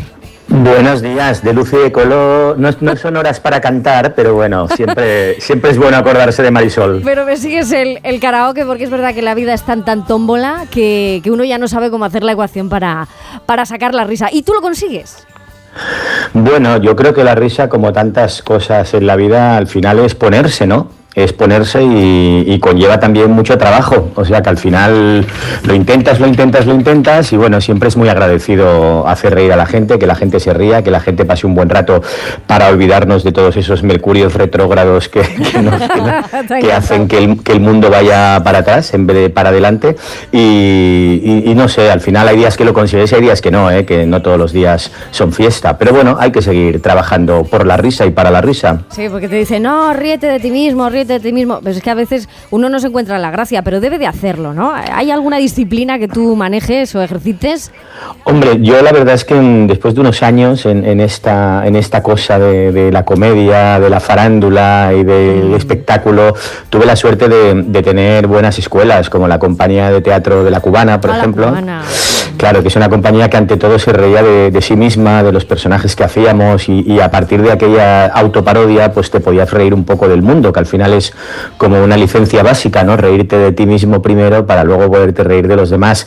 Y luego cuando dejé la cubana y ya me rodeé de gente como pues André Buenafuente o Berto Romero o Santi Millán o toda la gente de la factoría del Terrat, seguí aprendiendo de, de esos cómicos y cómicas maravillosos y al final ya te digo, yo no creo que haya una clave o un secreto porque además el humor es algo totalmente subjetivo, lo que hace gracia a una persona no tiene por qué hacerle gracia a otra o curiosamente años después a esa misma persona tampoco le hará gracia lo que hacía.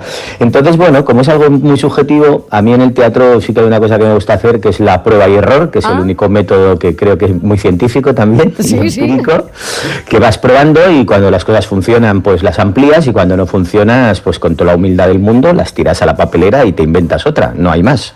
Pero amigo Corbacho, vamos a ver, tú que estás en la hora brava, que te hemos metido en este lío de, la hora brava, ¿tú crees que eh, también eh, las personas generamos contextos, generamos puntos de vista? Por ejemplo este punto de vista, ¿no? que, es, que es un poco más desenfadado con, con la vida, con lo que está pasando, con un domingo que, oye, uno puede estar escuchando la radio, al mismo tiempo sentirse acompañado y, ¿por qué no?, encontrarse contigo a través de las ondas y decir, oye, pues esto me puede cambiar el día. Eh, eh, ¿Este punto de vista existe? ¿Se puede crear? Bueno, yo es que mm, yo es que creo que no es que exista, es que es obligatorio, que si no existe lo tenemos que provocar.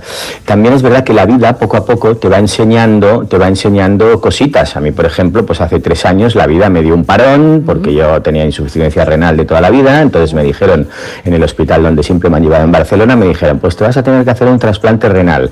Y dije, pues vale, vamos para allá. Mi hermana me donó un riñón, entonces, pero todo es perfecto, todo es bien, la vida continúa, y entonces viene esa famosa pregunta que te, que, que te haces de decir, bueno, ¿y ahora qué? ¿Te ha cambiado? ¿Qué tal? Y, en ese momento yo pensé, yo lo que tengo ganas es hacer reír a la gente y que al menos mi mundo de alrededor, que creo que en eso sí que todos podemos hacerlo, porque no podemos arreglar todos estos problemas que trae Mercurio retrógrado, hay algunos que no están a nuestro alcance, pero sí que al final en tu entorno más cercano, sí que creo que podemos crear esos contextos, ese buen tono, ese respeto, esa empatía, que es una palabra de la que se habla mucho, pero que al final no, no es otra cosa que pues hablar con una cierta educación, escuchar a la gente, eh, decirle a la gente si te necesita, pues que estás ahí, no sé, lo que siempre creo que fue. Entonces, a partir de ahí, yo creo que en esos pequeños contextos, pues bueno, se hace esa cosa de gota de gota que va a Malaya, que se va extendiendo, pero en el buen sentido, y creo que que es una obligación, porque al final es que la vida, si solo nos da que disgustos, la vida. Sí, sí, hay que, ir despejando, ¿eh? con, con un poco de, machete. Pero me has dejado, acabas de decir que yo no sabía que, que habías pasado por este momento de, una insuficiencia renal, que te había pasado todo eso. Eh, eh, no tenía ni idea.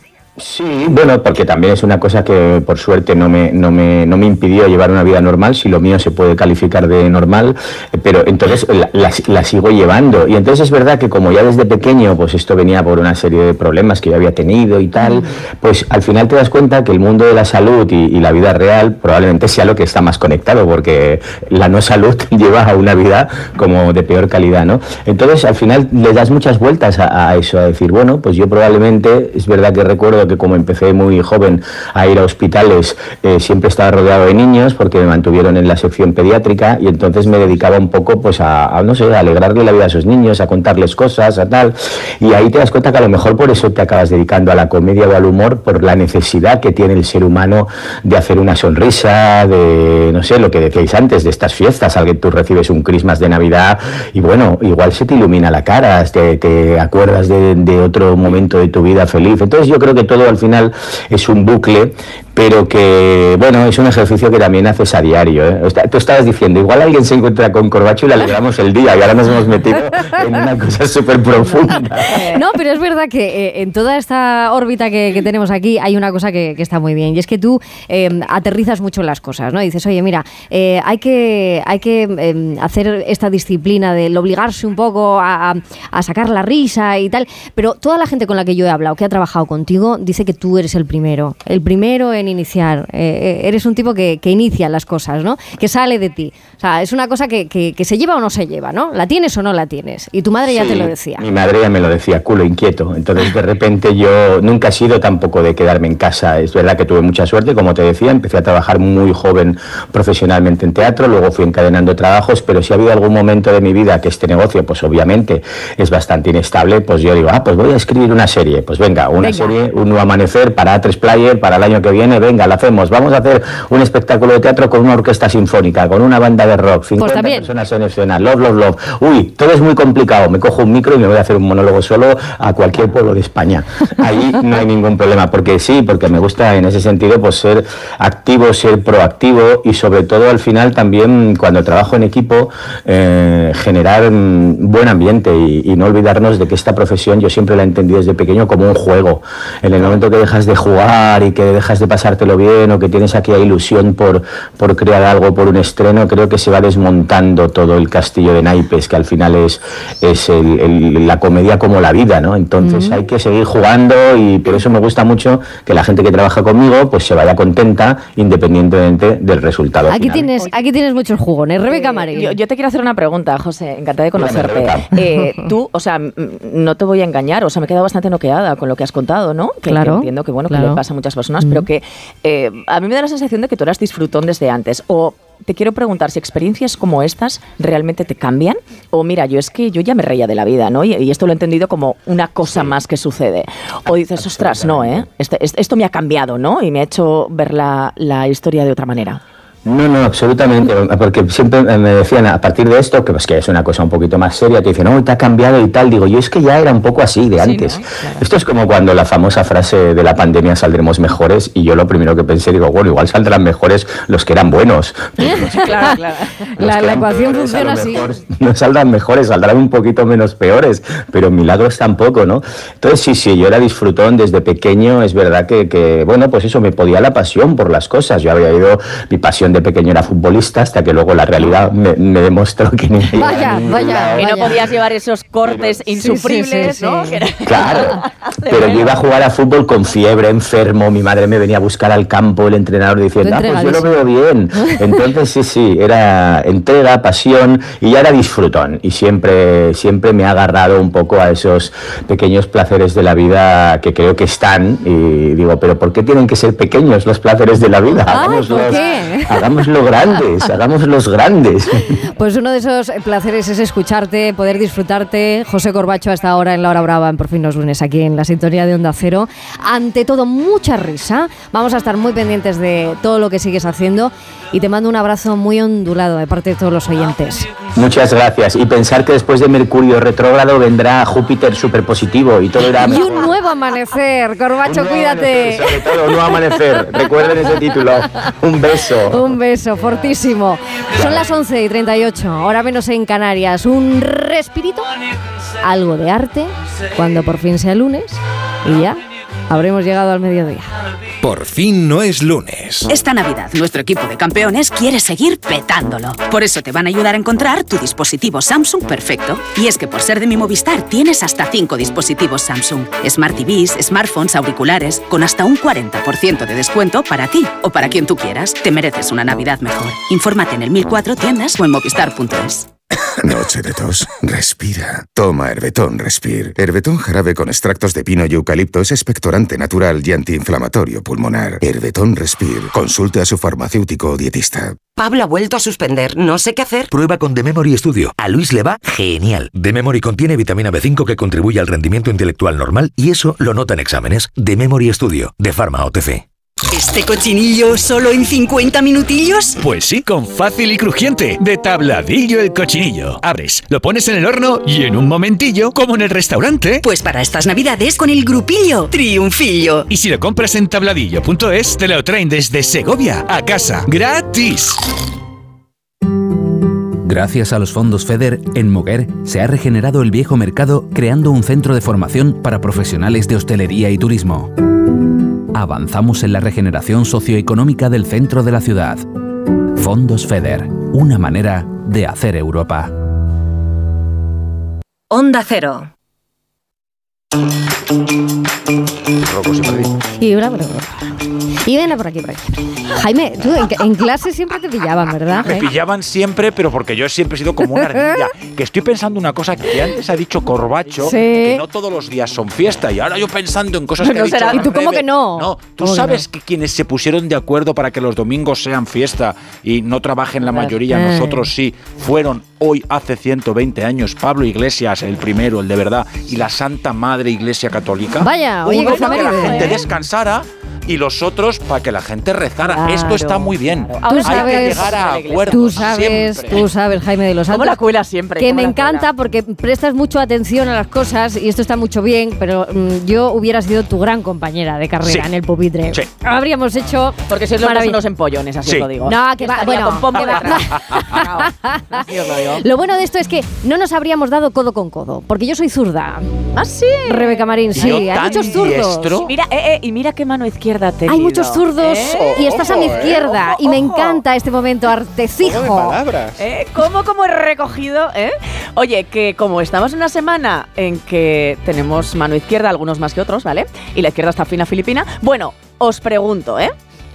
Eh, por una caña y una gilda, al menos tres artistas que eran zurdos y lo petaron. Ah, Yo es que me hablas de Gilda y me quito los guantes. Venga, te, te da uno. Venga, Da tienes, Vinci. tienes un Da montón. Vinci, vale, Venga, bien, vale. bien. ¿Alguno más? Mm, uf, no. ¿No? Venga, pues os voy a decir. Mira, Da Vinci, Bonarotti, Paul Klee, Picasso, Rubens, Rafael, Toulouse-Lautrec, Miguel Ángel, Velázquez, Van Gogh, Anita Malfatti, Frida Kahlo, Goya, David Hockney o Miro. Os Guau, alucina. No me digáis que no flipáis con la larga lista de artistas zurdos que hay. Mira, en realidad os voy a decir, en el mundo solo hay un 10% de zurdos. Sí, ¿verdad? Pero el mayor porcentaje se dedican a ser artistas y os voy a contar por qué. Dicen que es por la dominancia del hemisferio derecho, del cerebro de los zurdos, que es el que se asocia a las habilidades creativas. Y ahora diréis, ¿los diestros qué pasa? ¿Que somos un mojón? Pues no, pues no. Porque como yo somos muy creativos. Bueno, de hecho, Eh, sois los que nos ponéis a prueba para que nos adaptemos al mundo de verdad. Así es. Bueno, yo es que soy ambidiestra como Leonardo da Vinci, os lo voy a decir. Así, así somos los genios y las genias. ¿eh? El mejor es, es el señor eh, Flanders que tiene una tienda de objetos para zurdos. en Ay, Los eso es genial, eso es genial. Que os de morcillas, os. Bueno, que voy a lo sustancial, ¿vale? Eso, eso. Que ya sabéis que muchos de estos artistas lo escondían porque se asociaba con la brujería, el demonio, la mala suerte. Bueno, y esta iglesia que nombraba antes Jaime, pues estos que te arreglazos, ¿vale? Te corregía lo de la manita, ¿eh? Que esto también lo hacían, hay que recordarlo. Bueno, y como se sabe que eran zurdos, ahora os preguntaréis, ¿cómo se sabía que muchos de esos artistas eran zurdos? Pues gracias a historiadores del arte. Por ejemplo, un señor que se llama Philippe Lantoni analizó la obra de 500 artistas de todos los tiempos y descubrió que muchos lo eran. Por ejemplo, os cuento el curioso caso de Da Vinci. ¿Os acordáis de su escritura especular? ¿Vale? Que es como su marca registrada. Es como que escribía al revés para los que desde Al casa revés nos del escuchan. revés. Efectivamente. Entonces, lo que había que hacer para leerlo era poner un espejo. Bueno, pues se la inventó precisamente para no ensuciar el papel, porque como era zurdo, eh, bueno, muchos de los mensajes ocultos y las teorías científicas más innovadoras de este maestro del Renacimiento han tenido que ser descifrados en estos escritos invertidos. Gemelo Santo me mira con carita rara. Bueno, es que Antonio hace teoría, eh, hace hay teoría, teoría, hay pero teorías. es Pues un este poco señor- chiripitifláutico. Es un poquito super pop. Eh, oye, para comprobar la zurdera de Van Gogh. La Otro zurde- historiador. Oye, me encanta lo de zurdera. zurdera. La zurdera, Sí. así es, la Muy zurdera. Eh, otro historiador hizo una pesquisa digna de la policía científica. ¿eh? Algunos autorretratos en los que sale, sale sujetando el pincel, aparentemente con la mano derecha. Bueno, pues todos esos fueron pintados de- delante de un espejo.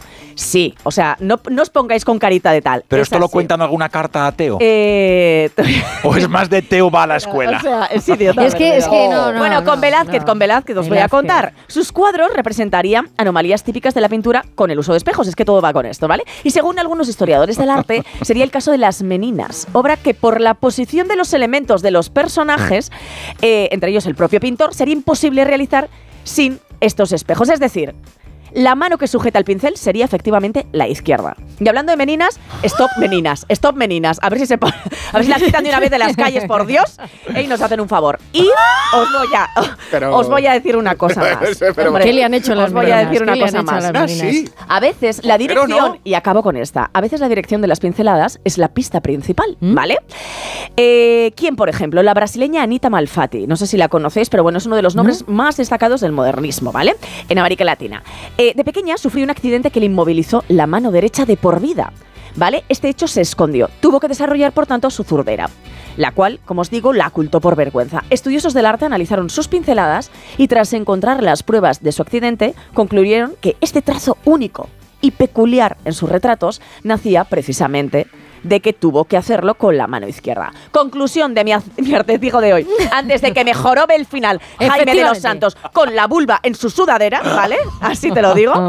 Haz de la necesidad una virtud. Que curiosamente esta frase es muy de izquierdas en los últimos tiempos. Bueno, ¿Esa te Y, gusta? y- y mientras ¿Te que yo me acaricio de lo que dice Rebeca, que es una vulva, estos investigadores que supieron que esta pobre artista se había quedado inmovilizada de la mano derecha, eran de los que ven humo y dicen aquí han fumado, ¿no?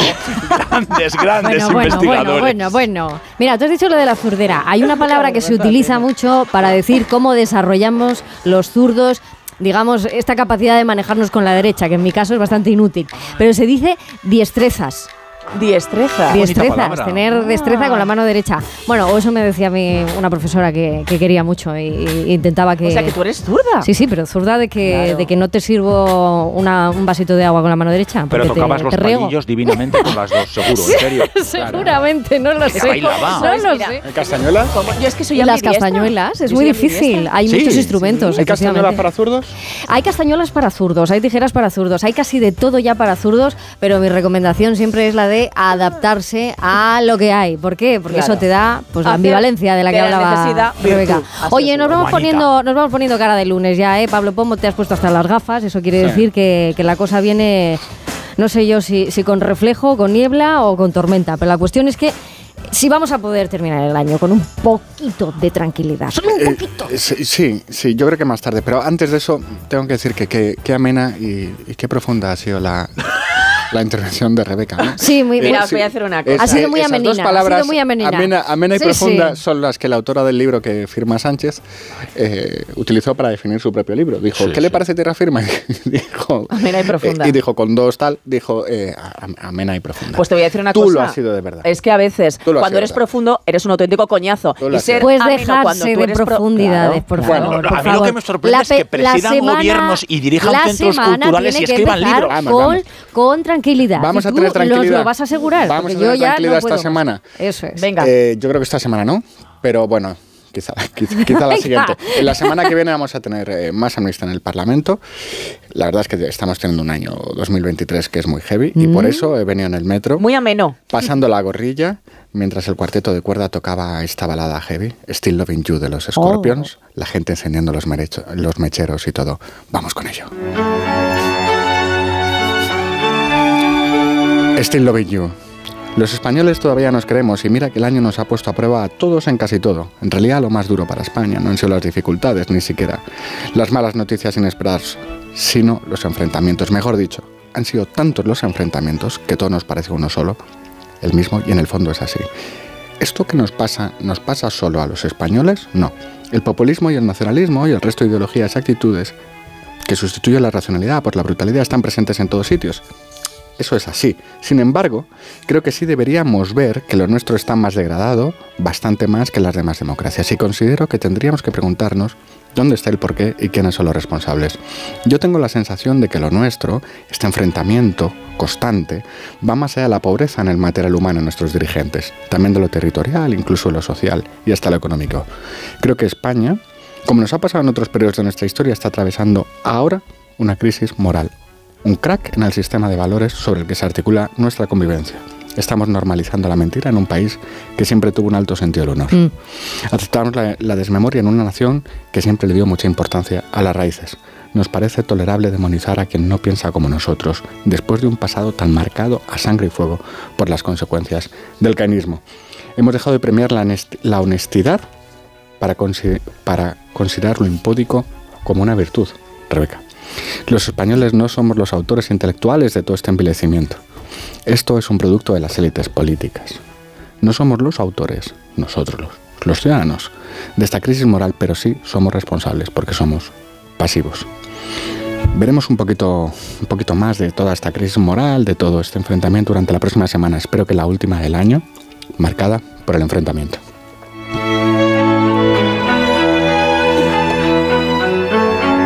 Y con esto pasamos a versos de hielo que cierran las fiestas, por fin, de la oficina. Nadie canta mejor estos versos. Diego canta que Jaime de los Santos. Amor, perdón por lo de amor. Me sale sin querer, tal vez, porque te he amado. Y ahora Y ahora Amor, perdón por lo de amor. Me sale sin querer, tal vez porque te amamos.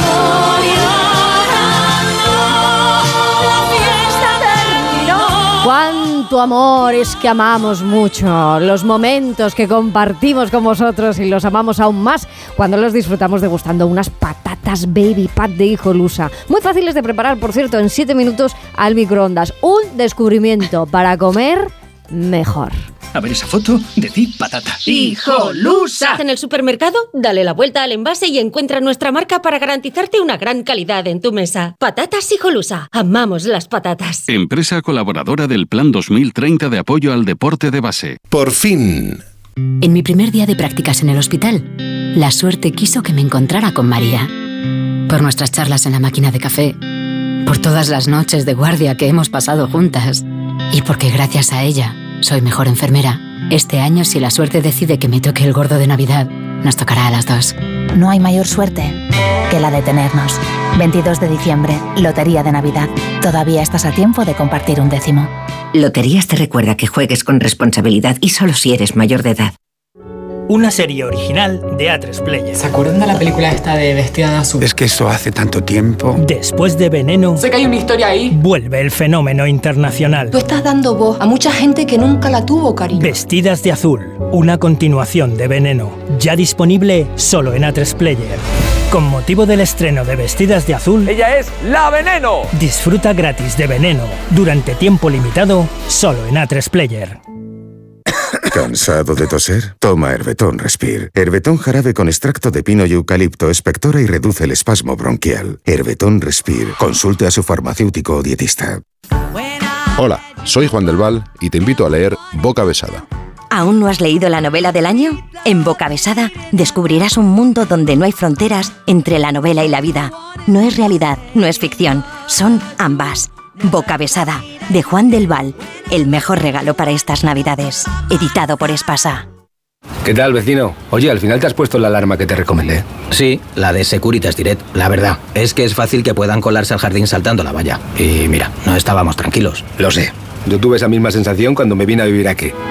Protege tu hogar frente a robos y ocupaciones con la alarma de Securitas Direct. Llama ahora al 900-272-272. Recuerda, 900-272-272. ¿Tu hijo saca malas notas? ¿Se despista con facilidad? Prueba con The Memory Studio. The Memory contiene vitamina B5 que contribuye al rendimiento intelectual normal. Para exámenes, The Memory Studio, de Pharma OTC. Vamos a hablar con esos amigos que van a pasar las fiestas a miles de kilómetros de su hogar. Gabriel Tombuctú, buenos días. ¡Buenos días! Cuéntenos, ¿qué es lo que más echa de menos, amigo? ¡El jamón! Bueno, y la familia, y, y los amigos, No, no, no, no, solo el jamón. Pues pídalo en el 984 1028 o en tujamondirecto.com. Y me lo traes, ¿no? Sí, señora, con la moto.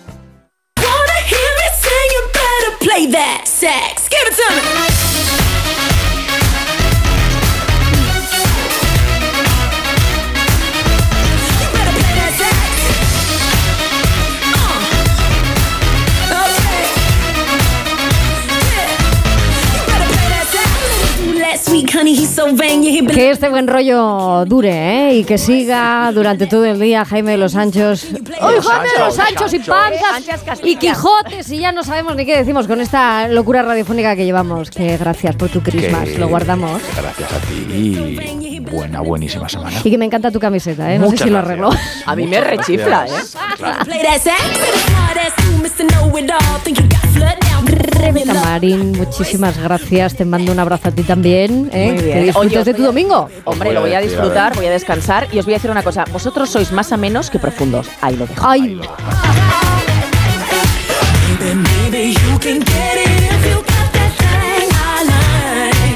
Y detrás de esas lentes maravillosas hay unos ojos azul cielo, claro como el día de hoy. Pablo Pombo, que disfrutes de tu domingo. A eso voy, porque mm, voy a por un panetone más grande que esta mesa. Hecho. Wanna hear me sing? You better play that sax. Give it to me. Queda mucho domingo, muchísimas horas para disfrutar, para no darse ni cuenta de que va a empezar el lunes. En la realización técnica de este programa, Gema Esteban, la pianista. Control central, Jorge Zamorano. En la producción, Noelia Gómez, Eva García, Carlota Díaz y Diego Ramos.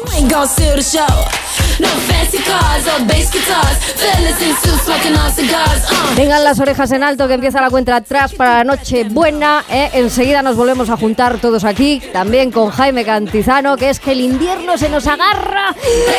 Pero nada, en unos días lo soltamos.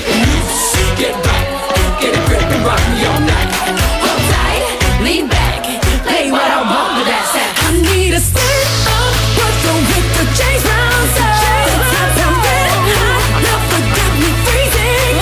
Say you can go on, not the way you live. Gracias a todos ustedes por estar ahí, a ese otro lado de la radio maravilloso, donde la vida también sucede. ¿eh? Se merecen esta radio. Sigan en la sintonía de Onda Cero con gente viajera, el deporte, las noticias del fin de semana. No se desconecten nunca, tampoco dejen de escuchar los aullidos por la radio. Abrazos ondulados.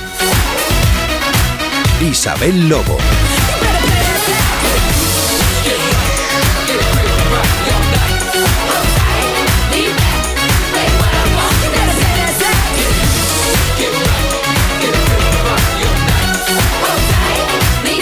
Por fin, no es lunes.